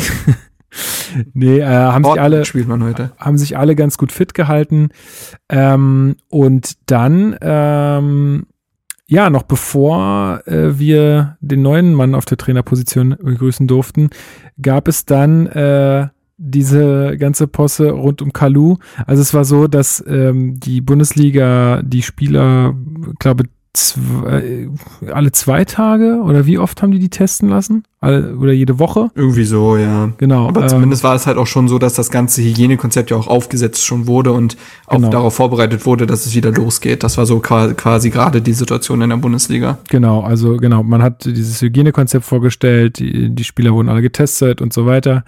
Und dann, äh, ja, macht äh, Salomon Kalou ein Facebook Live-Video, wo er erst mit dem Auto unterwegs ist, hin zum Training äh, und äh, dann in der Kabine ist. Äh, also erstmal geht er in die Geschäftsstelle, gibt allen fröhlich die Hand, ähm, geht dann äh, in, die, in die Kabine, macht sich dann noch irgendwie über, also oder spricht zumindest mit, äh, mit seinen Mitspielern über die Gehaltszettel, wo anscheinend irgendwie ähm, dem einen mal mehr, dem anderen mal weniger abgezogen wurde, weil man ja gesagt hat, man verzichtet sozusagen auf Gehalt, ähm, weil es ja auch, auch Verdienstausfälle für Hertha an sich gibt, ähm, sodass die Spieler das ein bisschen mit auffangen. Ist dann noch in die medizinische Abteilung gegangen, äh, macht sich auf dem Weg dahin noch so ein bisschen mehr oder weniger lustig äh, über Corona, also, naja, was heißt, er macht sich lustig, aber es ist halt so ein bisschen, man merkt so, er nimmt das Ganze vielleicht nicht ganz so ernst, wie man es nehmen sollte, wenn man live streamt zumindest. Ich meine, was der privat macht und welche Gags er sonst so raushaut im Kreise seiner Freunde, das ist ja völlig, ist ja völlig legitim legitim und ich mache auch Witze darüber und so, aber vielleicht sollte man, wenn man live streamt und weiß nicht, wie viele tausend ZuschauerInnen hat, dann sollte man doch aufpassen, was man da so von sich gibt. Geht dann, ich glaube, bei John Tonoriga in diesen in diesen Raum rein, äh, wo eigentlich dann nur immer das medizinische Personal und der Spieler sein darf, wenn gerade der Test durchgeführt wird oder der Abstrich genommen wird. Ähm, ja, äh, macht da auch noch irgendwelche Gags, ähm, so von wegen, äh, it's fine, it's fine, alles cool. Ähm, was aber überhaupt nicht äh, in Ordnung ist und wo auch jetzt dieser, naja, es ist ja schon jetzt äh, ein nie wieder weggehender Satz, den man äh, an verschiedenen Stellen äh, benutzen wird. Bitte löscht das, Salah. Äh, der, der, ich weiß nicht, wer der Arzt oder der Physio oder wer auch immer das war. David de Mel war das, der übrigens jetzt im Sommer ist, nach äh, knapp 20 Jahren weg ist. ach krass. ist irgendwie, ja. Genau, der, der dann noch zu ihm sagt, so bitte löscht das, Salah. ähm, ja, und ähm, was dann natürlich wahnsinnig durch die Presse geht und wo dann auch nochmal alles in Frage gestellt wird, wie ernst nehmen die Vereine das überhaupt mit diesem Hygienekonzept und so und was natürlich auch so ein bisschen aufgedeckt hat, äh, dass es eigentlich mehr oder weniger schon auch sehr optimistisch ist, was da aufgesetzt wurde. Und wo ich immer noch klar, es hat jetzt bisher funktioniert, also das hat, äh, werden wir vielleicht auch noch zukommen, es hat bisher ganz gut funktioniert, aber wo auch ja der Max vom Rasenfunk äh, mal ähm, Zweifel hat anklingen lassen, inwieweit denn eigentlich also wirklich, das ist ja, sind ja keine unabhängigen Leute, die diese Tests durchführen. Das bedeutet, wenn jemand äh, da getestet wird und der wird vielleicht positiv auf Corona getestet, dann äh, heißt das ja nicht, dass das direkt irgendwie an die DFL gemeldet werden muss. Ähm, Oder müssen das die Labore dann machen, die mehr oder weniger unabhängig sind? Also ich weiß, weiß nicht, ob das halt am Ende wirklich alles so sauber läuft oder ob man nicht am Ende sagt, naja, naja Muskelzerrung, zwei Wochen Pause. Ähm, Zumal das Video hat doch gezeigt, dass der Test auch nicht komplett korrekt durchgeführt wurde und dadurch halt die Ergebnisse zweifelhaft sein könnten. Das, das ist, ist ja, und das ist ja eh immer so, ne? So ein Test ist ja auch nie 100 Prozent. So, es bleibt immer eine gewisse un, also eine gewisse Wahrscheinlichkeit, dass es ungenau ist. Äh, und deswegen, ähm, ja, also äh, schwierige Kiste für Solomon Kalou sicherlich richtig beschissen. Er wurde danach auch suspendiert. Ähm, ja. Ich glaube, wir haben ja da auch relativ ausführlich schon drüber gesprochen, über das Kalu-Thema und das ist halt ja irgendwo schade und bitter und auch ein bisschen tragisch ist, dass ausgerechnet er derjenige ist, dem solch ein riesiger Fauxpas passiert und der dadurch ähm, ja dann suspendiert wird und so sein oder sein, seine, seine Zeit bei Hertha ein solches Ende findet. Es, eigentlich ist es halt nicht verdient, das hat er auch gesagt, er ist mehr als diese schlechten 30 Minuten. Und das ist ja auch, er war enorm wichtig, sowohl sportlich als auch als Mensch, glaube ich, äh, und in der Kabine für die Mannschaft und für Hertha. Deswegen, also, dass das sau dumm ist, da haben wir drüber gesprochen.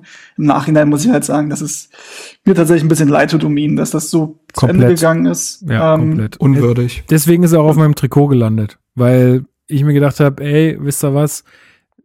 wie er selbst sagt, ja, das ist, war ein großer Fehler und sicherlich keine äh, mhm. kluge Aktion, aber das war, das sollte nicht das sein, woran man sich erinnert, wenn man an Kaluba Hertha denkt, sondern. Ja. Ist dann, übrigens auch auf meinem Trikot von letzter Saison. Dann sollte man sich an das 3-0 in Hannover erinnern. Richtig. Ja. Aber Michael Preetz hat es ja auch so gesagt, dass man ihn jetzt nicht auf ewig verdammen sollte das, und dass man das auch nicht tut und dass man äh, aber man muss die Konsequenzen ziehen wird. und das ist ja auch richtig so. Also das, ja, da das hat man auch keine Wahl ich glaube, was man halt auch sagen muss, ähm, das ist jetzt auch nicht so, dass nur Salomon Kalou als einziger Bundesligaspieler, als einziger Hertha-Spieler äh, da einen Fehler das gemacht ist noch so ein Ding. hat. Also A ist, das wurde ja so ein bisschen dann, da wurde drüber hinweggegangen. Auch die anderen Spieler und andere Mitarbeiter verhalten sich da nicht so, wie es eigentlich vorgesehen ist in dem Video. Und ich gehe davon aus, dass das auch bei den anderen Mannschaften nicht anders ist. Nur ist halt nicht jeder so blöd, muss man halt ehrlich sagen, das live auf Facebook zu streamen. Ja, wir sind halt Facebook Live-Meister 2020. Richtig. Das ist nun mal Und, so. Ähm, ein kurzer Einwurf noch, wenn wir jetzt gerade in der Corona-Zeit ist, weil ich heute gelesen habe, dass beim ersten FC Köln zwei Spieler positiv getestet mhm. wurden, ähm, die allerdings noch nicht im Mannschaftstraining waren. Ähm, und halt jetzt ins Mannschaftstraining gehen und die beiden sind halt in Quarantäne und die anderen können trainieren. Das heißt, das funktioniert ja so. Ähm, wenn allerdings jetzt was passieren würde, ähm, und wir haben ja jetzt steigende Zahlen, zwar im kleinen Rahmen, aber so wie es aussieht, würde es so sein, dass die Zahlen eher wieder steigen, auch Richtung Herbst und Winter. Dann bin ich gespannt, ob dieses Konzept weiterhin so durchzuziehen ist, wie das jetzt der Fall ist, wenn du weiterhin diese Quarantänemaßnahmen hast.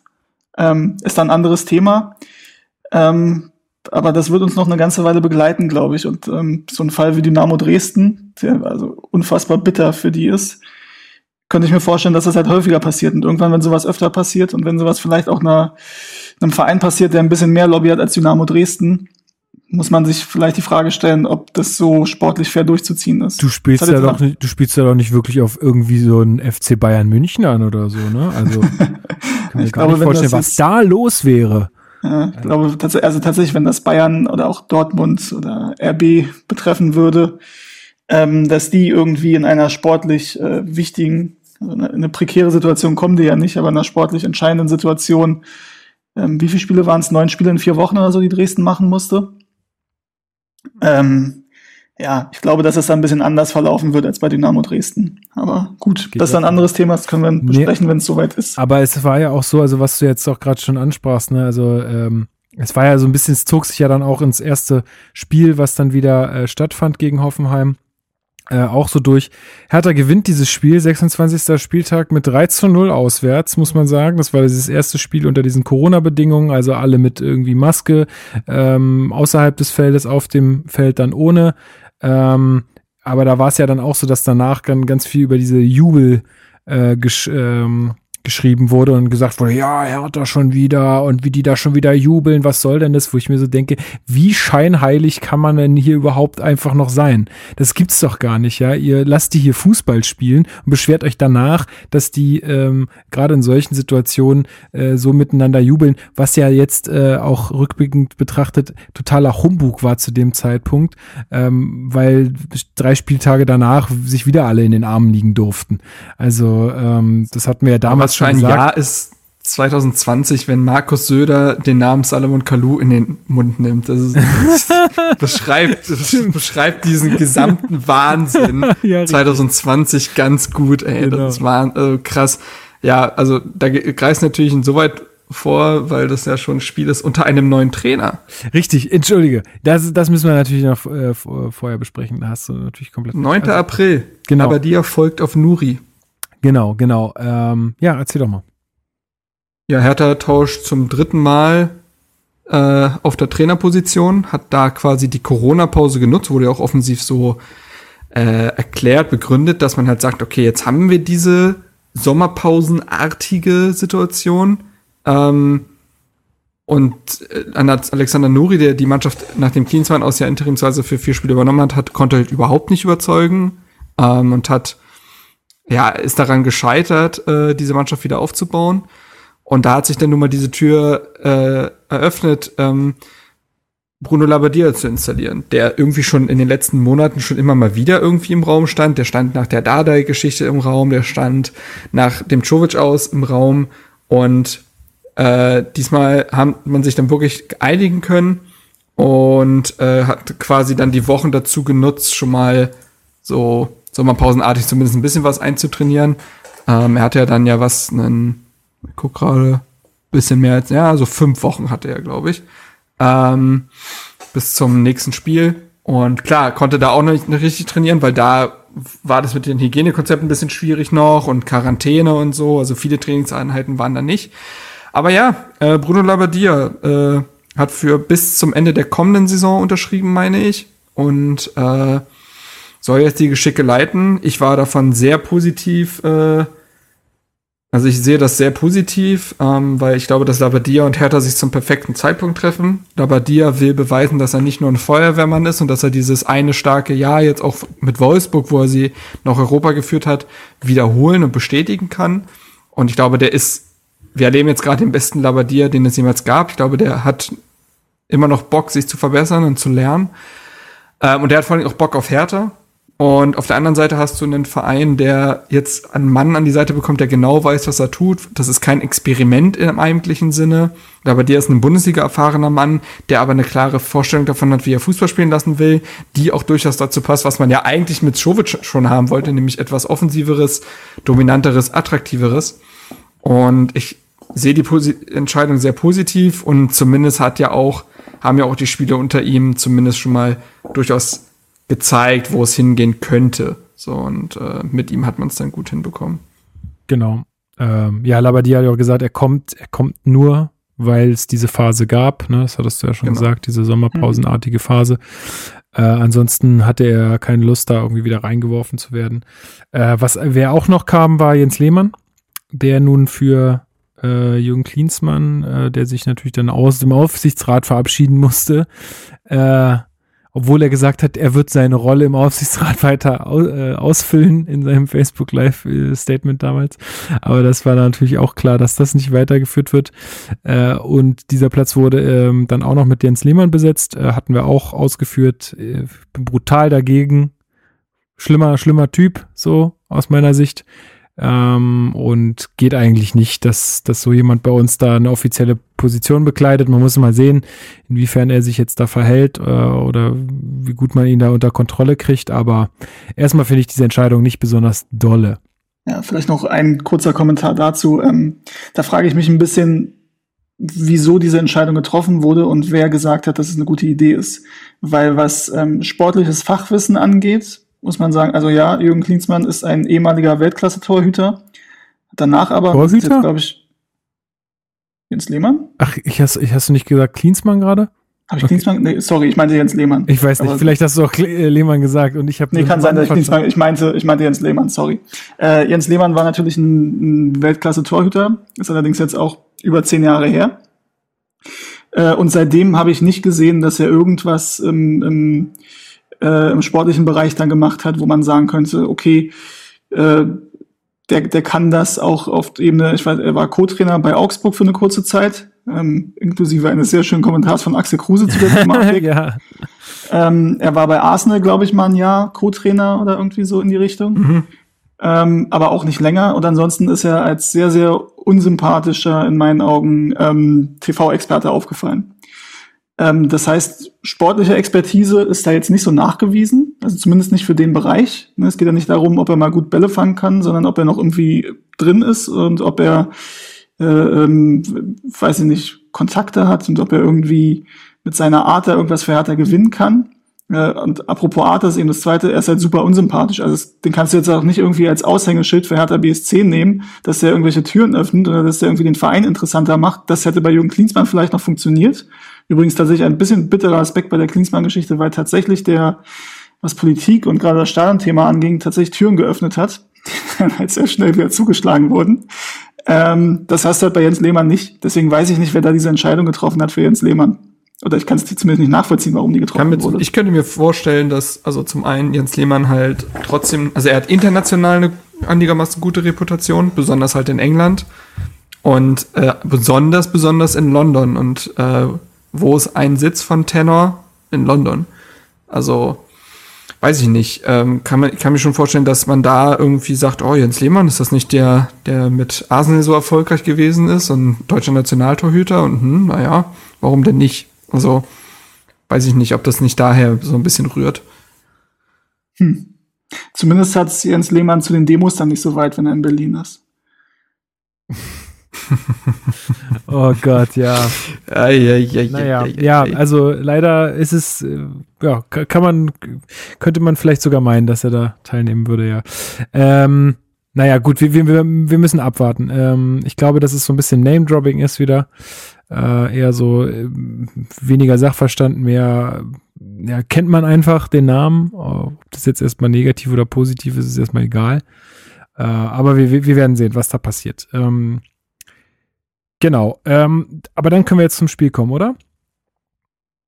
Mhm. Gut, 26. Spieltag, äh, Hoffenheim auswärts, 3 zu 0, hatte ich schon gesagt. Erste, erstes Spiel unter Corona-Bedingungen. Ähm, ja, das war eine ganz ansehnliche erste Halbzeit, glaube ich. Ähm, zwar ohne Tor, aber man hat irgendwie gemerkt, da ist was passiert. Also man hat so einen, diesen Labadia-Einfluss schon gemerkt. Da war eine andere Genauigkeit da, eine andere Körpersprache. Ähm, das, das, das sah für mich alles richtig gut aus. Und ähm, ja, in der, in der zweiten Halbzeit, dann in der 58. Minute, schießt Pekarik tatsächlich das 1 zu 0. Klar, der Schuss wurde von Akpo, Akpoguma, oh Gott, dieser Name, äh, hart auszusprechen, ähm, noch unhaltbar abgefälscht, dennoch äh, für ihn wahnsinnig schön, weil er jetzt dann unter Labadia dann auch nachhaltig irgendwie zu, zum Stammspieler werden sollte. Ähm, dann äh, eigentlich, ich weiß nicht, keine, glaube keine 100 Sekunden später schießt Ibišević das 2 zu 0. Ähm, also da muss man, finde ich, äh, Mittelstädt äh, krass loben, der da die Vor Vor Vorarbeit, ähm, also mit der Vorarbeit eigentlich ja alles klar macht sozusagen. Da muss Ibišević wirklich nur noch den Kopf reinhalten. Und ähm, dann auch noch äh, Kunja zum 3 zu 0 mit einem tollen Solo, Zulu, äh, Solo, äh, wo Akpoguma wieder nicht gut aussieht, ähm, der das nicht richtig verteidigt kriegt. Ähm, gut, gegen Kunja wahrscheinlich auch ein bisschen schwierig. Ähm, danach hat Meier sogar noch einen Pfostenschuss. Äh, also das Spiel war große Klasse. Also ich habe äh, ich hab richtig Bock wieder bekommen, härter zu gucken nach dem Spiel. Ähm, klar, man war sich immer noch nicht so sicher, wie soll man das finden, ohne Fans äh, im Stadion und so weiter. Aber wenn man das Ganze jetzt mal aufs Sportliche runterbricht, dann hat man da eine Hertha gesehen, die so selbstbewusst äh, und äh, gut gespielt hat wie lange nicht. Und äh, ja. man hat ja dann auch darüber diskutiert, na, wo kommt denn das jetzt auf einmal her? Ist das vielleicht sogar, weil kein Publikum im Stadion ist, dass man sich einfach äh, doch deutlich mehr auf das Sportliche konzentrieren kann und ähm, keine Nebengeräusche hat? Gut, es gab dann noch diese Diskussion um den Torjubel, was aber, glaube ich, mittlerweile hinfällig ist. Und jeder, der damals da was gegen gesagt hat, dem habe ich auch gesagt, Leute, jetzt sind wir doch mal ehrlich, die sollen sich da bei einer Ecke auf den Füßen stehen, aber sollen sich dann nicht mhm. bei einem mhm. Torjubel die Hand geben dürfen. Also was ist denn da, worüber reden wir hier eigentlich? Und das, diese Diskussion ist ja mittlerweile auch äh, vorbei. Also was auf jeden Fall auffällig war, dass äh, Labadia ja auf sehr viel Erfahrung gesetzt hat. Mhm. Ähm, Pekarik hat gespielt, Sherbert hat gespielt, Ibišević hat gespielt, Plattenhardt hat äh, gespielt. Ähm, auch ein klassisches 4-2-3-1 ist, was, ist ja etwas, was Spieler eigentlich immer ganz gut beherrschen. Ist jetzt nichts super Verrücktes. Ähm, das hat der Mannschaft gut getan. Und es war ja, es ist ja auch in der Corona-Zeit jetzt so gewesen, gewesen, dass man fünf Spieler ein- und auswechseln darf. Ja, richtig. Und das hat äh, dazu geführt, dass äh, Jessica Nankamp sein äh, erst sein Profidebüt gefeiert hat gegen Hoffenheim hat sogar ein paar Minuten, ja, 79. kam er rein. Ähm, also da auch schon seine ersten Minuten gesammelt. Ähm, ja, Askasibar hat seinen bis dahin dann letzten Auftritt gehabt mit sechs Minuten. Dann hat er sich ja die Verletzung zugezogen. Aber ähm, ja, natürlich ein Auftritt, der wahnsinnig Mut gemacht hat, weil die Einstellung sehr, wirklich gestimmt hat, ähm, weil die Mannschaft taktisch gut eingestellt war, weil die Mannschaft Lust ausgestrahlt hat. Man muss sagen, dass das Spiel auch wirklich anders ausgehen könnte. Also Hoffenheim hat beste Chancen beim Stand von 0 zu 0 und auch danach noch Chancen. Ähm, das ist dann glücklich gelaufen, aber trotzdem war es natürlich ein verdienter Sieg. Genau. Ja. Steven, hast du noch ähm, was zu, hinzuzufügen? Ja, kurz im Endeffekt nur, das klingt ein bisschen platt, aber tatsächlich hat man gesehen, dass ähm, äh, Bruno Labbadia es geschafft hat in diesen, ich glaube, fünf Wochen circa, fünf, sechs Wochen war er zu dem Zeitpunkt Trainer, ähm, dass er es geschafft hat, wirklich wieder eine Mannschaft daraus zu formen. Ähm, dann auf der Bank saßen auch, glaube ich, das erste Mal äh, Samacic und Gangkam. Äh, wurden da noch nicht eingesetzt, aber es kam dann später. Was auch ein Zeichen war, also auch wenn natürlich er erstmal auf Erfahrung gesetzt hat in der Startelf, dass er trotzdem halt äh, die Jungspieler ähm, nicht vergisst. Das hat sich dann auch noch weiter in den nächsten Spielen fortgezogen, das fand ich sehr gut. Äh, und für mich persönlich tatsächlich war es auch insofern ganz schön, weil wir dieses Spiel in einer Kneipe gesehen haben oder außen, ähm, also draußen, das Wetter ging einigermaßen, äh, die wir bei der Aktion Hertha Kneipe unterstützt haben und die dann schon unter Auflagen aufmachen konnte, weil die auch Essen angeboten haben. Äh, und das war natürlich dann irgendwie ganz cool, dass Fußball wieder losgeht, auch natürlich nicht so, wie ich es mir wünsche. Ähm, aber zumindest mit einem sehr schönen Hertha-Spiel und mit einem Sieg und in einer Kneipe, die dann wieder öffnen durfte, die wir unterstützt haben. Ich habe das T-Shirt gerade an, übrigens. Sehr schön. Ja. Das freut mich. Schade, dass wir äh, ohne Video aufnehmen. Ja, schade. ähm, ja. Genau, ja. Hast du ein dunkelblaues oder ein weißes? Ich habe ein weißes. Okay. Bei dem Wetter.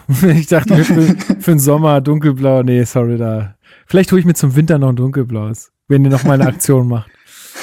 ähm, ja, genau. Also äh, toller Auftakt, auch für Labadia sicherlich äh, ein toller Auftakt. Äh, und ähm, sowas gibt natürlich dann auch der Mannschaft Vertrauen in den Trainer, wenn man merkt, dass das funktioniert hier alles. Und mit diesem äh, tollen Sieg, Auswärtssieg gegen Hoffenheim, konnte man dann am 27. Spieltag gegen Union ins Derby-Rückspiel gehen. Im Berliner Olympiastadion, was leider leer bleiben musste. Ich hatte auch schon Tickets, völlig überteuerte Tickets. Ähm, wo man das Geld ja dann Gott sei Dank zurückbekommen hat. Ähm, ja, aber auch was Marc schon sagte, ne, auch da hat ähm, Labadia auf sehr viel Erfahrung gesetzt. Das war die älteste Startelf seit 13 Jahren habe ich in der Zusammenfassung gehört. Ähm, und ja, also es war, das, ich weiß gar nicht, wenn man die beiden Spiele nebeneinander liegt, das ist ein Unterschied wie Tag und Nacht gewesen. Ne? Also von Beginn an war Hertha viel besser im Spiel, offensiv bemüht. Ähm, eigentlich die ganze Zeit ging das nur auf, äh, auf das Tor von Union. Die einzige Chance, die Union hatte, war so ein Freistoß von Andrich oder so. Das war das Einzige, was da mal aufs Tor kam. Trotzdem blieb's äh, beim 0 zu 0 zur Pause. Und dann hat er da richtig aufgedreht. Dann äh, hat äh, Ibišević das 1 zu 0 per Kopf äh, geschossen. Luke Bacchio dann 70 Sekunden später zum 2 zu 0. 3 zu 0 durch Kunja in der 61. Minute. Und ja, innerhalb von 10 Minuten war Union da eigentlich mehr oder weniger besiegt. Und, und auch ein klasse Tor übrigens, das 3-0 von Kunja. Auch, genau, auch das, ja, auch, oh yes. auch ein geiles Tor. Aber ich fand auch dieses 1 zu 0 von Ibišević, dieser Kopfball war auch einfach geil. Ja. Ähm, Boyata darf dann auch noch äh, nach Ecke einköpfen zum 4 zu 0 und ja, das war, das war einfach, oh, das war einfach balsam auf, auf die Hertha-Seelen, ja. glaube ich. Also ähm, nach diesem tollen 3 zu 0 Auswärtssieg in Hoffenheim, so ein Derby-Sieg. Ich meine, klar, das sind nicht äh, wirklich normale Bedingungen gewesen und ich glaube auch, dass uns das sehr geholfen hat in der Situation. Ähm, dennoch hat man da einfach gesehen, dass wir auf dem Papier äh, dann doch die, einfach die bessere Mannschaft zusammen haben und ähm, so, ein so, ein so ein Spiel auch einfach wegdominieren können. Und ich finde auch da Einstellung gestimmt, aber auch wieder der klare Plan zu sehen. Das war einfach so unglaublich angenehm, weil dieser Plan halt vor allen Dingen in der Offensive so lange nicht bestand in dieser Saison. Und hier hast du ganz klar gesehen, was die Idee ist, was die Handschrift ist. Und die Einstellung und taktische Disziplin hat genauso gestimmt. Man hat defensiv eigentlich auch überhaupt nichts zugelassen.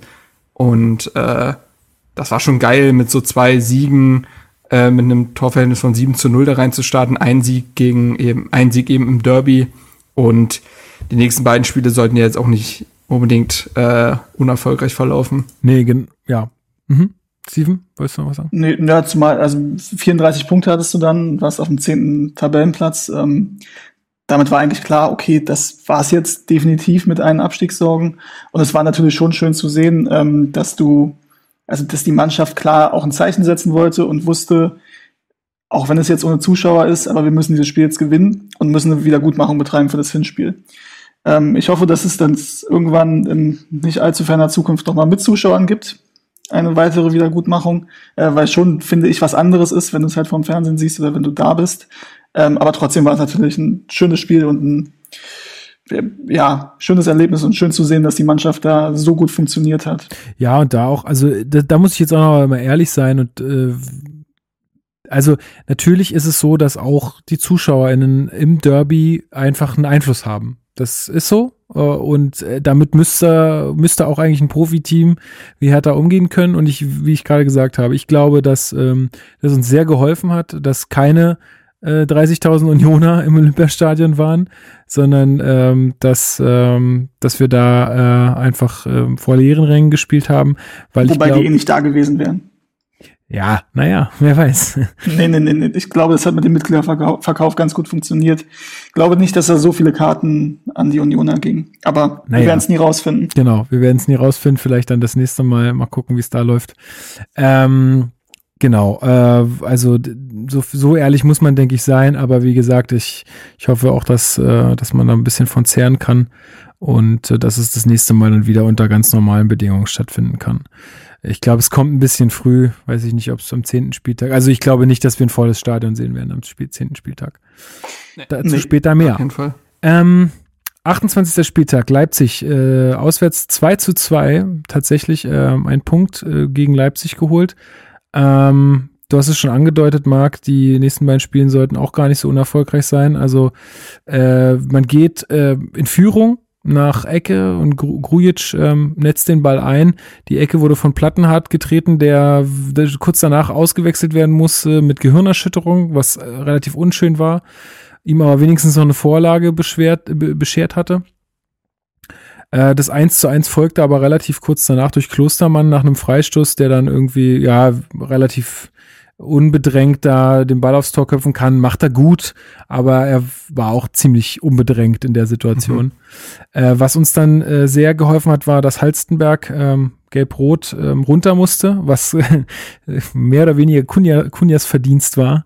Ich glaube, der hat den schon gut zur Weißglut getrieben, äh, den Typen. Ähm, das heißt, ab dem Moment, ähm, oder ich glaube sogar noch in der ersten Hälfte war das, äh, Leipzig dann nur noch zu zehnt. Mm, ja, und dann, ähm, ja, und dann wieder so ein Jahrstein-Fehler. Ähm, der, also der schick schickt, schick, schickt den Ball aufs Tor. Ähm, und Jahrstein hat den Ball eigentlich, will ihn dann irgendwie nah, also nachfassen oder nochmal, also ich weiß nicht, irgendwie rutscht er ihm nochmal durch die, durch die Hände oder durch die Arme und im Nachfassen haut er sich dann den Ball selbst ins Tor. Also solche Sachen dürfen auf dem Niveau nicht passieren. Das, da lege ich mich fest. Das geht einfach nicht. Und äh, wir haben Glück, dass Kunja dann am Ende noch einen Elfmeter rausholt, ist fast zu viel gesagt. Also, meine, er wird ganz klar von Lookman im Tor, äh, im, im Strafraum gef äh, gefoult und Piontek verwandelt dann den Elfmeter zum 2 zu 2. Und ich denke, dieser Punkt in Leipzig geht völlig in Ordnung. Ähm, den hat man sich definitiv Hätte man verdient. eigentlich auch gewinnen können. Also ja, gut, äh, am Ende kann sie jedes Spiel gewinnen, aber ja, ja, aber also ja, aber trotzdem, also positiv hat einfach gestimmt, dass man bei so einem Gegner mindestens ebenbürtig ist. Ähm, auch da wieder Taktik wie Disziplin, wie Einstellung gestimmt hat. Und äh, ja, es ergab sich so ein stimmiges Bild ne, aus diesen ersten drei Spielen. Stimmiges, sehr positives Bild. Ähm, und also, wahnsinnig balsam für die Seele nach so einer aufreibenden, meist negativen und enttäuschenden Saison doch nochmal so einen versöhnlichen Saisonausklang zu haben. Klar, es kamen dann noch Niederlagen hinzu, zu denen kommen wir noch, aber das hat schon wahnsinnig gut getan, um sich so ein bisschen, so, ja, doch versöhnliches Ende ist es dann schon, glaube ich. Genau. Ähm, am 29. Spieltag gegen Augsburg zu Hause gewinnt man 2 zu 0. Da fällt Kunja allerdings schon aus. Ähm, was hatte der nochmal für eine Verletzung? Gehirnerschütterung. War das schon das äh, Gehirnerschütterungsding, ne? Ja, ja, ja, genau. Fällt also aus. Ähm, wer da wieder seinen Auftritt hatte, war Dilrosion, der das 1 zu 23. Minute macht. Und zwar, also das war für mich auch eine der Aktionen der Saison, ey, dieser, wie er den Ball hochchippt äh, in dem in dem Moment und, äh, und das Tor macht, das war echt, also da hat man jede fußballerische Klasse gesehen von ihm. Auch äh, Hertha mhm. total dominant in der ersten Hälfte. Ähm, allerdings war Augsburg dann in der zweiten Hälfte deutlich stärker, ähm, hatte auch mehr Chancen, konnte die aber nicht nutzen. Und ähm, also auch Lattentreffer war da, waren dabei und so weiter. Und äh, aber in der Nachspielzeit, wo Augsburg dann sehr stark aufgemacht hat, ähm, trifft dann Piontek zum 2 zu 0 nach einem sauberen Konter.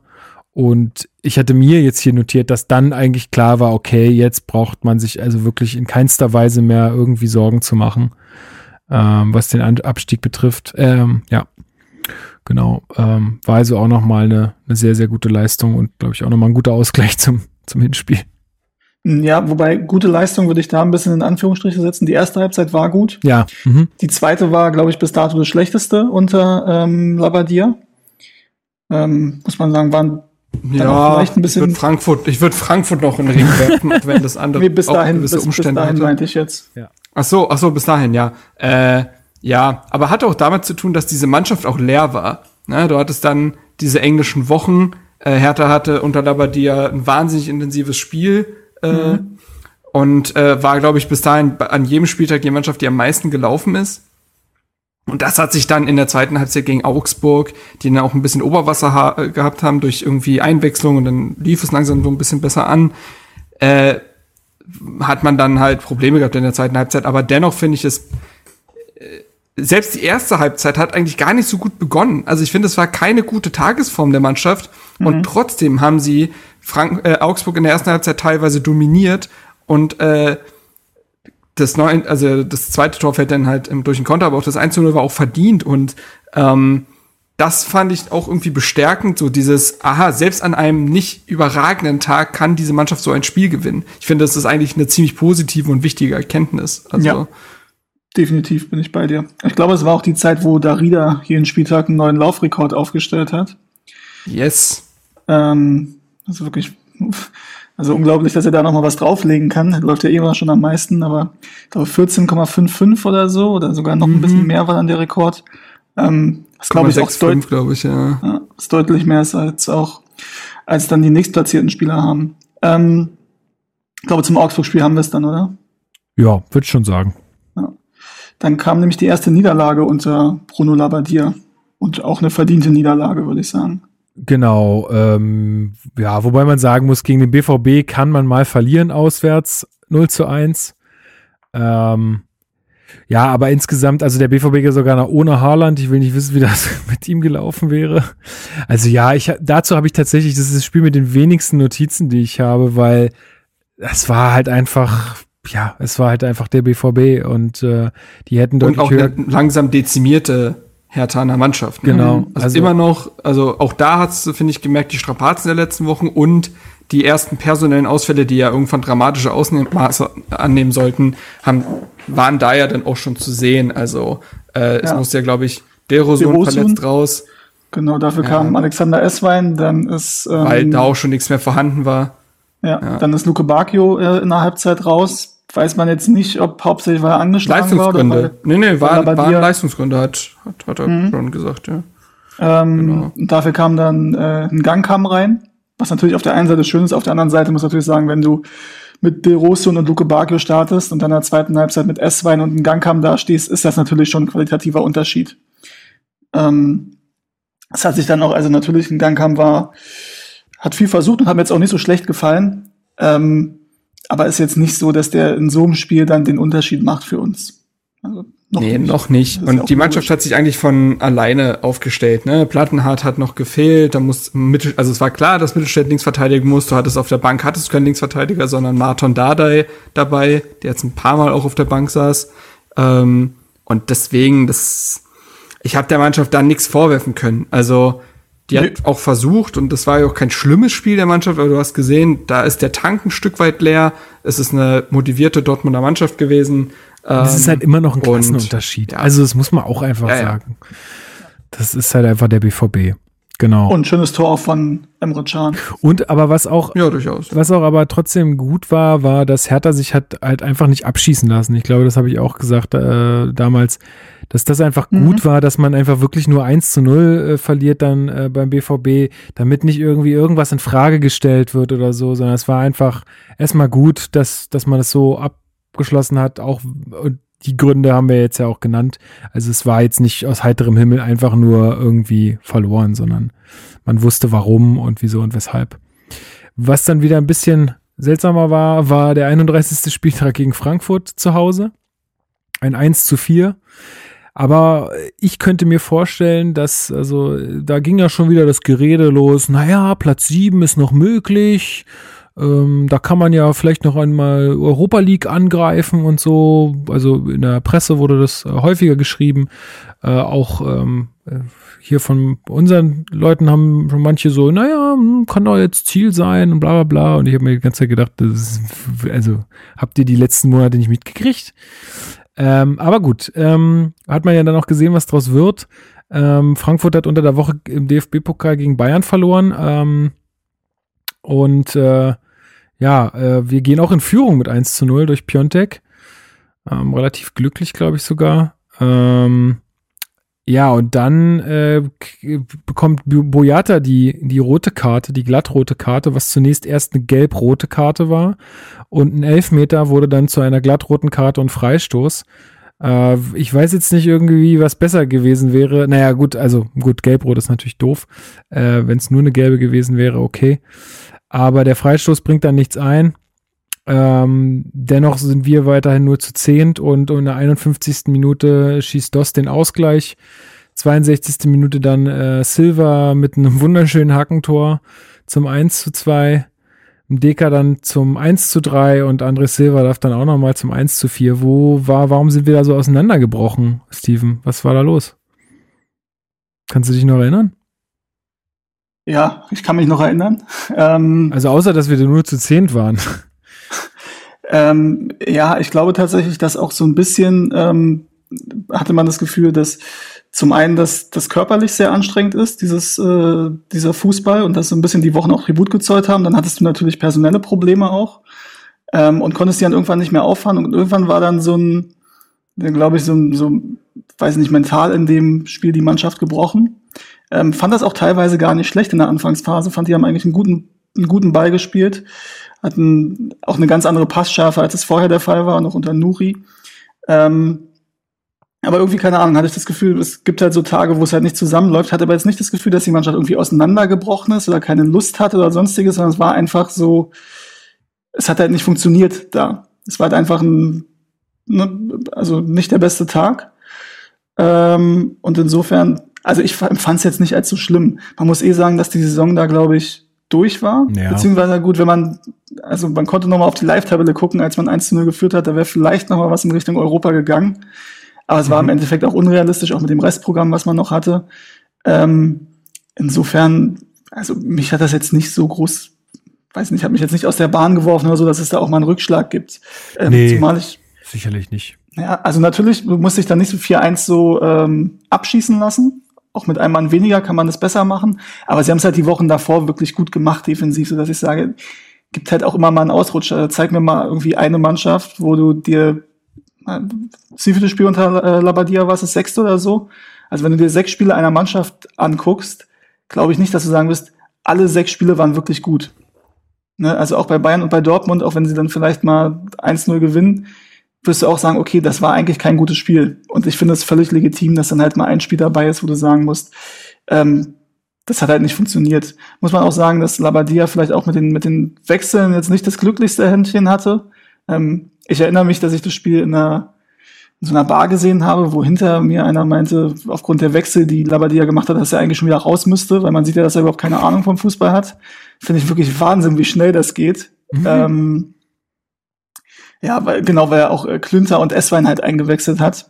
Ähm, und das ist dann Grund genug zu sagen, dass Labadia keine Ahnung vom Fußball hat. Ähm, also ja, die Wechsel waren auch, im Endeffekt haben sie sich nicht, äh, nicht ausgezahlt. Aber wie gesagt, kann halt passieren. Und Frei äh, Frankfurt ist ja auch so eine Mannschaft, wenn die mal ins Laufen kommt, ähm, können die im Endeffekt jeder Mannschaft Probleme machen.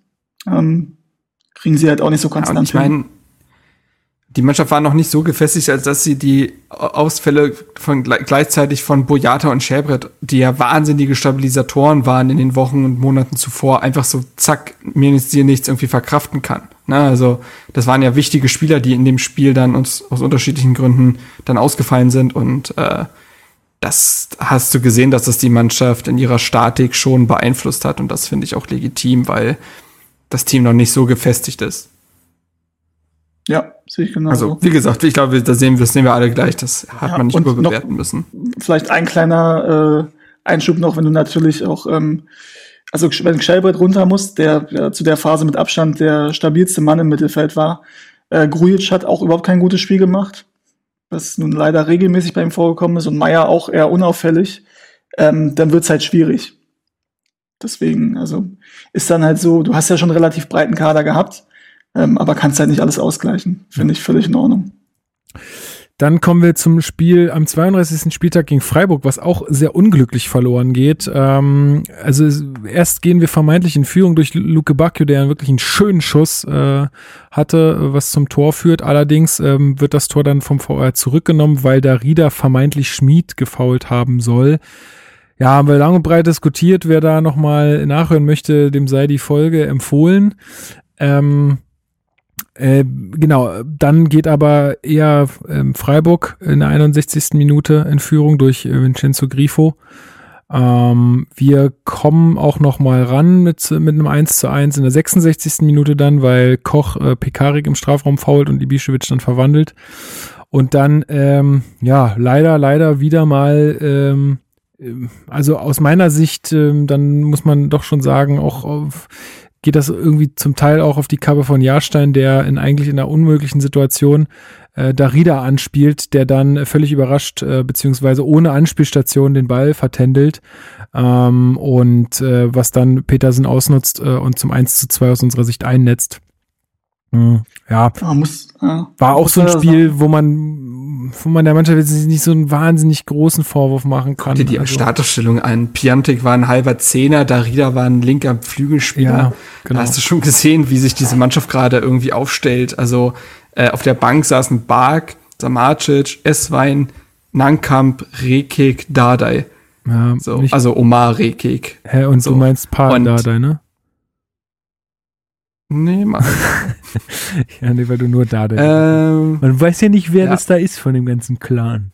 Das ist richtig, ja. So, und dementsprechend, es hat sich von alleine aufgestellt. Ich fand, das war trotzdem eine engagierte Leistung, die das Spiel kann bei einem anderen Spiel, also kann bei einem glücklichen Spielverlauf auch wirklich anders ausgehen von den Kräfteverhältnissen her, wie sie es im Spiel dargestellt haben. Wieder ein Spiel, was man verloren hat, aber wieder ein Spiel, wo man der Mannschaft eigentlich keinen Vorwurf machen konnte. Es war halt bitter, weil es die dritte Niederlage in Folge war und die nun wirklich nicht verdient gewesen ist. Aber ja, das war auch bitter, weil man so dachte, na gut, jetzt kommt noch Leverkusen Gladbach, für beide geht's noch um die Champions League. Da wird's eher schwierig, auch nochmal Punkte zu holen. Und jetzt will man so, eine, so einen guten äh, Endspurt, den man ja eigentlich unter Labadia hatte, nicht mit fünf Niederlagen in Folge dann irgendwie beenden. Das ja. wäre schon wieder bitter. Aber ja, die Mannschaft hat es ja dann hinbekommen, da nochmal äh, äh, dem ganzen Riegel vorzuschieben. Das ist genau der Punkt, den ich auch ähm, den ich auch im Kopf hatte, weil das Spiel an sich war in Ordnung. Was ich auch noch in Erinnerung habe, ist, dass Luke Bacchio, ähm, der dann wieder spielen durfte, der so ein bisschen so eine Denkpause bekommen hat, der mir gut gefallen mhm. hat ähm, bei dem Spiel. Äh, aber du hast es halt verloren, auch wenn es unglücklich verloren wurde. Und ne, wenn wir jetzt drüber reden, fällt schon auf, dass Jahrstein schon ein paar Punkte gekostet hat, diese Saison tatsächlich. Ja. Ähm, und wie gesagt, wie, schon, äh, wie Marc schon sagte, dann gegen Leverkusen und gegen Gladbach, für beide ging es um die Champions League. Man jetzt gedacht, okay, mit dem Negativlauf ist die Gefahr hoch, dass wir jetzt mit fünf Niederlagen im Endeffekt die Saison abschließen. Und dieser, diese positive Stimmung, die man im Endeffekt hatte durch Labadia, dass die sofort wieder weg ist und wir eigentlich wieder der Krisenverein sind und diese Hypothek dann mit in die nächste Saison nehmen. Ähm, aber es hat sich ja dann zum Glück anders rausgestellt, weil man gegen Leverkusen eine richtig, richtig gute Leistung gezeigt hat. Tatsache. Eine der besten Saisonleistungen. Ja. ja, also für Leverkusen ging es noch um die Champions League-Qualifikation, ne? das hattest du jetzt gerade schon gesagt, ähm, im Zweikampf mit Gladbach, oder war es ein Dreikampf? Ich weiß gar nicht. Auf jeden Fall äh, war's, äh, war, waren sie halt ähm, mit Gladbach da ähm, die Favoriten. Ähm, und äh, also wie war das? Äh, ich glaube, die erste Chance war, gab es, glaube ich, durch Leverkusen, da war auch wieder irgendwas mit, mit Jahrstein, der auch der Ball irgendwie durch die Hände rutscht oder so. Ähm, führte Gott sei Dank zu keinem Tor, deswegen kann man es vielleicht auch vernachlässigen. Ähm, Kunja stand überraschend in der Startelf, ähm, trotz seiner ganzen Selber, Gehirnerschütterung, äh, wo auch Labadia auf der Pressekonferenz vorher sagte, naja, für den reicht's noch nicht über 90 Minuten oder zu, zumindest von Beginn an. Äh, jetzt hat man ihn doch spielen lassen, das kann man kritisch sehen. Äh, sollte man vielleicht auch kritisch sehen. Ähm, trotzdem ist er halt einfach super wichtig für uns aktuell und macht auch das 1 zu 0 wieder, ja, war so ein Dropkick, ne? Oder so, weiß ich nicht, so. Ja, genau, es war ein richtig gut gespielter Konter. Luke Barke legt den Rückraum zurück für Kunja, aber eigentlich gar nicht so perfekt. Und Kunja schafft es aber in einer Bewegung, sich den Ball für den Dropkick halt selber vorzulegen und in einer Bewegung den auch in Winkel abzuschließen. Ähm, war ja auch eines der beiden Spiele, die wir mit Stefan Hermann zum Talspiel schon besprochen hatten mhm. in der letzten Folge. Genau. Und ähm, ja, sehr überraschend, dass er gespielt hat, aber äh, umso glücklicher, dass da wirklich gar nichts passiert ist und er zum Sieg beigetragen hat. Ähm, eine Erwähnung auf jeden Fall noch, was die Aufstellung angeht. Niklas Stark hat von Anfang an gespielt und zwar als Sechser. Ähm, ist insofern interessant, weil er zum einen, finde ich, eine wirklich, wirklich ordentliche Leistung gezeigt hat und zum anderen jetzt auch noch bei Labadia jetzt auch noch mal bestätigt hat, dass er Stark schon seit Jahren beobachtet, auch wenn er bei anderen Vereinen war. Und er hat Stark immer als sowohl in der Innenverteidigung als auch als Sechser gesehen. Und bei Hertha hat er sich ja in den letzten Jahren eigentlich als klarer Innenverteidiger etabliert. Also kann ich mir gut vorstellen, dass man das in der nächsten Saison auch öfter mal sehen wird. Denke ich mal, vom Gegner abhängig. Ähm, ja, ähm, ich finde, es war so ein Spiel, also Paldada hat mal gesagt, dass man halt ne, Partien auch quasi durch die Defensive kontrollieren kann. Man muss nicht mehr Ballbesitz haben dafür. Und das hat Hertha in dem Spiel gemacht. Defensiv nach den ersten wackeligen Minuten umgestellt, dann nichts mehr zugelassen und offensiv sehr, sehr gefährliche Konter gefahren und so immer mehr Gefahr ausgestrahlt und dieses Ding am Ende vollkommen verdient gewonnen. Ja, und ich glaube, Kunja hatte sogar noch ähm, die Chance, relativ kurz nach dem 1 zu 0 auch auf 2 zu 0 zu erhöhen. Mhm.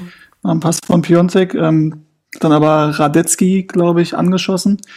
Ähm, aber man hätte da im Endeffekt schon 2 zu 0 in Führung gehen können und hat dann auch, also so habe ich das Spiel in Erinnerung, wirklich defensiv eine Top-Leistung. Also Leverkusen ist fast zu keinen Chancen gekommen äh, und vorne dann noch ein paar Nadelstiche gesetzt. Also wirklich, also besser kannst du es eigentlich nicht spielen gegen eine Mannschaft wie Leverkusen.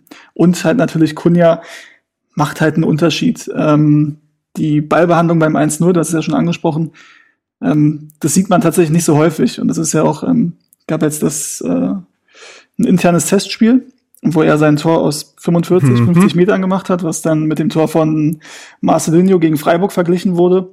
Ähm, die Schusstechnik ist schon, ist schon sehr erstaunlich. Das, ähm, wie gesagt, es macht einfach Spaß, dem zuzugucken beim Fußball. Und das äh, halt diese Bewegung, die er da hat, also sich den selber quasi mit einer Bewegung den anzunehmen, vorzulegen und den dann äh, so in den Winkel zu, zu hauen. Ich weiß nicht, ob das so leicht mit Außenriss, was er dann auch dann Vergleich mit Pantelic, der quasi nichts anderes hatte außer seinen Außenriss. Ähm, Richtig, und sein Kopf manchmal. Der hatte, und hatte auch Kopf, eine gute ja. Kopfballtechnik. Das stimmt, ja. Nee, aber macht einfach Spaß und das war auch, war auch wichtig, dieses Spiel, weil, wie gesagt, du dann nochmal gesehen hast, ey, die Mannschaft funktioniert auch jetzt noch, auch wenn äh, vielleicht ähm, wir verletzungsgeschwächt sind, auch wenn das alles ein bisschen anstrengend war. Aber es funktioniert und wir können eine richtig gute Mannschaft, einen Champions League-Aspiranten schlagen und auch verdient schlagen. Ja, genau. Ja. So, das kann man äh, so stehen lassen, denke ich, oder? Ja, ich muss sagen, das war auch nochmal so ein Spiel, wo man gesehen hat, Hertha hat jetzt einfach endlich eine funktionierende äh, und etablierte Innenverteidigung.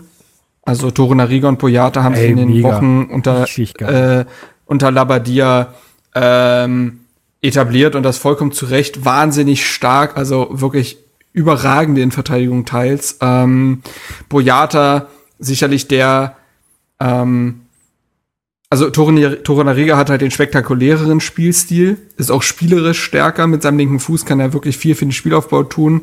Ähm, das fordert Labadia ja auch und Boyata ist ein bisschen konservativer, aber äh, in allen Defensivstatistiken, also ich habe ja auch, wie gesagt, Kaderanalyse geschrieben, es ist unglaublich. Ich habe mal so die wichtigsten Werte für Innenverteidiger halt rausgesucht und da gibt's halt von ligainsider.de ein Ranking, da zeigen die, wie die Zahlen von den Leuten sind.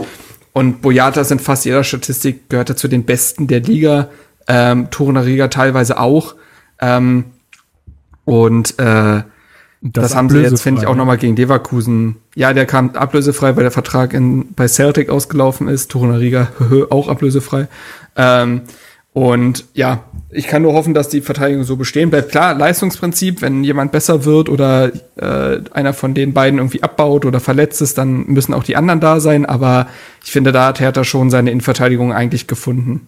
Würde ich auch so sehen, ja. Haben wir über so. haben wir das 2-0 jetzt schon gesprochen? Nee, ne? Nee, noch nicht. Und nee. muss man auch sagen, dass, also Piontek hat halt auch ein super Spiel gemacht. Ja, 99,9 Prozent war sein Tor. Das, ja, ein bisschen, also Hätte mich tatsächlich auch ein bisschen gestört, wenn Luke Bacchio mir das Tor da wegnimmt in der Situation. Ja, aber ähm, wir hatten es auch letztes Mal schon gesagt, dass das es war schon in Ordnung so und auch Piontek hat äh, auch keine Miene verzogen. Also das, ja, also das, das war das das ja. das hat das hat mich wirklich sehr gefreut, dass das auch einfach wirklich so ein Teamplayer-Moment war, das äh, dass die sich alle zusammen einfach über dieses 2-0 gefreut haben. Sowas braucht's dann halt. Also das ist halt Teamleistung und äh, besser als wenn der Ball doch noch irgendwie vorbeirutscht oder ihr ihn aus irgendeinem Grund doch nicht kriegt, dann soll der Luke Bacchio den da reinbremsen. Ja, ja. Scheißegal. Nee, schon richtig. Und ähm, Piontex Reaktion war, wie gesagt, auch völlig in Ordnung und er war cool damit. Ähm, weiß nicht, ob, wenn Lewandowski um die Kanone spielt, ob er da so cool reagieren würde in der ja, Situation. Aber Lewandowski ist auch ein Assi. Das äh, kann mir tatsächlich vorstellen, dass er damit wirklich ein Problem hätte, so wie ich den einschätze. Aber ich weiß es nicht. Auf jeden Fall definitiv ein sehr schönes Tor. Ähm, ich habe gerade noch gelesen, der Kicker hat geschrieben, äh, insgesamt fehlten zwölf verletzte Akteure. Natürlich nicht so schlecht. Ja. Ja, und am Ende, sorry, ich muss noch mal kurz sagen, äh, am Ende Jahrstein noch mal schön einen Bock geschossen, also beziehungsweise er ver verschätzt sich noch mal echt übel, kommt aus dem Tor raus, ganz komisch, ähm, so dass der Ball über ihn rüberfliegt und mhm. äh, Toro Nariga noch ganz knapp äh, retten muss, dabei noch so über dieses Torgestänge hinterm mhm. Tor rutscht und sich da, glaube ich, nochmal einen übeln blauen Fleck abholt. Aber auch da wieder eine Szene, wo man sagen muss, Mann, Jahrstein, ey. Pff. Also wenn du da rauskommst, musst du den haben, aber so nicht. Ja, man hat ihm halt die Verunsicherung dann auch deutlich angemerkt. Ja, klar, klar. Und ich glaube, da war dann auch klar, ähm, dass ein neuer Keeper kommen wird. Ja. Ähm, Im letzten Spiel hat er gar nicht mehr gespielt. Ähm, da durfte Dennis Marsch ran, ja. weil Jahrstein sein drittes Kind erwartet hat. Ähm, und ja, äh, Gladbach in der besten Situation durch uns, muss man dazu sagen, durch uns äh, in die Champions League zu kommen. Wir haben, wir haben die in zwei Spielen in die Champions League befördert. Quasi ja, also eigentlich verdanken sie die uns die Champions League, ja. Also einmal wir Ja, und nicht den 32 Spieltagen zuvor. Nur nee, uns. Nee, nee, nur uns. Ähm, genau. Äh, ja, ein 1 zu 2 aus unserer Sicht. Auswärts in Gladbach. Ähm, ja, weiß ich nicht so richtig, was ich jetzt dazu sagen soll. Gladbach war schon, war schon arschgut irgendwie auch. Hofmann in der siebten Minute zum, mit dem 1 zu 0. Ähm, ja, im Bolo eigentlich mit der Klasse Vorarbeit, weil der sich körperlich sehr gut äh, gegen unsere Innenverteidigung da durchsetzt und dann auch noch das Auge hat für den Mitspieler. Ähm, man dachte sich so ein bisschen, naja, vielleicht ist Hertha doch schon so ein Ticken im Urlaubsmodus. Ähm, weil die erste Chance, glaube ich, erst in der 73. Minute stattfand von uns. Also, naja, und in, dann gibt's noch das 0 zu 2 durch Embolo, der äh, diesmal per Vorarbeit von Hoffmann dann äh, zum 0 zu 2 einnetzen kann und die Bischewitsch macht dann noch den Anschlusstreffer, der dann aber wirklich nicht mehr wichtig war. Ja, und, äh, ich glaube, Esswein hat da Rechtsverteidiger gespielt. Also da weißt du auch, was los war mhm, personell. Ähm, und die Bank, wir es mal durch, also Perk Schelbrett, der aber halt auch ne, sein letztes Spiel dann gemacht hat, ähm, vielleicht unter normalen Umständen da jetzt gar nicht schon eingewechselt worden wäre, weil er auch verletzt war. Ähm, Lecky, Köpke, Ibisevic, okay. Arne Meyer, der auch vorher verletzt war, Palko Dardai, in Gang kam Omar Rekik und Luis Klatte. Also so viel war da jetzt nicht mehr vorhanden auf der Bank. Ja, ist natürlich auch richtig. Ähm, ja, war ja jetzt auch nicht schlimm. Ähm, war ja jetzt auch nee. alles gut. Hat auch dann, glaube ich, auch. war halt besser und das ist in Ordnung. Genau. Wir haben vorher gesehen im Spiel gegen Leverkusen, dass wir gegen so einen Gegner äh, durchaus auch mithalten können wenn es zumindest einigermaßen personell passt, wobei wir da natürlich auch Verletzungsprobleme hatten. Aber auf Dauer geht's natürlich nicht, wenn dir irgendwie die halbe Mannschaft fehlt, äh, gegen Champions League-Aspiranten da Nein.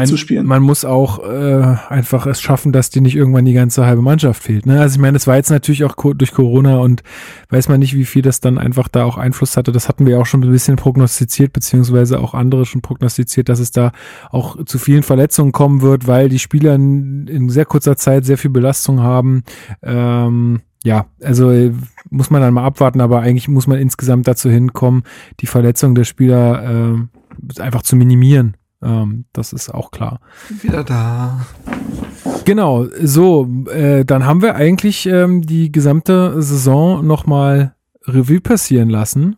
Ähm, ja, gibt's noch sonst was, was ihr ähm, sagen wollt zu dieser Saison, ähm, was noch nicht gesagt wurde? Oder wollen wir einfach weitermachen und dann werden wir eh nochmal immer mal wieder äh, auf die Saison zurückkommen? Äh, auch noch bei den Twitter-Fragen, die noch anstehen. Da ähm, dann lass uns das doch so machen. Lass erstmal die Fragen beantworten und wenn dann tatsächlich noch was offen ist, dann ziehen wir ein Ende. Na gut. Ja, Na gut, okay. Wollen wir vorher noch mal eine Pipi-Pause machen? Können wir machen. Gut. Ja. Wenn ihr das dann wollt. Mhm.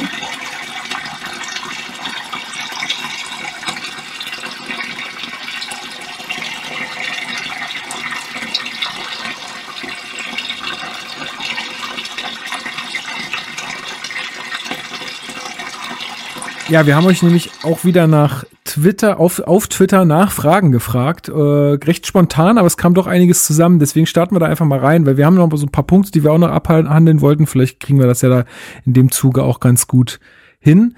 Und zwar, die erste Frage kommt von unserem äh, sehr geschätzten Chris de France, äh, Chris, äh, der auch ähm, für uns ähm, Artikel schreibt bei Hertha Base.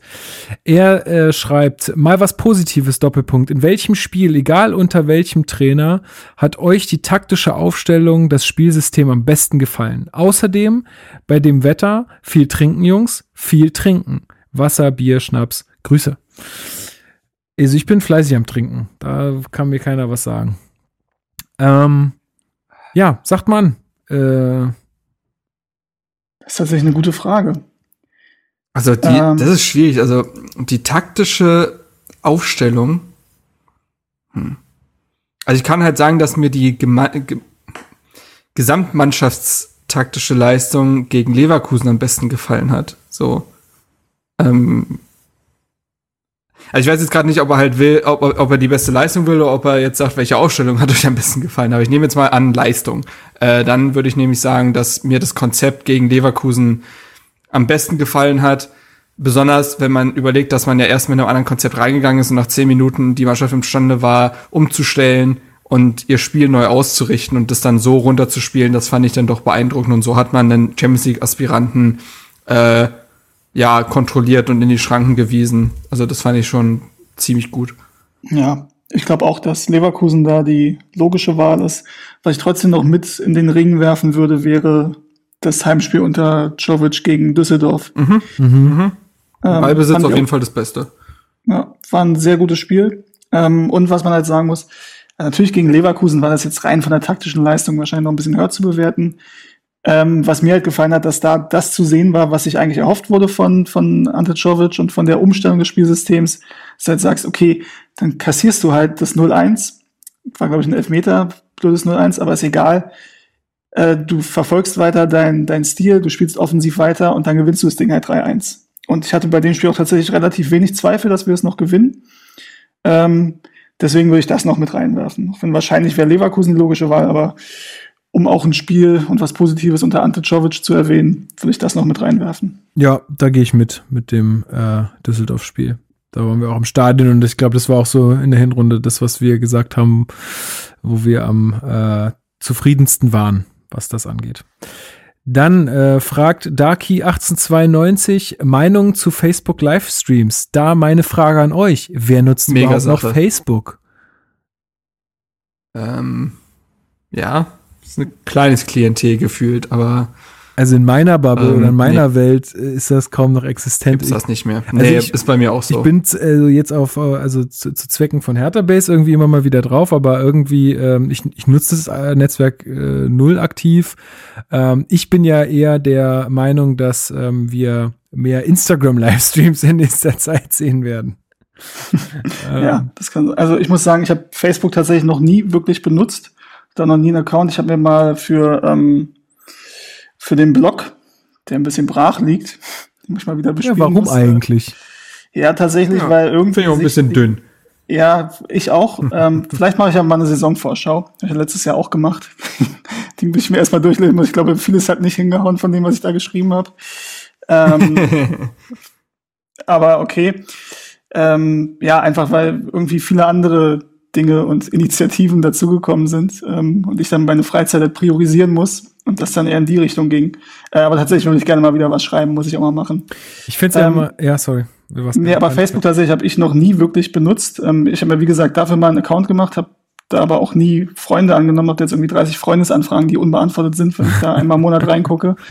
Nee, war irgendwie nie mein Medium. Keine Ahnung. Ja, ich würde ja tatsächlich, also gerade äh, vielleicht mal Instagram oder vielleicht sogar äh, Facebook, weil wir da auch die meisten Follower haben. Ich hatte ja auch schon mal immer gedacht, dass wir mal das Ganze, so den Podcast oder so mal live streamen oder so. Das müsste man natürlich irgendwie mit Video realisieren dann.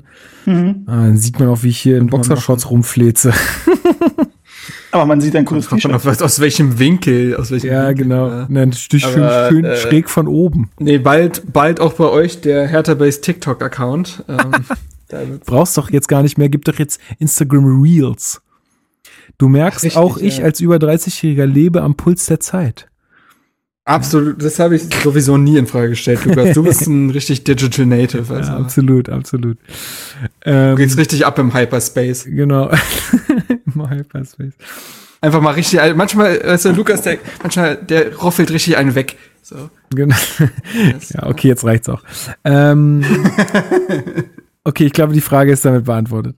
Ähm, Nils.bln unterstrich, also wahrscheinlich Nils Berlin, fragt, wer war, wer war euer Spieler? Ja, ich habe ich hab's einfach drauf, äh, äh, äh, Twitter-Namen vorzulesen, du weißt es doch. Ja, das ist wirklich deine, wirklich, das ist krass. Wer war euer Spieler der Saison? Wer war die größte Enttäuschung? Äh, Spieler der Saison ist Kunja. Fertig aus. Ja, also, Spieler der Rückrunde Kunja, Spieler der Saison Boyata. Ja, oder vielleicht sogar Darida. Ja, Hm. schwierig. Aber ich sag mal Boyata.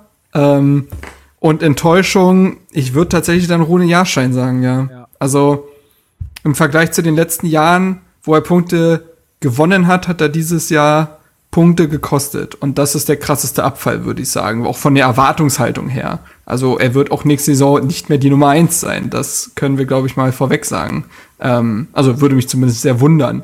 Ähm, und ansonsten, ja, sicherlich können man auch so Leute nennen wie Niklas Stark. Niklas Stark hätte ein Jahr spielen sollen, wo er sich jetzt etabliert, wo er äh, wirklich auch diese Kapitänsrolle quasi äh, also ausfüllt, weil Ibišević ja die meisten Partien nicht gemacht hat oder hätte, ähm, der diesen Schritt jetzt hätte gehen müssen und ihn nicht gegangen ist. Ja, und, wir hatten ja- äh, sehr mit sich selbst nicht- zu tun hatte. Gar nicht erwähnt, dass Und- er auch für die Nationalmannschaft nominiert war und dann ja da diese Richtig. Die unsäglichen, Odyssee. äh, die, ich weiß nicht, Glastischverletzungen und also äh, wie er eigentlich ab dem Moment, wo er nominiert war, einfach nur noch schlecht gespielt hat. Richtig. Also das kann man nennen. Du kannst Arne Meyer nennen, wobei ich da noch äh, sagen würde, im Hinblick auf die schweren Verletzungen, die er hatte, würde ich und dem jungen, sehr jungen Alter noch, da wäre ich dann auch wirklich Gnade walten lassen. Ähm, und dementsprechend, ja, aber doch, dann würde ich schon sagen, Rune Jahrstein gemessen an dem, wie es in der letzten Saison beispielsweise ja noch lief. Ja, gehe ich mit. Oder vorletzte, jetzt ist es ja schon die letzte. Also, naja. Also ich würde Niklas Stark nehmen, die Begründung hast du ja schon geliefert, weil ähm, bei Rune Jahrstein, also natürlich hat er auch enttäuscht, das ist so.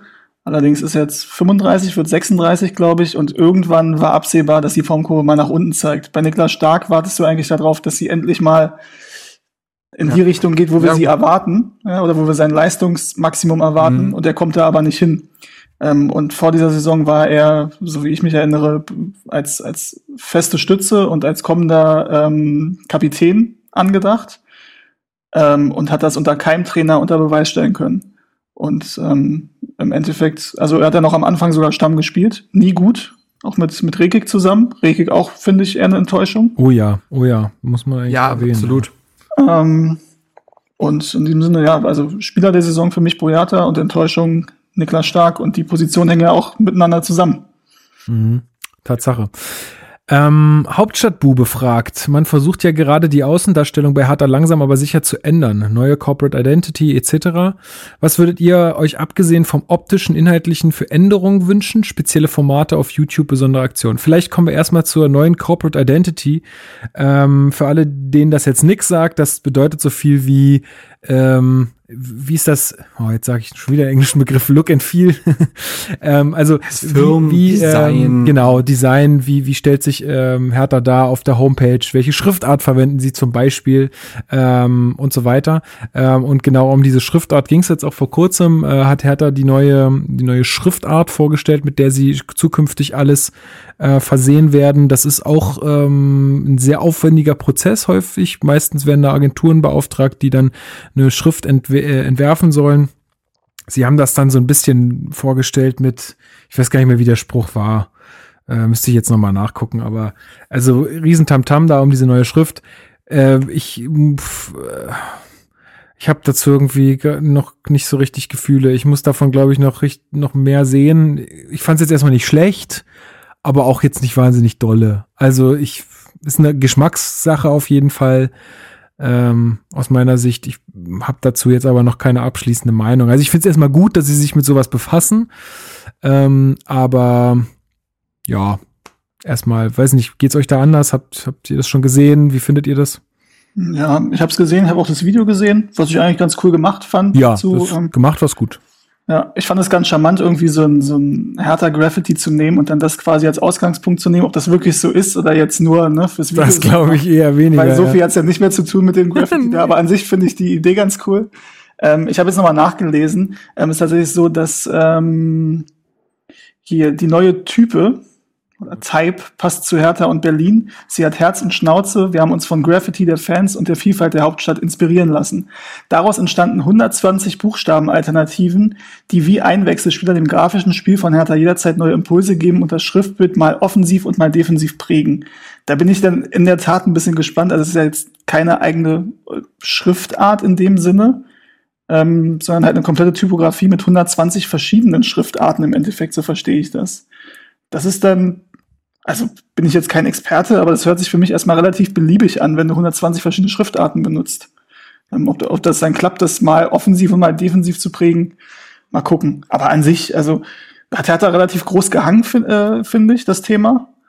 Ähm, aber an sich, ich finde, ich finde das ist cool das Ding. Und, also, das kannst du ja machen, das sieht auch ganz schick aus, aber ich, ich fand es ein bisschen, bisschen doll, da extra ein Video zu produzieren und so, weil das dann eine Aufmerksamkeit bekommt, wo das es jetzt eigentlich nicht braucht. Ich, mir ist vollkommen klar, dass da Leute intensiv dran gearbeitet haben, um Gottes Willen, die sollen jetzt ihre Aufmerksamkeit bekommen, aber das wird dann so an eine große Glocke gehangen, dass dann auch wieder Erwartungen geweckt werden damit, so. Und das finde ich dann fast schon wieder zu viel. Ich finde es aber, ich finde es, ich finde es schon okay. Ich finde es okay, dass man das so so positiv, äh, also dass dass man das einfach so ein bisschen versucht aufzuladen. Das ist schon okay. Ich finde, das ist jetzt nichts. Also ich habe jetzt auch keine großen Erwartungen an eine Schriftart. Also ich, ich glaube äh, tatsächlich äh, diese 120, das wird äh, wie viele Buchstaben das Alphabet? Ich glaube mit mit A, I, U, S, Z äh, sind es, glaube ich, ähm, nee, nicht mit A, I, mit ähm, Ä, Ü, Ö sind es, glaube ich, 30. Das heißt, für jeden Buchstaben vier Varianten. Wahrscheinlich zwei große, zwei kleine oder so. Und dann einmal offensiv und einmal defensiv. Oder irgendwie so wird es zustande kommen, schätze ich mal. Ähm, ich finde es jetzt erstmal nicht schlimm, dass man das so offensiv äh, kommuniziert. Und wie gesagt, die Kommunikation war ja auch einigermaßen cool.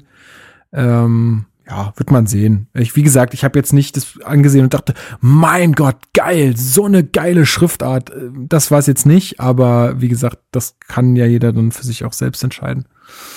Was man mir eher mal erklären muss, ist, wieso neuerdings jedes Bild, was er auf Twitter hochlädt oder Michael Preetz, ja, komplett verpixelt ist. Und auch das Logo ist verpixelt. Und ich sehe gerade auf YouTube, das ist das gleiche Logo ist auch komplett verpixelt. Das kann ja eigentlich, also das muss ja schon mal jemandem aufgefallen sein. Tja, das, da bin ich mir nicht so sicher. Also, wenn es hier jemand offizielles hört, geht doch mal zu den entsprechenden Stellen, denn die Bilder sind wirklich, wirklich nicht gut. Und ähm, ihr könnt das ruhig in Originalgröße hochladen. Twitter und die einschlägigen ähm, Portale also regeln das eh noch nach ihren Wünschen runter. Also da braucht ihr euch keinen Stress machen. Äh, das ist, sieht auf einer Webseite zum Beispiel anders aus. Da muss man selber dafür sorgen, dass die Bilder eine ordentliche Größe haben. Aber ähm, das ist auf diesen Portalen nicht so. Also ladet die ruhig in voller Qualität hoch. da hat äh, Steven schon, schon recht. Ähm, ja. Ich hätte noch eine Sache zu dem Punkt. Ich glaube, da sind wir ein bisschen unterschiedlicher Meinung. Und zwar das Video, was anlässlich des Derby-Rückspiels äh, produziert wurde das Spree-Athen-Video, wo die Spree blau gefärbt wurde. Ja. Und dieses äh, das Leierkastenmann-Video, was mir sehr, sehr gut gefallen hat.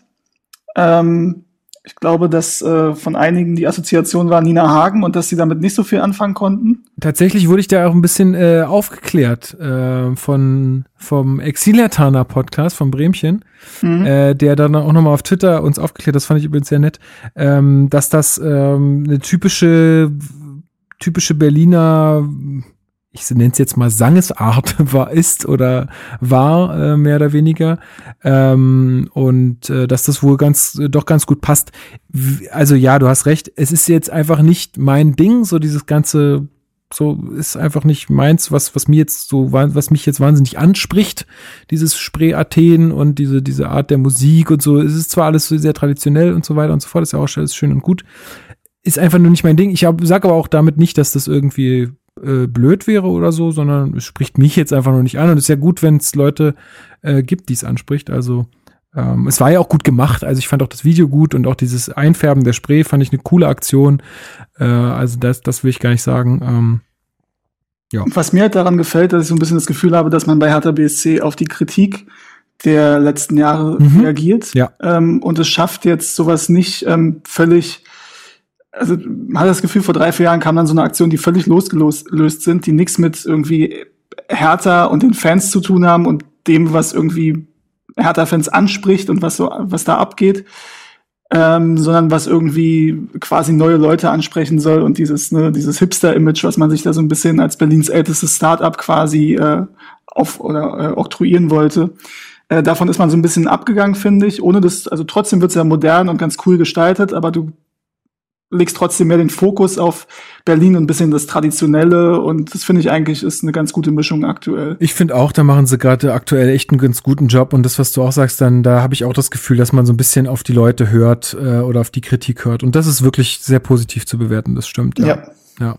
Aber kommen wir doch mal zur Frage. Also ähm, abgesehen äh, vom optischen, inhaltlichen, äh, was, was, äh, nee, Okay, vom optischen eine, also genau, was würden wir uns einfach noch für Änderungen, was würde, was, was würden wir uns da noch mehr wünschen? Also was ich mir zum Beispiel wünschen würde, ist, also mein Hertha ist ja nun wirklich aktuell einer der besser betuchten Vereine in der Bundesliga äh, jetzt mittlerweile mit dem Geld. Was ich mir halt sehr wünschen würde, ist, dass man das halt auch nachhaltig in Infrastruktur steckt, äh, auch was die ganze Außendarstellung angeht. Also zum Beispiel, was wir ja auch ähm, mal so unter der Hand erfahren haben, dass, ähm, dass irgendwie Leute da freiberuflich arbeiten müssen oder sich irgendwie selbst Equipment kaufen müssen oder so, ähm, die, sagen wir mal, im, im, im Bereich der Außendarstellung arbeiten. Das, sowas finde ich, sollte nicht sein. Ähm, bezahlt die Leute gut, das ist auch nachhaltig einfach wichtig ähm, dass, dass da einfach ein guter Job gemacht wird. Ich denke auch, äh, mein, das ist jetzt schon besser geworden von der Qualität. Es gibt jetzt eine neue Folge Hertha on Air mit Ingo Schiller,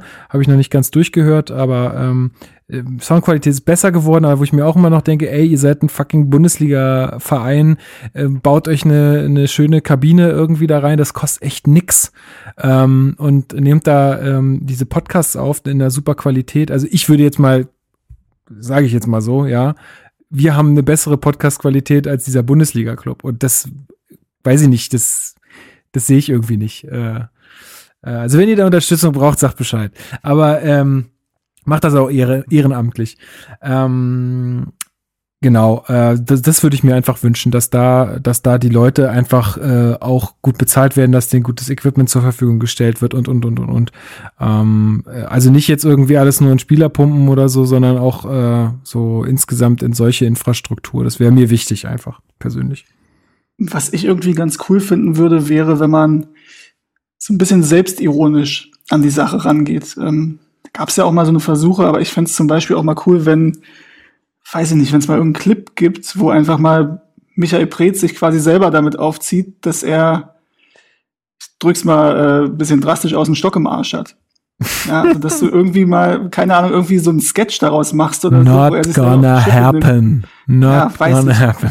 Wäre aber, finde ich, an sich ganz cool, wenn man mal zeigt, ey, die können alle auch mal über sich selber lachen und die wissen teilweise, was sie für einen Ruf haben und sonstiges. Fände ich ganz cool. Oder wenn du, weiß ich nicht, aber das ist halt schwierig, sowas vom Verein zu machen. Ähm, ich weiß nicht, ob ihr Fußball 2000 kennt. Ähm, das äh, sind ja die, also hauptsächlich, glaube ich, die Leute von äh, Eintracht Podcast. Mhm. Plus Ähm, äh, die- zwei Journalisten. Genau, plus, Oder- äh, der Hessische Rundfunk macht das ja. Gut, das ist beim RBB nicht vorstellbar, dass die sowas machen, es sei denn, das ist Union und kultig, aber das wird bei Hertha nicht passieren, dass das übernommen wird vom RBB. Ähm, aber also irgendwie sowas, keine Ahnung. Dass du, Sowas habe ich mir ähm, auch schon mal gewünscht. Ja. Ja, dass du irgendwie einmal die Woche oder so 20, 30 Minuten ein lockeres Format hast, wo irgendwie Leute halt quatschen über das, was gerade bei Hertha abgeht. Und das wäre ja, klar ist es schwierig, weil dann ist es nicht mehr unabhängig, wenn der Verein das macht. Aber du kannst ja auch verschiedene Leute einladen und kannst einfach auch dann mal durchaus auch Kritik zulassen und einfach mal Eben. eine kritische Diskussion. Genau, du Das, kannst immer, würde das nervt mal mich immer so kommen. sehr. Lass doch mal, das nervt mich auch immer so sehr. Ich sehe das genauso wie du, weil dieses, man, natürlich gibt es Kritik, so als ob ihr alles richtig machen würdet. Das, das nervt mich immer so, dieses, dieses, diese weiße Weste äh, zu haben zu wollen, ist doch unrealistisch. So, ähm, dann lasst doch Kritik zu und dann wäre das doch sowas von ja auch unüblich in diesem Geschäft, wo immer mehr auf PR geachtet wird und ne auf äh, Glattheit, dass man vielleicht ein Format hat, wo Fans sogar auch mal sagen können, nee, find das scheiße. So. Aber, Ja, und- aber da stirbt doch keiner von. nee, und es gibt Also ja das, auch das, ich verstehe immer nicht, was ist denn, was ist denn die Konsequenz? Also da wird immer, weiß ich nicht, das, ich find's, äh, ich find, fänd sowas halt auch gut. Ja, ich finde, äh, vor allen Dingen wäre es halt auch, es gäbe halt auch ähm, eine Möglichkeit, da auch einfach mal zu darauf zu antworten, weil ich glaube auch, dass wir hier bei uns äh, in unserem Podcast-Format einfach viele Dinge ja auch nicht, wir, wir kennen ja auch viele Hintergründe nicht, weil wir einfach nicht die Einblicke haben, weil wir nicht die, wir, wir, wir kritisieren hier vielleicht öfter was, wo, wo, man aber sagen muss, na ja, aber du weißt ja gar nicht, also vielleicht hören das irgendwelche Hertha-Offizielle und sagen sich, naja, die haben ja überhaupt keine Ahnung. Nee, natürlich nicht. Aber es wird ja auch nichts äh, nach außen getragen. Also wie, wie sollen wir denn Ahnung haben, wenn, wenn man auch nichts erfährt? Das ist ja ne? sowieso so ein Ding. Also dann, weiß ich nicht, dann, äh, wenn ihr da mehr Zugang zulassen würdet oder so, dann würde, wäre das auch auf jeden Fall deutlich sympathischer. So. Und es gibt mittlerweile eine breite, breite Podcast-Landschaft rund um Hertha. Oh ja, Ähm, da, ja, erzähl erst mal. Da kannst du auch gleich was zu sagen. Äh, es gibt Blogs. Ähm, und wenn man sich als digitalster Bundesliga-Verein darstellt und so hip und modern sein will und auch durchaus fannah, dann verstehe ich ehrlich gesagt nicht, ohne jetzt, dass das direkt uns jetzt zugutekommt. Das ist natürlich jetzt, ich sage das als jemand, der davon Stück ja auch profitieren würde, aber ich verstehe nicht, diese Zurückhaltung da nicht. Das Thema hatten wir schon oft. Ähm, ich will jetzt auch nicht zu, äh, zu, zu viel interner da ausplaudern, aber viel Kontakt besteht da nicht, bis gar keiner. So, das war mal von einzelnen Personen abhängig. Seitdem die nicht mehr da sind, passiert da nichts mehr. Das verstehe ich nicht so ganz, weil Hertha Base und alle anderen Blogs und Podcasts wollen ja nur das Beste für den Verein und äh, sind ja nicht auf Krawall gebürstet oder ähnliches. Sicherlich wird, kommt mal Kritik entgegen, aber das ist nun mal, das ist nun mal auch das Fansein. Und dass da kein Nutzen draus gezogen wird, dass man solch eine Plattform hat, die ja kostenlos auch Werbung für den Verein machen ne, und sich Gedanken machen um diesen Club, dass da diese Potenziale einfach komplett liegen gelassen werden, finde ich persönlich schade. Ja, voll Zustimmung. Es wäre doch total sympathisch irgendwie zu sagen, ey, wir arbeiten mit Blog C und äh, Podcast B zusammen so, also welche man auch immer da nennen will, und haben das und das auf die Beine gestellt. Oder wir, oder wir lassen, wir geben euch Jordan Turner Reger für fünf Minuten oder irgendwas in der. Ja, ihr könnt ihr mal anrufen. Da, dann musst du wieder aufpassen. Oder genau. Äh, da musst Ahnung. du natürlich aufpassen, dass dann irgendwann nicht Medienvertreter sagen, Moment, warum kriegen jetzt Blogs und Podcasts irgendwie mehr äh, von Interviewrechte eingeräumt als wir? Das musst du nee. immer ausbalancieren, ganz klar. Das, das, das Argument sehe ich, aber solche kleinen Gesten würden viel tun und würden auch der Sympathie des Vereins helfen, Komplett. bin ich der Meinung. Was halt zum Beispiel auch cool wäre, aber klar musst du aufpassen, was, dass du dann die, ähm, die etablierten Medien nicht irgendwie damit verschreckst, aber zum Beispiel, also jeder weiß doch, jeder macht sich im Endeffekt nur lustig über den Doppelpass oder über Von Torra oder sonstige Sachen.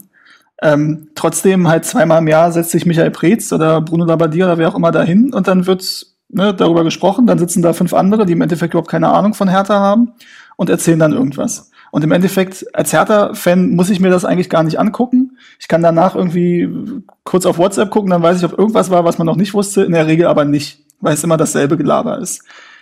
Und jeder weiß im Endeffekt, dass dieses ganze Doppelpasszeug und so, eigentlich das hat, aber, das hat aber eine so. gewisse Reichweite, ne? Also ich glaube, dass. Ja, natürlich. Ich sage auch nicht, dass man es nicht machen sollte, aber ich fände halt cool, wenn du halt die auf die Fahne schreibst, dass du im digitalen Bereich neue Wege gehst. Und es war ja auch mal das irgendwie, was alles, was mit digital zu tun hat, soll Hertha Vorreiter in der Bundesliga sein. Dann mach doch mal so ein Format und setz doch mal zwei, drei Leute vom Verein rein und verschiedene Fans dahin und keine Ahnung, von mir aus ein Moderator oder so. Äh, und mach doch mal so eine Runde. Und dann aber nicht mit vorher abgesprochen, sondern einfach, dann redet man halt mal über alles, was ähm, kannst ja vorher Fragen reinholen, so wie wir das ja hier auch machen oder ihr. Ähm, und dann redet man mal über alles und auch über diese Dinge. Es gibt ja so viele Dinge, wo, weiß ich nicht, wo man denkt, ähm, das ist eigentlich eine Frage, die man mal stellen könnte, die aber irgendwie in diesen herkömmlichen Formaten nie gestellt wird.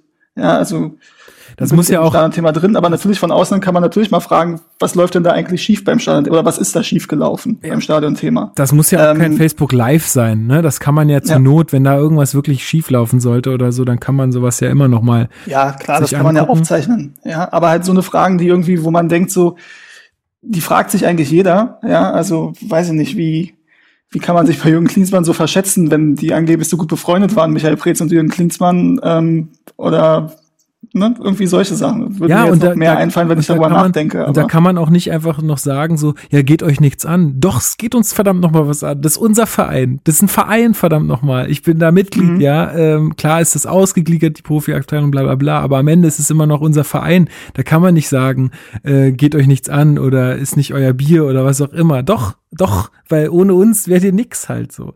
Also und ich weiß aber auch, also um da noch mal was was Positives auch zu erwähnen, ähm, dieser Gedanke, dass man das machen soll, der kommt halt auch daher, dass ich dass ich äh, öfter mit Leuten aus dem Verein rede und dass ich mit Paul Keuter ab und zu rede oder mit Klaus Teichert, ähm, die ja nun in der Öffentlichkeit durchaus kritisch gesehen werden, was ich auch nachvollziehen kann, was ja auch bei mir, also die die Kritik von mir an den Personen hatten wir ja auch schon hier zum Thema. Ähm, und trotzdem rechne ich denen das hoch an, dass die sich ähm, dann mit mir und mit anderen natürlich zusammensetzen und über all das diskutieren. Äh, und tatsächlich ist es so, dass man viele Dinge dann halt auch anders sieht und versteht, weil man halt viel mehr Hintergründe dadurch kennenlernt ja. und die Leute besser kennenlernt.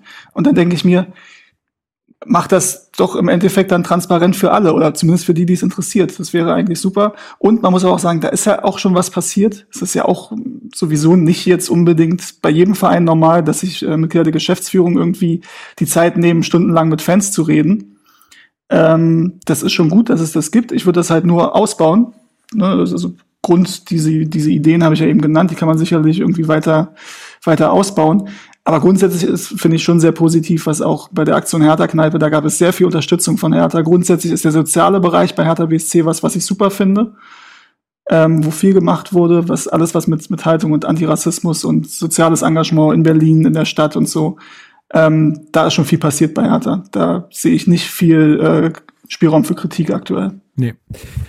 Gut, ich glaube, dann ist die Frage damit aber auch äh, sehr ausführlich beantwortet, oder? Ich meine, ich glaube, da werden wir in Zukunft ja. ja immer noch mehr drüber reden, ne? Also da halten wir ja auch nicht hinterm Berg. Gut, äh, dann Johannes Bold fragt, wird man die Unruhe möglicherweise dauerhaft in Positives umwandeln können? Positive Geschichten wie Tesla und Amazon stehen dem Verein schließlich besser als Klinsmann oder Corona-Videos. Ja, erstmal die Frage, ob man diese Unruhe jetzt äh, in Positives umwandeln kann. Also ich glaube, was ähm, auch zum Beispiel ein Michael Preetz schon gezeigt hat, er, er hat aus Fehlern auch in seiner Vergangenheit gelernt.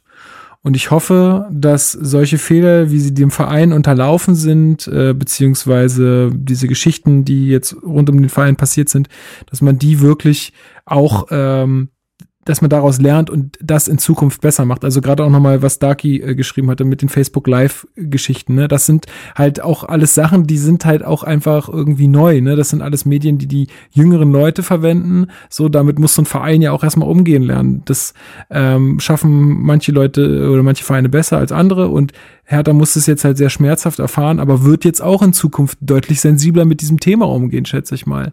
Ähm, das heißt ja nicht immer, dass man denen einmal alles gleich verbieten muss, aber ähm, vielleicht gibt's jetzt Schulung zu dem Thema oder was auch immer.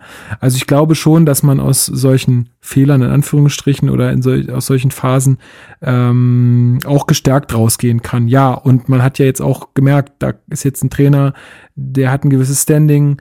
Ähm, äh, und es lief ja jetzt auch äh, zuletzt besser. Also ich, ich habe da die Hoffnung nicht aufgegeben, dass, dass man diese Unruhen aus der, aus der Saison auch äh, ins Positive umwandeln kann.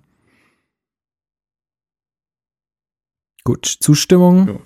Ja. Ähm, und dann äh, äh, sind ja hier zum Beispiel auch Tesla und Amazon angesprochen, äh, für alle, die es jetzt nicht so mitbekommen haben. Äh, aktuell ist im Gespräch, dass entweder Tesla oder Amazon neuer Brustsponsor von Hertha BSC werden sollen. Denn äh, Teddy ist auch wahrscheinlich ähm, im Zuge der Corona-Krise äh, als Hauptsponsor ausgestiegen. Ähm, denen ging es ja jetzt auch nicht so gut. Ich meine, die haben sehr, sehr viele Filialen in Deutschland und im Ausland, die ja doch zeitweise wirklich lange, lange, lange schließen mussten. Das ist natürlich für so ein Unternehmen, äh, die wahrscheinlich jetzt auch nicht gerade irgendwie die Mega-Rücklagen bilden, äh, könnte ich mir jetzt zumindest nicht vorstellen als ein Euro-Shop. Ähm, äh, ja, wird die ziemlich getroffen haben. Insofern ist Hertha jetzt gerade auf der Suche nach einer, einem neuen Hauptsponsor. Ähm, ich habe zuletzt, und das kann ich auch empfehlen für alle, die jetzt so mit äh, Sportvermarktung, ähm, also was am Hut haben oder die sich dafür interessieren, den Online-Marketing Rockstars Podcast, das heißt jetzt OMR Podcast empfehlen mit, oh, sein Name ist mir jetzt wieder entfallen, scheiße, auf jeden Fall dem CEO von äh, Sports 5 ähm, empfehlen. Sports 5 ist ein großer Vermarkter, Sportvermarkter, ähm, die auch sehr viele Bundesliga-Vereine unter Vertrag haben. Ich glaube, Hertha war sogar der erste große Verein, den die unter Vertrag hatten. Der CEO ist auch Philipp Hasenbein. Genau, danke. Ähm, auch Hertha-Fan übrigens. Ähm, sagt auch in dem Podcast, Hertha ist mein Verein. Und die sind wohl auch gerade in Verhandlungen. Also er hat auch durchblicken lassen, dass äh, wohl Tesla für Sports 5 auf jeden Fall eine, eine ja, also es für die eine Möglichkeit und hätten sie nichts dagegen. Die sind wahrscheinlich da gerade in Gesprächen. Und er sagt auch, dass ähm, das total logisch wäre, wenn Tesla sowas tut, weil die wollen ja hier in der Nähe in Brandenburg ein äh, Werk bauen, ähm, wofür aber auch gerade noch Baugenehmigungen eingeholt geholt werden müssen und so weiter und so fort. Ähm, und er hatte da das Beispiel zum Beispiel genannt ähm, mit Fraport, die äh, mal bei Frankfurt auf der Brust waren und äh, die mhm. das auch gemacht haben, nicht um, also Fraport ist der Betreiber des Frankfurter Flughafens, nicht weil sie jetzt mehr Fluggäste haben wollten, sondern weil sie einfach ihr Image in der Bevölkerung auch aufbessern wollten und auch äh, bei der Politik und überall, damit sie eine neue Start- und Landebahn, glaube ich, bauen durften. Ähm, also sowas ist durchaus auch üblich, dass ähm, Sponsoren dann ähm, solche Deals abschließen, um verschiedene Interessen. Also nicht nur um Verkäufer anzukurbeln, sondern äh, auch andere Interessen zu, zu pushen. Ähm, ich könnte mir tatsächlich auch Tesla sehr, sehr gut äh, auf unser Brust vorstellen. Ich finde das jetzt erstmal ein Unternehmen, was natürlich auch ein bisschen polarisiert. Auch gerade der Elon, äh, Elon Musk ist ja auch eher eine Person, die ein bisschen, äh, die verschieden gesehen wird. Ähm, aber ich finde es erstmal ein, erstmal ein spannendes, spannendes Unternehmen äh, und also deutlich besser als Amazon. da hätte ich jetzt ehrlich gesagt nicht so Bock drauf, aber es ist auch so ein persönliches Ding. Nö, bin ich bei dir. Ähm, ja, Tesla wird natürlich auch bei einigen kritisch gesehen. Müssen wir jetzt, glaube ich, nicht drauf eingehen, auf die Person Elon Musk. Ähm, ist halt ein, ein recht skurriler Typ. Ich habe mir auch schon öfter mal Podcasts mit ihm angehört und auch dieses Ding bei Joe Rogan, wo er dieses ähm, Bild entstanden ist, oder was ist dieses Bild da, wo er halt am Joint gezogen hat, was er dann auch eine Riesendiskussion nach sich gezogen hat.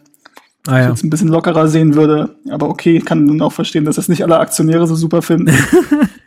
ähm, Finde ich aber dann auch schon wieder sympathisch, dass er es trotzdem macht. Aber ja, muss man gucken, ob es das wird. Da weiß ich tatsächlich auch nichts. Aber interessanter Hinweis mit dem OMR-Podcast, da will ich dann mal reinhören. Ja, ist auch so ähm, insgesamt eine interessante Folge, also wo einfach viel, wo man viel lernen kann über Sportvermarktung mhm. und äh, so. Ist ganz, ganz interessant. Mhm. Was man natürlich sagen muss, wenn es Tesla werden sollte, müsste man wohl noch eine Lösung finden mit Hyundai. Ah, tatsächlich, das ja. geht mhm. wohl nicht beides zusammen. Mhm, mhm, mhm, mhm. Ah, gut, vielleicht kauft Tesla die einfach raus oder so. ich weiß nicht. ähm, ähm, wollen wir das nutzen, um kurz über die Trikots zu sprechen? Ja, sehr gerne. Fragen nee, sehr gerne, sehr ja. gerne, ja. ja, ja ähm. Weil dadurch, dass es keinen Sponsor gibt aktuell, gibt es äh, dementsprechend Trikots ohne Sponsor. Äh, Heim- und Auswärts. Das Heimtrikot ist ja relativ klassisch gehalten, blau-weiß gestreift mit äh, einem schwarzen Akzent an den Seiten. Ähm, was ich, also mir gefällt sehr gut. Ähm, ich war am Anfang nicht so überzeugt, muss aber mittlerweile sagen, dass es mir richtig gut gefällt. ja. Ganz komisch. Ich habe es mir, jetzt, ähm, hab's mir jetzt auch bestellt, tatsächlich, ja. doch. Ähm, also das Heimtrikot, das Auswärtstrikot, bin ich mir ehrlich gesagt noch nicht ganz sicher. Ich habe es noch nicht live gesehen. Ich muss das, glaube ich, mal live sehen. Ein Kumpel von mir hat sich das geholt. Ich dachte, okay, das ja, ist mutig. ich finde, find, das ist eher so ein, das ist für mich eher so ein Trainingsshirt, weil das hat halt auch durch diese, also durch dieses Muster finde ich äh, nicht mhm. so voll, wenn da die Flagge nicht drauf wäre, dann äh, Fahne, sorry, dann ähm, würde ich das nicht mit Hertha in Verbindung bringen. So, da mhm. deswegen kaufe ich mir eigentlich immer das Heimtrikot, weil wenn ich dann halt irgendwie so ein Trikot anziehe, dann will ich auch blau-weiß anziehen. Dazu übrigens eine sehr lustige Story. Ich bin gestern ähm, zum äh, Geburtstag äh, zur Gartenparty von meinem äh, kleinen Cousin gefahren ähm, und auch mit dem Fahrrad ähm, und bin so durch Tegel gefahren und äh, vielleicht kennen einige von euch diese ähm, in Altegel, da ist so eine große Busstation und wo auch die U-Bahn-Station Altegel ist und da an der Ampel äh, war auch ein Typ mit dem Trikot. Und wir sehen uns schon so von weitem und gucken uns so und dann haut er haut sich so auf die Brust. Ich grüße ihn so. Das war so ein geiler Moment irgendwie ähm, wo man sich denkt, ach geil, diese Stadt ist doch noch nicht verloren. es ist, es gibt immer noch äh, ja. gute Also ich freue mich auch immer sehr, wenn ich, wenn ich mal Leute im Hertha-Trikot oder so auf der Straße sehe. Passiert ja. leider nicht so häufig. Ja, aber er hat es wahrscheinlich auch ganz neu so und ich ja auch ja. und wollte es einfach mal ein bisschen spazieren fahren so. Ich mache das ja auch einfach gerne, um einfach ein bisschen Flagge zu zeigen so und ähm, ja, es war ein ganz schöner Moment. Äh. Wen würdet ihr euch denn aufs Trikot beflocken lassen? wenn ihr es beflocken lasst. Kunja. Ja, weiß ich nicht, wenn er noch da ist, ne? ähm, ja, aber ist es vor. Boah, gute Frage. Ich habe es mir jetzt erstmal nicht beflocken lassen. Ah, ich habe äh, schöne Grüße an Chrissy übrigens. Kunja ähm, oder Toro Nariga?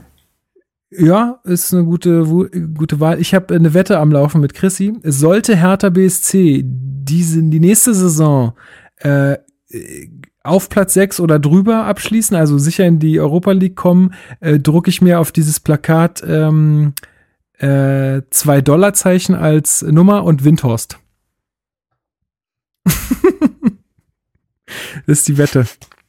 Mal gucken. Auf dieses Plakat? Trikot. Ja, aufs Trikot, äh, Trikot, äh, Trikot, es ist so warm, Entschuldigung. So, Trikot. Okay. Ja. Geht das? Zwei Dollarzeichen? Weiß ich nicht, bestimmt. Wie willst du da zwei Dollarzeichen raufbekommen? Warum denn nicht? Ja. Wenn ich zwei, zwei Nummern raufkriege, dann kriege ich da auch zwei Dollarzeichen drauf. Ja, wer, wer soll denn dir da ein Dollarzeichen drauf machen? Ja, komm, es gibt doch ganz da viele. Es gibt doch gar keinen Druck. Natürlich, ja, warum ne, denn nicht? Es gibt doch jede Typo als Druck. Ja, aber halt nicht bei Hertha, muss es dann irgendwo anders machen. Ja, man muss es ja. dann irgendwo anders machen. Warte, ich probiere das jetzt im Trikot-Generator. ungültige Eingabe der Beflockung. Es sind keine Sonderzeichen möglich. Vielleicht, vielleicht lässt sich da noch was drehen. Vielleicht rufe ich Windhaus persönlich an. Der fühlt sich da bestimmt geehrt. Schreib doch BC, mach mal BCC. Aber Windhaus geht doch bestimmt. Du kannst doch Windhorst geht. Siehst du? Habe ich gerade gemacht, ja. Siehst du? Aber geht halt nur eine Nummer. Windhorst. Dann machen wir halt, keine Ahnung. Wie viel Millionen, wie viel Millionen hat er investiert? Gehen, da, gehen drei Nummern? Nee, ne? 374. Schade. Ja, irgendwie sowas. Nee, keine Ahnung. 0-0 finde ich auch noch ganz interessant. Ich, ähm, ich lasse mir ja nur selten das Trikot beflocken, deswegen, ja. Ja, ich tatsächlich auch. Ja. Nee, aber, Letzte Saison gemacht. Mit Kalu. Aber ich habe auch gleich Trikot, Trikot noch für meinen Vater bestellt, für Chrissy bestellt und noch für zwei weitere Kumpels, mit denen ich früher viel auswärts gefahren bin. Also ich habe gleich meine Großbestellung gemacht. Das muss ja am ersten Tag wirklich mega krass abgegangen sein. Also da war der mhm. Shop war komplett down, da ging nichts. Ich konnte nicht bestellen. Ähm, hab dann, ähm, also ich habe auch vor allen Dingen, nicht, also ich hätte bestellen können, aber bei mir war es so, dass meine Mitgliedsnummer irgendwie nicht äh, mit meinem Account verknüpft war und habe dann angerufen und hatte da sehr netten äh, Mitarbeiter, den Andreas dran und ähm, der, ähm, mit dem ich so ein bisschen gequatscht und der meinte auch, ey, hier geht's gerade ab, das kannst du dir nicht vorstellen, wie viele Leute hier anrufen und wie viele Bestellungen reinkommen, es ist echt der Wahnsinn. Ähm, ja, hat dann aber alles ganz gut funktioniert, äh, letztendlich. Und, das muss ich übrigens auch mal, das ist ein guter, gutes Stichwort. Jedes Mal, wenn ich bei Hertha angerufen habe, weil irgendwas mit dem Shop war oder Tickets oder sonst irgendwas, die waren immer mega freundlich. Ja, nee, da hatte ich auch das jetzt eine sehr positive Erfahrung gemacht, ja. Ja. Sehr, sehr cool. Ja, hast du dir das schon bestellt, Marc, das Trikot? Nö. Findest du nicht schön oder was? Oder warum nicht? Doch, das Heimtrikot gefällt mir gut. Ähm das Auswärtstrikot jetzt nicht so sonderlich, aber das Heimtrikot finde ich cool. Ich weiß noch nicht, also. Wartest bis Amazon bin jetzt ist, Irgendwie ne? gerade bin ich nicht so, eigentlich bin ich gerade nicht so in, äh, genau, genau. Eigentlich bin ich gerade nicht so in Trikotkauflaune. Ich bin gerade irgendwie ganz zufrieden mit dem, was ich habe. Ich brauche jetzt nicht unbedingt ein neues gerade irgendwie, habe ich das Gefühl. Okay. Auch. Also. Gut, oh. ähm, haben wir das, glaube ich, auch abgehakt. Ähm, dann, oh, oder? Ja, Genau. Ähm, dann fragt Leo-B, fragt, hat Dodi Luke Bacchio seine Ablösesumme gerechtfertigt? Ich finde dafür, dass er Topscorer war, habe ich mich auch sehr oft über ihn geärgert. Stichwort fehlendes Engagement, lustloses Auftreten. Äh, tatsächlich in den Highlights, die ich gesehen habe, habe ich mir öfter mal gedacht, ja, ey, der Luke Bacchio ist eigentlich schon nicht so schlecht. Aber er hat natürlich ja. recht, äh, wenn er sagt, dass er auch äh, häufiger negativ aufgefallen ist, ja. Man darf nicht vergessen, dass Luke Barkley genauso ein Teil einer nicht funktionierenden, also lange nicht funktionierenden Mannschaft gewesen ist, wie alle anderen auch. Und dabei Topscorer zu werden mit solchen Zahlen ist, finde ich jetzt schon zumindest respektabel. Ähm, er hat mit Einzelaktionen wie gegen Bremen, wie gegen Hoffenheim äh, echt nochmal was gerissen. Und ähm, ist eine echte Waffe auf der anderen Seite. Und man muss sagen, er ist noch jung. Also, was ist Luke Bacchio? 22 jetzt? 21, 22? So krass, ey. Der ist 22 so Jahre alt. Alter. So. Ähm, der darf auch noch ein bisschen Zeit haben und ähm, ja, äh, großes Problem ist natürlich die Inkonstanz, ist das Defensivverhalten. Das war vorher aber schon zu erwarten, ein Stück weit.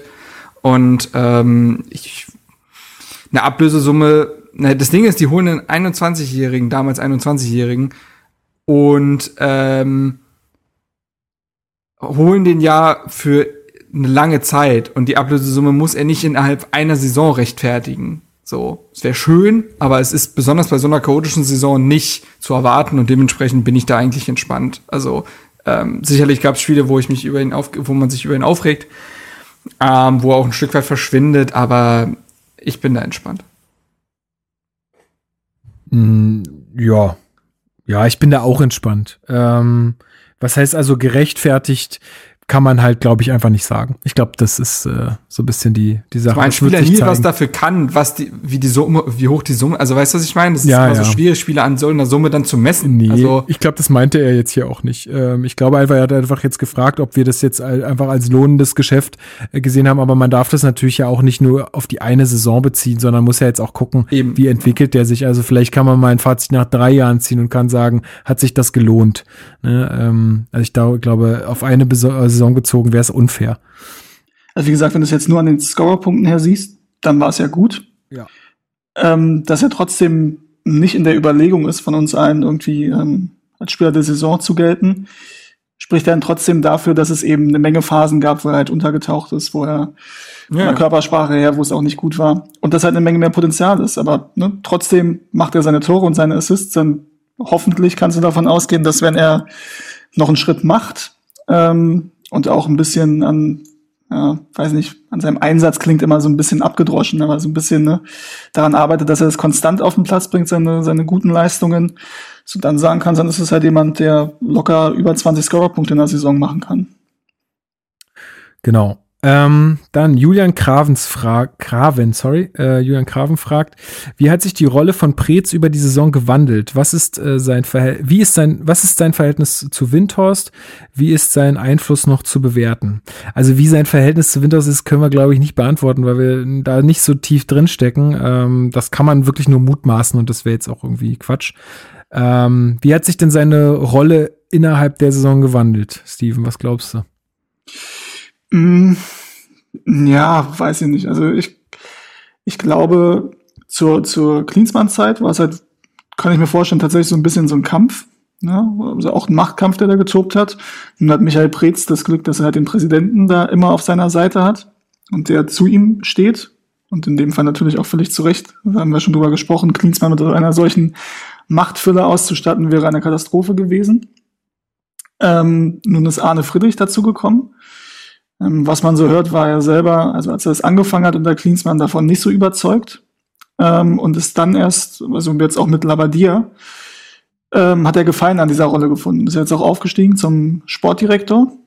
Das ist seine offizielle Bezeichnung, glaube ich, oder? Aktuell? Ja, ja genau. Ja. Ähm, ist also näher an der Mannschaft dran und eben dieses Bindeglied, was wir hier im Podcast oft besprochen haben, zwischen Geschäftsführung, Michael Preetz in dem Fall, und Mannschaft.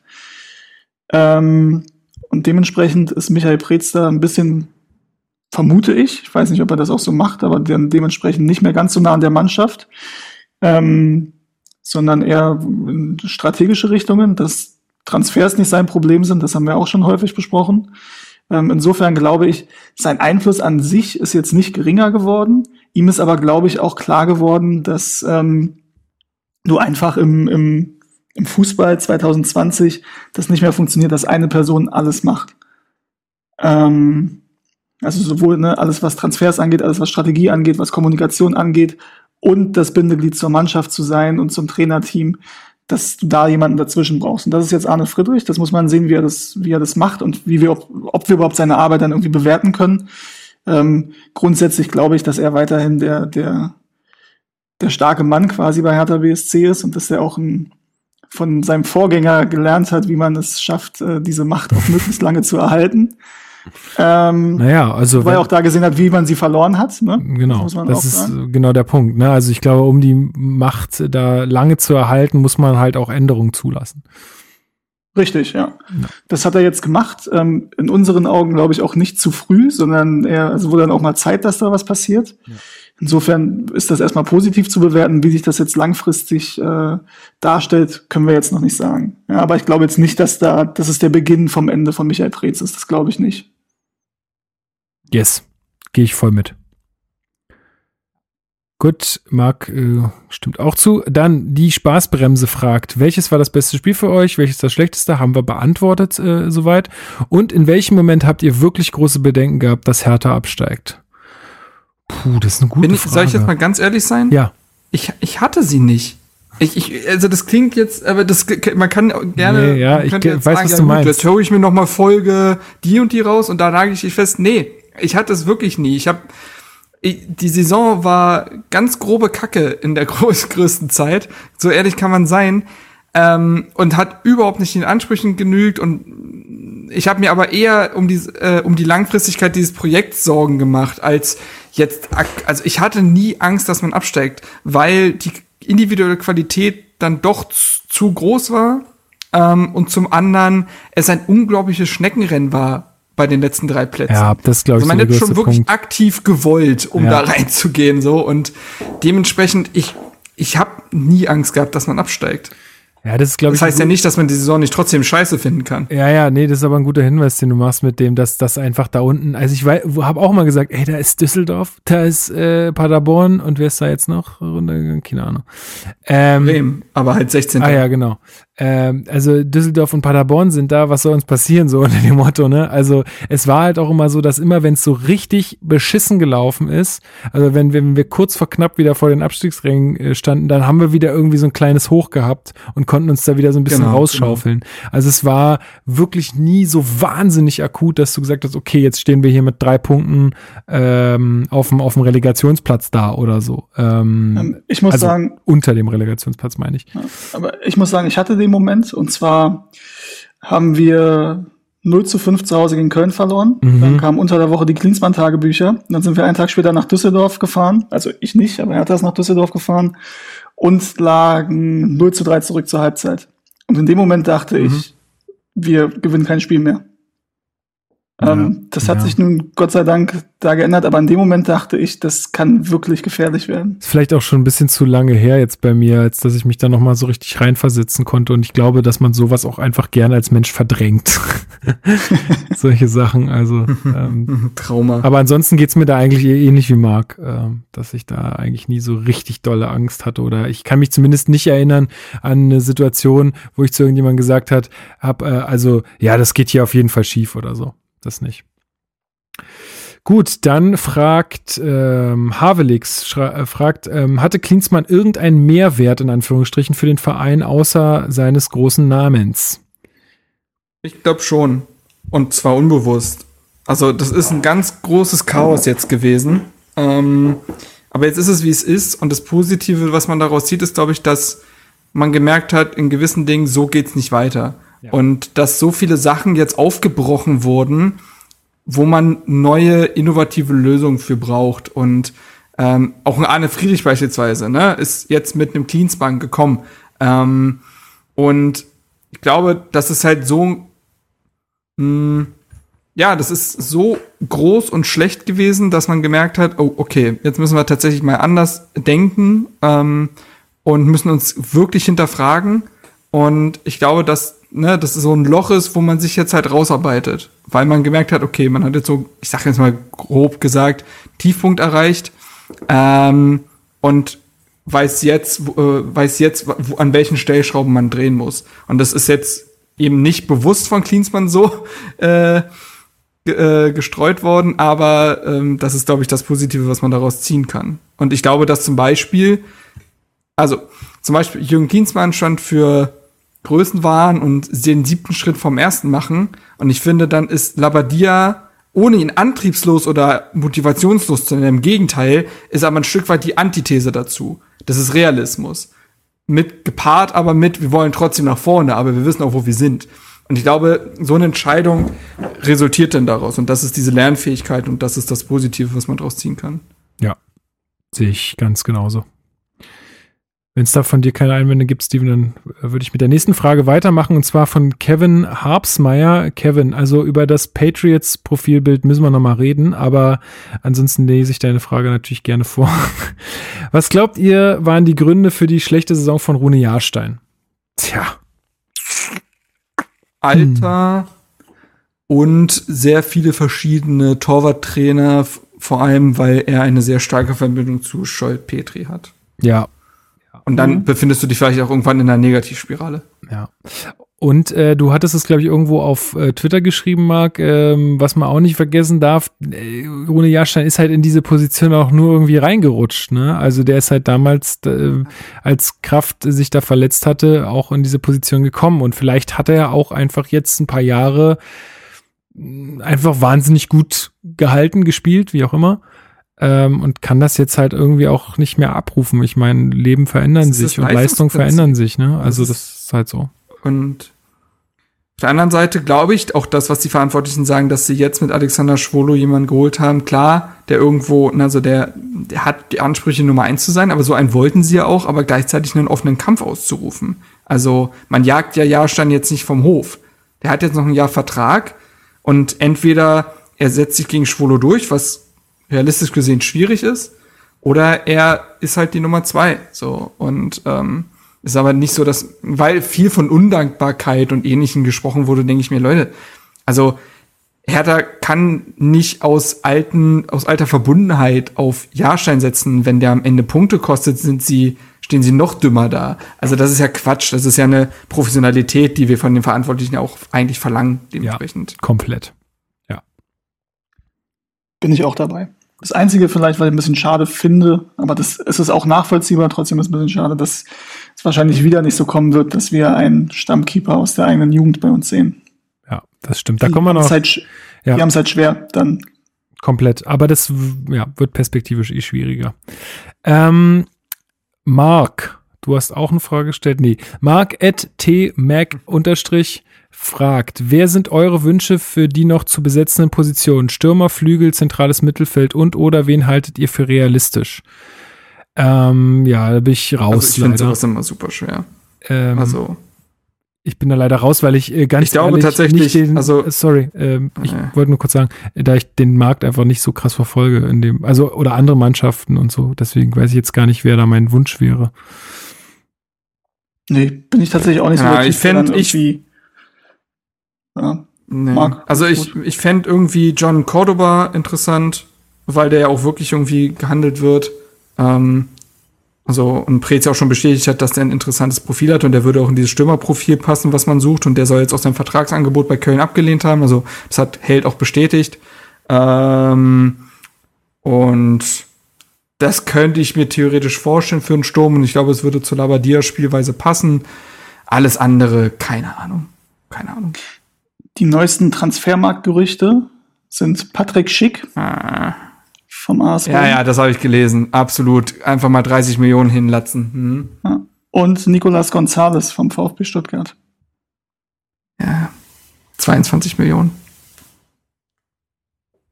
Gut, äh, ist also es, äh, entschuldige Marc, es ist ein bisschen schwierig immer das, äh, also nicht du Marc hier im Podcast, sondern der Marc von Twitter, ne? Nur dass wir das, also nicht Ja. du von Twitter, sondern, na, du weißt. Ähm, das ist immer ein bisschen schwierig zu beantworten. Ähm, ich weiß nicht, äh, haben wir noch vor, so eine Folge zu machen irgendwie? Hätte, hätte da jemand Lust drauf, Marc? Oder Ja. Ich weiß es nicht. so Kann ich Kader, nicht. Kaderanalyse oder so? Mal gucken. Ja, ich meine, dadurch, wir haben sie jetzt, wir hauen sie ja gerade in schriftlicher Form raus. So, deswegen weiß ich nicht, jetzt ob wir dazu noch doppelt gemoppelt. machen. Ja. Ja, also dann wir guckt doch da jetzt, einfach mal. Äh, wir haben jetzt, genau, wir haben jetzt, äh, es fehlen nur noch zwei Teile, wenn ich richtig liege. Äh, genau, Außenstürmer und Mittelstürmer kommen noch. Also zu Torwart, Innenverteidigung, Außenverteidigung und Zentralmittelfeld sind die Parts schon draußen. Könnt ihr gerne auf unserer Website lesen, da habt ihr das in schriftlicher Form. Ähm, was man vielleicht nur ansprechen könnte, wenn es jetzt um einen Stürmer geht, der geholt werden soll, würdet ihr sagen, eher einen jungen, entwicklungsfähigen Stürmer oder einen älteren, der aber vielleicht trotzdem kein Problem damit hat, sich erstmal hinter Piontek einzusortieren, aber dann ja, zur Verfügung steht, bereit ist, wenn er gebraucht wird. Eigentlich, äh, ja, ich finde jemand im besten Fußballeralter, der Mhm. Piontek jetzt halt herausfordert. Ja. Also, Hm. ja, Gehe ich voll mit, weil wir haben ja mit Nankam und so auch Leute, die entwicklungsfähig und gut sind. So, genau. deswegen, Redan darf man auch nicht vergessen. Genau. Also, deswegen, da, da gibt's ja eigentlich schon Leute. Deswegen, da jetzt noch mehr zu holen, das würde auch für die Leute, Nee, nee. also du musst ja, das ist ja auch ein Signal, was du denen irgendwie sendest, ne? Deswegen, äh, ja. Okay, aber dann, dann machen wir einfach mal weiter. Ähm, Icekeeper schreibt, äh, wie ist eure Meinung zu Christoph Piontek? Ähm, wie war die Rückrunde und wie, äh, wie war die, ja, wie war die Rückrunde und wird er die erhofften 15 plus Tore, wird er der erhoffte 15 plus Tore Stürmer für die neue Saison? ja. Wie gesagt, ich fand ihn bislang zufriedenstellend. Nicht gut, aber zufriedenstellend. Ähm, ich finde, er hat auch gute Partien drin, aber insgesamt war das alles okay. Ähm, wie gesagt, das war jetzt noch nicht so ganz einfach. So, so ein Mittelstimme wie er lebt von dem funktionierenden Spielsystem und das etabliert sich gerade erst. Ähm, der kann am Ende auch 13 Tore machen, dann wäre ich damit grundsätzlich auch zufrieden. Kommt halt immer auf die Saison auch an und wie die anderen treffen und so weiter.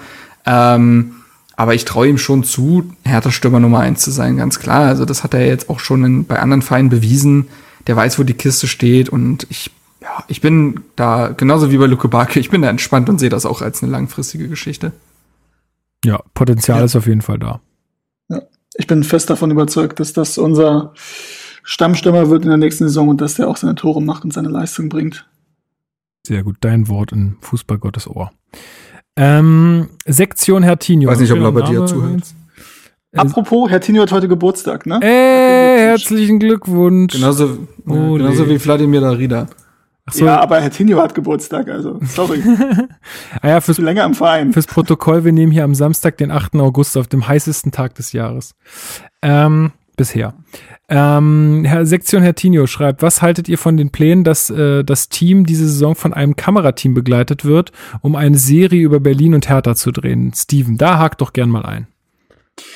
Ähm, ja, also grundsätzlich finde ich das natürlich erstmal interessant. Äh, von der letzten Saison wäre es wahrscheinlich noch ein bisschen interessanter gewesen, wobei ich nicht weiß, äh, inwiefern das dann den Schnitt überlebt hätte, einzelne Dinge. Ähm, ansonsten muss ich sagen, zu dem Regisseur, der hat ja, glaube ich, über Leeds United äh, eine Doku gemacht, mhm. Ähm, die ich noch nicht gesehen habe, die ich mir mal angucken möchte. Ich habe allerdings gehört, dass sie wirklich gut sein soll. Ähm, was man so ein bisschen, was so ein bisschen die Befürchtung ist, ähm, dass diese Kontakte halt auch, ähm, du hast ja vorhin über die, die London Connection gesprochen, ähm, von Tenor, dass der Kontakt so ein bisschen aus der Richtung kommt. Und dass ich natürlich hoffe, dass das jetzt nicht in Richtung Imagefilm geht und da äh, Tenor zu viel Mitspracherecht hat, was das, was das Inhaltliche angeht. Ähm, auf der anderen Seite hoffe ich, dass der Regisseur ist ja, glaube ich, relativ renommiert, was Preise angeht. Ja. Dass ja. er da auch einfach zu stolz ist, um sich da irgendwie von äh, Tenor reinreden zu lassen in das Projekt. Das ist, das ist für mich auch wichtig. Wenn sie es machen, dann machen sie es bitte richtig. Und dann soll man auch, ähnlich wie bei Sunderland Till I Die, ähm, das hat er jetzt nicht gemacht, aber das sehe ich so als Blaupause für eine gute Doku auch zulassen, dass auch Fehler des Vereins gezeigt werden. Ich will kein ähm, Inside Dortmund, hieß Inside Borussia Dortmund hieß das, glaube ich, und auch diese Manchester City Man Doku. City auch, ja. Äh, ich habe ja, die habe ich beide gesehen, beziehungsweise Dortmund habe ich gar nicht zu Ende geguckt, aber die City-Doku habe ich, glaube ich, zu Ende geguckt. Äh, braucht man nicht. Also irgendwie, also natürlich ist jede Doku ein Stück weit interessant, weil wir irgendwie Sachen äh, gezeigt werden, die normalerweise hinter verschlossenen Türen sind, klar. Aber äh, eigentlich braucht man solche Dokus nicht und da hoffe ich mal, dass es eher wirklich diesen Sunderland Tiller Weg geht. Und, und ja, äh, und die Sache ist halt auch, also bin ich ja. komplett bei dir. Sunderland Tiller fand ich auch richtig gut. Dortmund und Man City, ich habe tatsächlich auch, ich glaube, ich habe beides irgendwann abgebrochen. Ähm, weil das halt für mich waren es Werbefilme. Und nun kann ich das noch verstehen, wenn du als Man City oder als Dortmund bist ja auch in gewissermaßen eine globale Marke, gerade als Man City, dann kannst du das halt auch leisten, da einen Werbefilm draus zu machen, weil es halt genug Kiddies gibt auf der ganzen Welt, die das interessiert und die das cool finden, die das abfeiern. Als Hertha BSC, eben analog zu Sunderland auch, muss sowas schon, finde ich, authentisch sein und cool sein. Und dann kannst du vielleicht auch mal das unterbringen, was ich vorhin gesagt habe, dass du da auch mal ein bisschen selbstironisch bist und selbstkritisch und das alles mal unterbringen. Fände ich halt wirklich cool, wenn es in die Richtung geht und man nicht versucht, das jetzt, äh, ja, weiß ich nicht, auf eine, auf so Werbevideo, egal und ich weiß halt, auf Hertha-Ebene also, oder Tenor-Ebene, sondern einfach was Ehrliches, Authentisches ja. machen. Und ich weiß halt nicht, also, boah, ich finde so ein bisschen, also mir kommt die Doku fast zu früh, weil ich jetzt gerne eigentlich eine Saison hätte, ohne dass ich jetzt sage, dass das aktiv in den Betrieb jetzt irgendwie reingreift, aber ich hätte gerne eine Saison gehabt, in der es nur um das äh, Sportliche geht. So. Ja, das ist so ein bisschen auch meine, meine größte, mein größtes Bedenken an der ganzen Sachen. Also ich fände sowas geil, ich würde mir sowas, glaube ich, auch angucken äh, aber auch nur so unter den Bedingungen, die ihr jetzt gerade ausgeführt habt. Aber mein, mein, ja, meine größte Bedenken habe ich dann da auch, äh, dass sowas halt vielleicht auch wieder an irgendwie irgendwelchen Stellen Unruhe in so einen Verein bringt, ähm, also die Spieler merken ja schon, hey, ich werde hier die ganze Zeit gefilmt. Das ist ja sonst auch nicht immer der Fall, dass in der Kabine, beim, bei den Physios oder sonst wo immer irgendwie ein Kamerateam rumläuft, du irgendwie zwischendurch irgendwelche ähm, Interviews geben musst, wo du weißt, okay, das kommt am Ende in so eine Doku rein. Ich weiß nicht, was das mit den Köpfen der Spieler macht, wenn, äh, wenn da gesagt wird, na ja, am Ende wird es darüber einen Film geben, wie ihr in dieser Saison abschneidet. Also da bin ich noch so ein bisschen zwiegespalten äh, und würde mir auch erstmal wünschen, dass das erstmal eine Saison ohne groß Bimbamborium läuft. Ähm, aber gut, da hm, auf mich hört da keiner. Ja, mal gucken. Die Nationalmannschaft wurde 2006 auch begleitet. Hat ja auch einigermaßen funktioniert. Ja, ist eine Nationalmannschaft. Ja, klar, es gibt genug Beispiele ja. für und wieder. Ne? Ja, stimmt schon. Aber ja. Gut. Ähm, Drive to Survive ist der Maßstab. So ist es. Drive to Survive. Zack. Ich, wirklich, ich, ich schalte hier gleich so ab.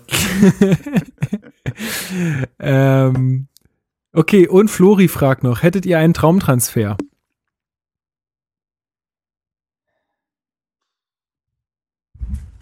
Kevin Prince Boateng. ich finde es wirklich fänd, sympathisch. Ich finde den von Atlanta ehrlich. Bergamo ja ganz cool. Großens, ja. aber ja, Ja, das gut. ich meine, ja gut, wir haben zwei Linksverteidiger, aber man kann sich ja immer noch verbessern. Ja. Ähm, Den finde ich ganz cool. ja, ist vor allen Dingen auch ein Typ, also das finde ich Ja. ganz geil. Ähm, aber apropos Transfers, da jetzt auch mal eine sehr professionelle Überleitung. Ähm, Hertha hat sich ja dahingehend auch ähm, ja Zuwachs äh, geholt und zwar äh, arbeitet ja jetzt, äh, also haben sie eine Kooperation gestartet mit dem Datenanbieter StatsBomb. Alter, heißen die wirklich so? das ist sehr geil. Ja, StatsBomb. Statsbomb. Ja, mega. Nice. StatsBomb, StatsBomb. Ja, Äh, ähm, EA. Ähm, die machen halt wirklich ganz äh, geilen Kram. Die arbeiten, glaube ich, auch mit einem belgischen Verband zusammen und so. Und äh, die haben zum einen bieten die halt, äh, also vor allen Dingen halt äh, Scouting, Gegner und Spielanalysen. Das ist so deren Ding. Und ähm, da äh, wird nicht sofort passieren, aber ich, es wird interessant werden, ob man da irgendwann konkrete Transfers den quasi diesen Zuwachs irgendwie zuordnen kann. Das finde ich spannend. Also, weil das halt zeigt, innovativ, digital, ne, worüber wir schon gesprochen haben. Und ähm, ich bin gespannt, ob da irgendwann mal quasi, man da irgendwann die äh, Früchte ernten kann. Da bin ich mal gespannt. Ja, cool. Ähm, wenn wir jetzt eh gerade schon bei Transfers sind, dann können wir doch mal über unsere Abgänge und Neuzugänge reden. Ähm, habt ihr die Abgänge alle drauf? Also ich kann mal anfangen mit Luis Klatte. Geht zum äh, FC Hansa Rostock als äh, Torhüter. Ähm, genau, ja, das war schon ein bisschen abzusehen, dass er bei uns da nie irgendwie äh, bis nach ganz oben kommen wird ähm, und braucht jetzt halt einfach mal die Chance und äh, den nächsten Schritt irgendwie dann auch irgendwo ähm, bei einem Profiverein. Da aber die Nummer zwei. ja, genau, aber dass er zumindest im ersten Aber Team gut. ähm, konstant als Nummer zwei sitzt zum Beispiel und dann vielleicht auch mal äh, sich beweisen Und die Chance ist trotzdem höher, ne? Genau, absolut. Die Chance ist trotzdem höher. Da verletzt sich der Keeper und zack, bist du drin. Genau. Äh, dasselbe mit Dennis Marsch, der zum FC St. Pauli gewechselt ist. Auch da wird er die Nummer zwei sein. Auch da ist dann trotzdem natürlich die Chance höher oder der Weg kürzer zur Nummer eins. Ähm, genau. Thomas Kraft. Und wir haben die Option, ihn zurückzuholen, theoretisch, ne? Ach, ist Genau, Das so? bei, genau, bei Dennis Marsch gibt's wie bei Marius Gersbeck die Rückkaufoption. Ähm, genau, äh, Thomas Kraft, weiterer Keeper, hat seine Karriere mit 31 Jahren beendet. Ähm, ja, da weiß ich nicht, ob wir jetzt schon die Worte dazu verlieren wollen. Ich meine, es gibt ein paar sehr verdiente Spieler, die den Verein verlassen haben oder verlassen werden. Ähm, bei Thomas Kraft kann man sagen, der Körper hat jetzt einfach nicht mehr richtig mitgemacht. Äh, er war selten ja irgendwie auch eine Nummer zwei in dem Jahr. Also Dennis Marsch saß ja doch oft auf der Bank, weil bei Kraft irgendwas im Argen lag, körperlich. Über Jahre ein verdienter Spieler. Ich muss sagen, in den letzten ersten Jahren hat er Hertha sehr gut getan. Ich weiß noch, wie wir eigentlich alle überrascht waren, dass der mit in die zweite Liga gegangen ist, weil der ein Top-Erstliga-Jahr gespielt hat. Das hätte er nicht machen müssen, glaube ich. Und äh, ja, mit Hertha Zweitligameister geworden, ähm, Auf und Abs mitgemacht, dann halt diese Verletzungen von Rune Jahrstein abgelöst worden. Aber auch dann finde ich, in den Spielen, wo als Nummer zwei dann doch mal zum Einsatz kam, war er der Rückhalt, den man gebraucht hat. Wir wissen alle, wir kennen alle seine Stärken, wir kennen alle seine Schwächen.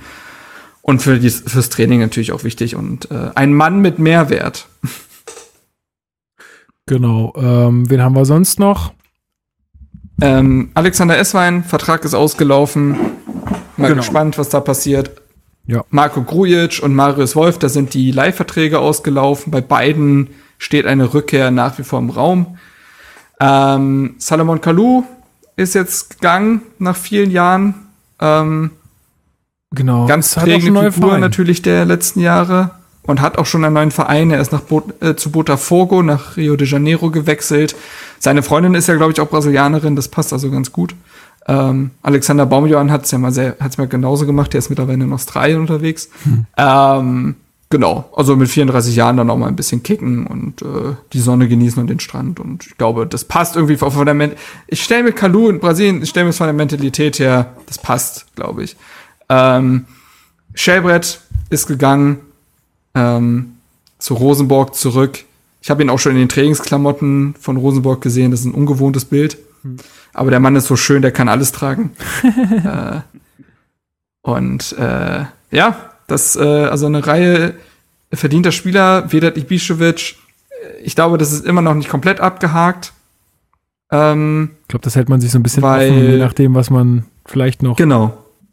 kann, machen kann. Wenn der Wunschstürmer kommt, dann kommt er, dann kommt Ibišević nicht zurück oder Ibišević kriegt ein Traumangebot, nochmal irgendwo zu kicken, dann, also, und so, ansonsten hält man sich erstmal warm, glaube ich. Genau. So, weil es auch noch keine abschließenden Worte gab. Ähm, genau, das sind, glaube ich, alle. Vielleicht, also noch kurz zu den vergessen. Spielern, bei denen, die, nee, ich glaube, du hast alle genannt, äh, zu den Spielern, bei denen die Line abgelaufen sind. Ich glaube nicht, dass wir Marius Wolf wiedersehen werden. Also, dass Dortmund so oder so ähm, beim Preis runtergehen muss, ist ihnen, glaube ich, bewusst. Das ist nicht nur der Fall, wenn wir nochmal Interesse zeigen sollten, aber die Sache ist, als Rechtsverteidiger sehe ich ihn halt zum einen nicht, zumindest nicht in der klassischen Viererkette, was ja Lavadias System ist. Und da haben wir jetzt ähm, unseren Neuzugang, über den wir gleich noch sprechen werden, den ihr dann aussprechen dürft. Ähm, ja, auf keinen Fall. äh, und dazu halt Lukas Klünter und Peter Pekarik, also drei Spieler für die Position. Dafür gibt es keinen Sinn. Als äh, Rechtsaußen dann vielleicht schon. Allerdings ist das ja eben eine Position, für die Her Hertha noch sucht und wahrscheinlich nach was anderem sucht als Marius Wolf. Insofern glaube ich nicht, dass wir den wiedersehen werden. Ähm, und bei Marco Grujic gehe ich auch eher nicht davon aus. Das müsste dann schon, ja, weiß ich nicht. Also kaufen denke ich eher nicht, weil ich glaube, dass der Preis, den Liverpool für ihn haben möchte, den möchte Hertha BSC für ihn aktuell nicht zahlen. Mm, und ob er nochmal hierher verliehen wird, weiß ich nicht. Also ich gehe davon aus, dass er nächstes Jahr weder für Liverpool noch für uns spielen wird. Aber weiß man nicht. Vielleicht ergibt sich auch noch kurzfristig eine Schnäppchengelegenheit für uns. Dann kann ich mir schon vorstellen, dass man das macht. Aber ich glaube, Plan A ist es nicht, ihn nochmal hierher zu holen. Nee, genau. Glaube ich auch. Ähm, gut, dann können wir doch mal zu den Zugängen kommen, oder? Ähm, glaube ich, zwei an der Zahl. Mit wem wollen wir beginnen? Mit Tusayev eigentlich drei, ne? Ja, aber. Naja, gut, der Zugang, ich, ja. Ich weiß, ja, ja. Ja, ja. Haben wir. Ähm, ja, ähm, Alexander Schwolo ist als erster dazugekommen. Ähm, den kennen wir Da muss man sagen, Top-Transfer, ja, durchaus, den muss man gar nicht mehr so groß beschreiben, würde ich sagen. Ähm, sehr, sehr stabiler Bundesliga-Keeper, vielleicht sogar unterschätzt. Ähm, da ist natürlich interessant, dass äh, er deutlich billiger ist als zuerst angenommen. Also man dachte ja, man muss die Ausstiegsklausel von 8 Millionen bezahlen, aber jetzt soll, also laut Bild kostet Schwolo gerade mal 3,5 Millionen. Plus eventuelle Boni, also wenn er, wenn Hertha das internationale Geschäft erreicht und wenn der Vertrag auch mal verlängert werden sollte. Und dann steigt das, glaube ich, auf 7 Millionen an, aber selbst dann ist das immer noch äh, in Ordnung, würde ich mal vermuten. in der heutigen Zeit ähm, für einen Torhüter äh, von der Klasse vollkommen in Ordnung. Ja. In der ist im besten Torhüteralter. Der kann jetzt noch fünf Jahre locker spielen. Ähm, auf locker. höchstem Niveau. Dann ist der, dann ist der 33. Ja, also. ich sage ja, auf höchstem ja. Niveau. Und genau. äh, es passt. Also ist gut. Genau. Ähm, ja, das würde ich schon als äh, sehr starken Transfer bezeichnen. Und äh, Alter, Deo Vaisio, aber man darf ihn Deo nennen. Ähm, genau. The Volk. Ähm, 22-jähriger Rechtsverteidiger vom FC Groningen gekommen. Ähm, man ist stabil geblieben, man ist sich lange mit dem Spieler schon einig gewesen, aber nicht mit dem Verein. Groningen hat mehr Geld gefordert, als Hertha geboten hat. Ähm, gleichzeitig war Southampton an The Volk dran und hätte den Preis auch gezahlt, aber The Volk hat schon sehr frühzeitig gesagt, ich will nur zu Hertha ähm, was ja auch sympathisch ist grundsätzlich, aber man will eigentlich nicht auf der anderen Seite irgendwann stehen, wenn dann ein anderer Verein für ihn anklopft und dann dieselbe Chose nochmal losgeht. Mhm. Ähm, so zum und dann diese ganze Geschichte, dass irgendwie, bevor der Transfer offiziell gemacht wurde, schon Bilder irgendwie im Umlauf ah. waren mit ihm, dass er auch so ein bisschen ungünstig die wahrscheinlich von seinem Bruder stammen oder nee, von seiner Freundin wohl, von seiner Freundin. Ähm, das als beides so Sachen, wo du sagst, es geht besser, aber gut. Ähm, äh, sehr talentierter Rechtsverteidiger. Ich würde ihn als explosiv bezeichnen, also wahnsinnig dynamisch. Äh, lässt sich gerne zu riskanten Tacklings und Grätschen hinreißen, die aber auch spektakulär aussehen und auch oftmals anscheinend gelingen. Ähm, schnell, offensiv stark, ist sicherlich technisch gesehen kein Lazaro, aber auch nicht total geradlinig. Also der kann schon mit dem Ball umgehen, hat jetzt auch schon im Testspiel für Piontek ein Tor vorgelegt und ein bisschen was gezeigt. Und ähm, ja, spannender Mann. Ich glaube, der lässt auch jedes Mal sein Herz auf den Platz und äh, mit seinen 22 Jahren ja auch sehr jung und der wird Ich kann, ich kann nur hoffen, dass er so eine ähnliche Entwicklung nimmt wie Roussillon in Wolfsburg unter Labadia. Ah, das da schön. spielen ja auch in seinem System Außenverteidiger eine große Rolle und äh, ja, und jetzt hat man solche, also solche Transfers, sein Stamm-Rechtsverteidiger sehr wahrscheinlich und sein Stamm-Torhüter für 7,5 Millionen geholt. Das ist schon Und echt, auch frühzeitig klar gemacht. das ist halt schon wieder überragend. Und Ne? Da muss man krass. mal echt wieder loben. Das ist echt geil. Wobei ich da kurz einhaken würde, ähm, nämlich im Kicker, im Printkicker gelesen, dass es doch deutlich mehr war für Schwolo nach Kicker-Informationen. Und zwar, ich suche es noch mal kurz raus. Ähm, und zwar, Also, Also Äh, ganz kurz, dessen- Bild hatte ja. halt gesch Okay, dann sag du. äh, dessen Ablöse-Gesamtpaket nach Kicker-Informationen 7 Millionen Euro beträgt. Ja, sag ich doch.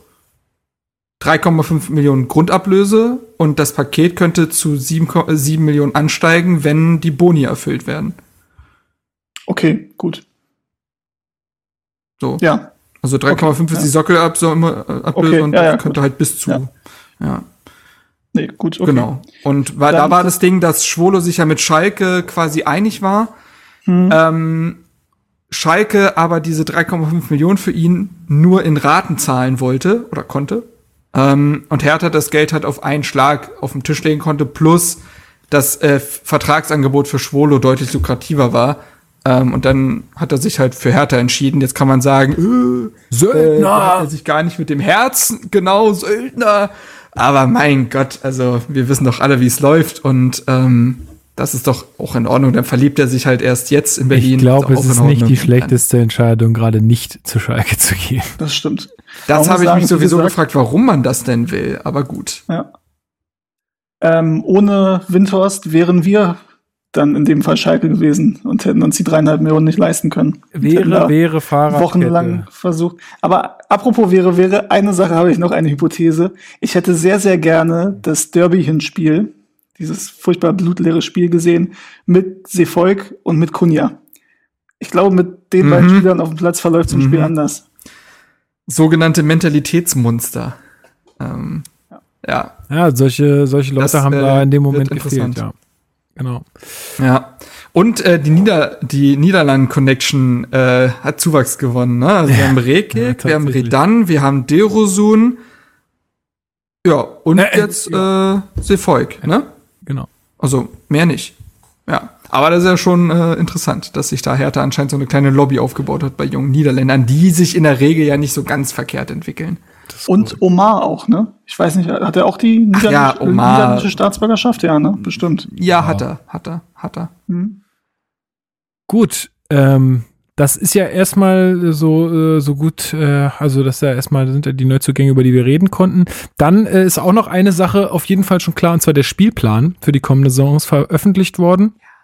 Ähm, sieht für mich auf den ersten Blick gut aus. Also, ich gehe mal von Es oben gibt nach eine unten durch. knackige Stelle, ne? Genau, eine, mal wir- gucken, ob's, wir- ob wir dieselbe meinen. Äh, also ich gehe erstmal von oben nach unten durch, um es mal einmal äh, gesagt zu haben. Ähm, wir spielen zuerst gegen Bremen, dann Frankfurt, Bayern, Stuttgart, Leipzig, Wolfsburg, Augsburg, Dortmund, Leverkusen, Union, Gladbach, Mainz, Freiburg, Schalke, Bielefeld, Köln. Ähm, die knackige Stelle, die du. Hoffenheim. Äh, oh ja, das war jetzt hier bei mir aus dem Bild gerutscht. Ja, Hoffenheim, sorry. Nein, gegen die spielen wir nicht. Ähm, die, ich weiß, also ich glaube, die knackige Stelle, die ich mir rausgesucht hat, hatte, war Spieltag 8 bis 11. Exakt. Ja. Ja. Weil das ist äh, Dortmund, Weil du Leverkusen, halt, erst hast du zwei Kracher, Genau. genau.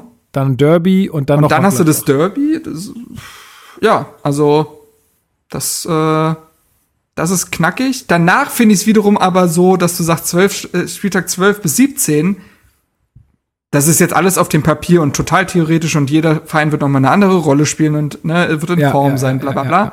Aber auf dem Papier hast du Mainz, Freiburg, Schalke, Bielefeld, Köln, Hoffenheim. Kannst du alle schlagen. Ja, das stimmt. So. Und das Auftaktprogramm, finde ich, ist durchaus knackig, weil du weißt nicht, wie Bremen jetzt nach diesem ganzen für sie auch dann jetzt Neuanfang starten werden. Frankfurt ist immer eklig, dann hast du Bayern, dann hast du Stuttgart als Aufsteiger. Ja, du bist wenigstens kann drin so in der so, ist eine Wundertüte. Genau, und dann hast du Leipzig. ja.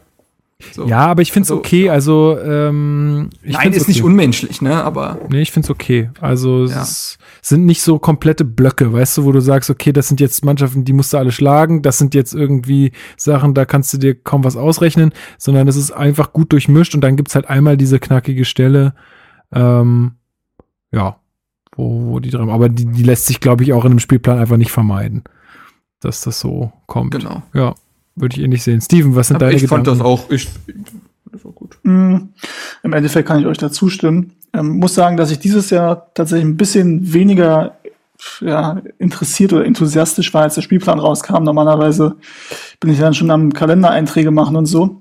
Dieses Mal halt nicht, weil im Endeffekt ähm, es ist ja jetzt nicht, also aus, aus Fansicht, der dann auch gerne mal zu den Spielen geht, nicht so wahnsinnig wichtig. Wobei, also ob und wie man starten kann, steht da nicht fest. Ähm, aber ich für mich habe halt auch entschlossen, dass ich da erst hingehen werde, wenn das irgendwann wieder möglich ist, wie es vor Corona war.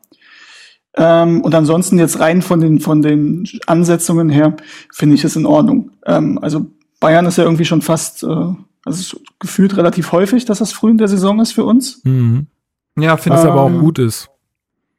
Finde ich. Ja, also es war, schon. Aber ich erinnere mich, das ist wirklich so, ein- so ein traditionelles Ding. Das hat Dieter Höhnes schon. Ich habe ihn noch, äh, ich erinnere mich noch, wie er immer gesagt hat, ja, das ist gut, so früh gegen die Bayern zu spielen. Dann haben sie vielleicht noch nicht den Rhythmus gefunden.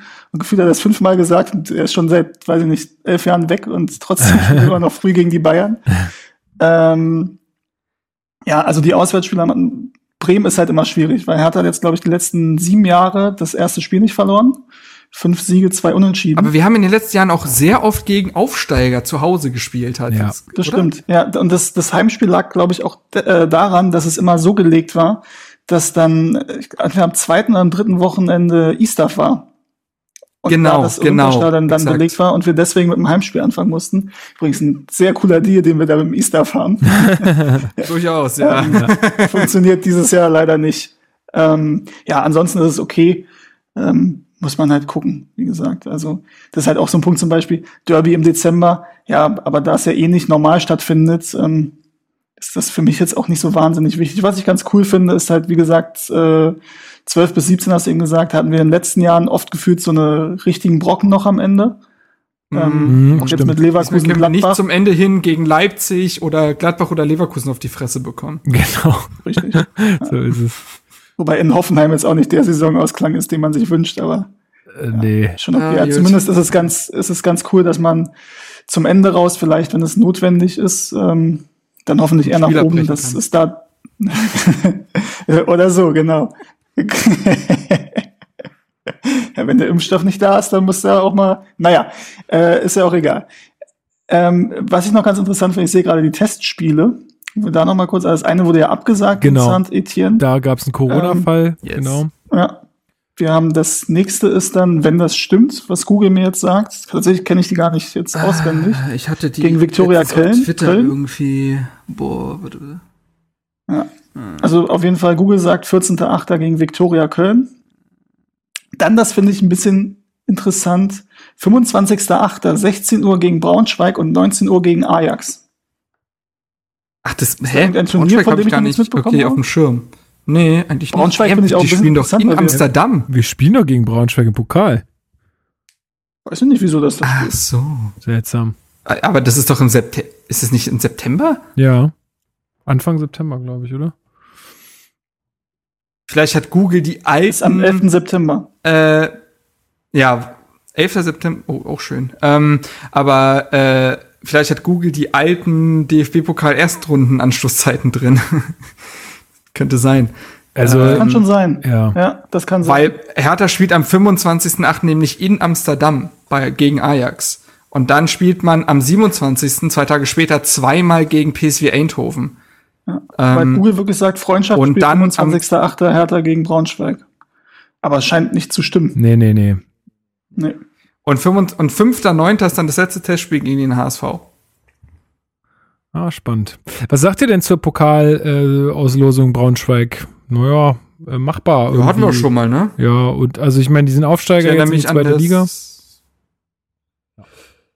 Ich erinnere mich äh, an das äh, wirklich sehr, sehr schöne Tor von Marvin Plattenhardt. Ja. Stimmt. der den 2 zu 1 ging das aus. damals. langen Ball, den hohen Ball da mal Volley reingenetzt hat. Genau, da hat er noch wunderschönes langes Haar. Ähm, ja, nö, also ja, ich, es gibt schönere Gegner, weil Braunschweig ist auch eklig, glaube ich, jetzt so als Zweitliga-Aufsteiger. Aber ähm, gibt auch schl schlimmere Gegner auf der anderen Seite. Also, mein Gott, wenn du das Ding gewinnen willst, musst du gegen Braunschweig gewinnen. Also so einfach ist die Rechnung ja immer. Und dementsprechend, Immerhin haben wir schon Gegner. Die meisten anderen haben ja noch gar keinen. Stimmt. Ach ja, richtig, Da ja. wird ja noch viel Die werden ja erst ausgespielt. ausgespielt. Ja. Ja. ja, ist in Ordnung. Okay, bevor ich es jetzt wieder vergesse, ich wollte vorhin eigentlich noch eine noch eine Sache ähm, sagen und zwar äh, im Zuge der ganzen Blogs, Podcasts und so weiter ist mir ein äh, neuer neuer neu ist der eigentlich gar nicht, aber für mich neuer Hertha Podcast untergekommen und zwar heißt der den Namen finde ich ganz cool Plumpe Träume oder Plumpe Träume Plumpe Träume. Naja, auf jeden Fall Plumpe Träume. Und ähm, genau, äh, hatte ich jetzt irgendwie durch beim Durchstöbern äh, in meiner Podcatcher-App äh, gesehen, dass es den gibt. Äh, hatte zuvor nie davon gehört, sind aber schon seit äh, November 2019 aktiv. Ähm, ich habe jetzt auch ne, Erfolgsfans. Seit Winters, da geht's plötzlich, ja, ja, ja. ja, ja. Ähm, nee, aber äh, ich habe jetzt auch nur einmal ganz kurz reingehört, hatte jetzt bisher noch gar, gar keine Zeit, ähm, da länger reinzuhören, aber scheinen ganz, zwei ganz sympathische äh, junge Herren zu sein und ähm, ich meine, wir sind ja immer ist ja mal gern gesehen bei uns, wenn einfach mehr passiert äh, im Hertha-Umfeld, äh, was jetzt Podcast, Blogs oder was auch immer angeht. Also da auch einfach gern mal reinhören, Leute. Genau. So, haben wir noch was auf dem Zettel? Wir sind langsam am Ende, oder? Langsam ist gut, Alter. Wir sind jetzt gerade, also meine Aufnahmmeuhr sagt jetzt hier fünf vier, Stunden. vier Alter. Stunden 45. Oh Mann. Ja, läuft. Also, Du musst es ja nicht Wir machen das ja schneiden. gerne, ne? Du musst es ja Ja, nicht das ist schneiden. richtig, ja. Das ist richtig, ja. Ich sitze jetzt hier noch mal zwei Stunden, Junge. Naja. Ja, siehst du, ich liefere das Fachwissen und du genau. schneidest. So ist doch der Deal schon immer. Ist doch schon immer der Deal. Ist doch klar. Die Rollen sind hier klar verteilt. Äh, Gut. nee, ich glaube, das äh, war's. Habt Ich ihr denn Bock auf die kurz- neue Saison? Ja, be- bevor wir das, ich wollte noch kurz eine Stunde was zum äh, Stadion erzählen. Oh Haben ja. wir da noch Zeit für? Ja, Oh. oder? Ähm, ich mache mir kurz was zu essen. Du kannst erzählen. Du musst mir nur eine WhatsApp schreiben, wenn äh, du fertig bist. Nee, Das erzähl. Stadion steht immer noch nicht. Nein, erzähl. Du hast Nein, war ein Neues. Spaß. Gibt, nee, war ein Spaß. Also tats tatsächlich, Erzähl wobei mir mal was über die Sichtachsen. um Himmels Willen. Äh, nee, tatsächlich ein Punkt. Am 20.08. treffen wir uns mit äh, dem Staatssekretär Sport, ähm, mit Alexander Jembritzky, der auf unseren blauen Brief geantwortet hat.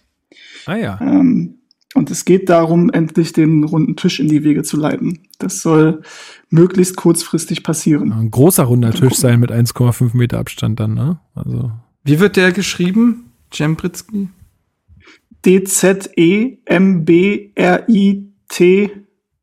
D-Z-E-M-B-R-I-T-S-Z? K-I? Ich seh- C-Z? Ja, ja. Cool, jetzt sind alle voll im Bilde. Wie man den schreibt. ähm, ja, cool, aber schön, dass sich da was bewegt. Das freut mich. Ähm, ich finde ja immer, also 25 wird sportlich. Mhm. Jetzt auch durch die Ja. ganze Corona-Situation kann man das ja eh nicht mehr, äh, Ja, nicht gut, mehr so aber halten. das ja klar. ist, Aber da kannst du am Ende sagen, ja, ja- wir hätten es geschafft, aber Corona ja, kam echt dazu. genau, genau. wir waren super im Zeitplan, aber leider Wirklich, konnten wir das hat uns alles zerschossen. Ja. Ja, Ähm, Nee. aber das weiß man ja auch bei Hertha. Das heißt, du hast ja auch den Schiller-Podcast, also Hertha und er gehört. Hat er noch, auch nicht, gesagt, noch nicht dass- durch, noch nicht durch, deswegen. Ach so. Ja, aber erzähl Und ruhig. kam bei Minute neun, also so viel hast du nicht gehört dann anscheinend, ne? Hä, wie bitte? Das Thema kam von Minute neun bis Nee, Minute tatsächlich, 12. ich kann dir ganz genau sagen, weil wie viel ich gehört habe. Ich habe äh, nur mal reingehört, weil ich nämlich äh, wissen wollte, ob sie ihre Qualität langsam verbessert haben. Warte, ich bin gerade bei Minute abspielen. Ich bin gerade bei Minute fünf. Ja. Ja. Also, Okay. wir mussten noch mal so lange durchhalten, dann sagt er kurz was zum Stadion. Gut, alles klar. Perfekt. Okay, gut. Ähm, Alles klar. ja, ich denke, dann äh, sind wir eigentlich durch. Wenn wir jetzt irgendwas vergessen haben, dann schieben wir es in die nächste Folge, wird uns jetzt nicht, äh, a nicht ride. umbringen. Ich ähm, fand das sehr kurzweilig mit euch. Vielen Dank dafür. dass wir das alles nochmal so rekapituliert haben. Ich glaube, das war auch eine gute Sache einfach für die Nachwelt. Ich denke mal, dass vielleicht jemand in 20 Jahren nochmal über diesen Podcast stolpert und wenn wir dann fünfmal Champions League-Sieger, dreimal deutscher Meister, was auch immer sind, dann ähm, wird sich ja schon mal jemand fragen, wie fing das eigentlich alles an damals? Ne? Und ähm, dann kann man das hier nochmal auskramen. Ja, also vielen Dank euch beiden. Vielen Dank allen Zuhörerinnen und Zuhörern ähm, für euer Ohr, vor allen Dingen über so lange Zeit. Ihr werdet das sicherlich nicht am Stück gehört haben, außer auf einer sehr langen Autofahrt. Ähm, aber ich werde diesen Ja, pass Podcast. auf, da kann ich nämlich auch sagen, da kann ich Luis grüßen. Aha. Der ist einfach, der ist Hoffenheim-Fan und meinte vorhin noch, ob die Folge heute noch rauskommt, weil morgen fährt er zurück nach Bayreuth und bräuchte was für die Fahrt. Also wir unterhalten auch Fans anderer Vereine. naja, gut, dann, dann gebe ich mir Mühe, dass es heute noch rauskommt. Ich kann nicht, ich kann es nicht versprechen, aber ich gebe mir Mühe. Spätestens Wie morgen. oft habe ich heute Hopp und Hoffenheim gedisst? Grüße an Luis. Stimmt. Er kann das ab erst. Und unser äh, erst Luis und unser Luis ist doch auf Fahrradtour. Der ist doch ähm, mit seinen mit seinen ähm, mit seiner Familie irgendwie auf Fahrradtour. Der braucht auch was zum Hören, hat er gesagt. Also wir, ich gebe mir Mühe, dass das möglichst möglichst schnell erscheint. Okay, also wie gesagt, vielen Dank für euer Ohr, vielen Dank auch äh, für diese äh, für die Kritik auf iTunes und äh, auf von ähm, ähm, für eure Fragen auf Twitter, dass ihr da immer so mitmacht, das ist cool und äh, behaltet euch das bitte bei für die kommende Saison. Äh, wir freuen uns schon drauf, also das zumindest podcast-technisch zu begleiten, wie wir das alles ähm, so mit Corona sehen, das können wir vielleicht an anderer Stelle nochmal besprechen. Jetzt ist erstmal gut für heute. Und ähm, ja, würde ich sagen, äh, bleibt alle sauber und vor allem gesund. Und dann hören wir uns ähm, beim nächsten Podcast. Müssen wir mal gucken, demnächst. Genau. Macht's gut. An dem schönen Strand der Spree, dort spielt Herr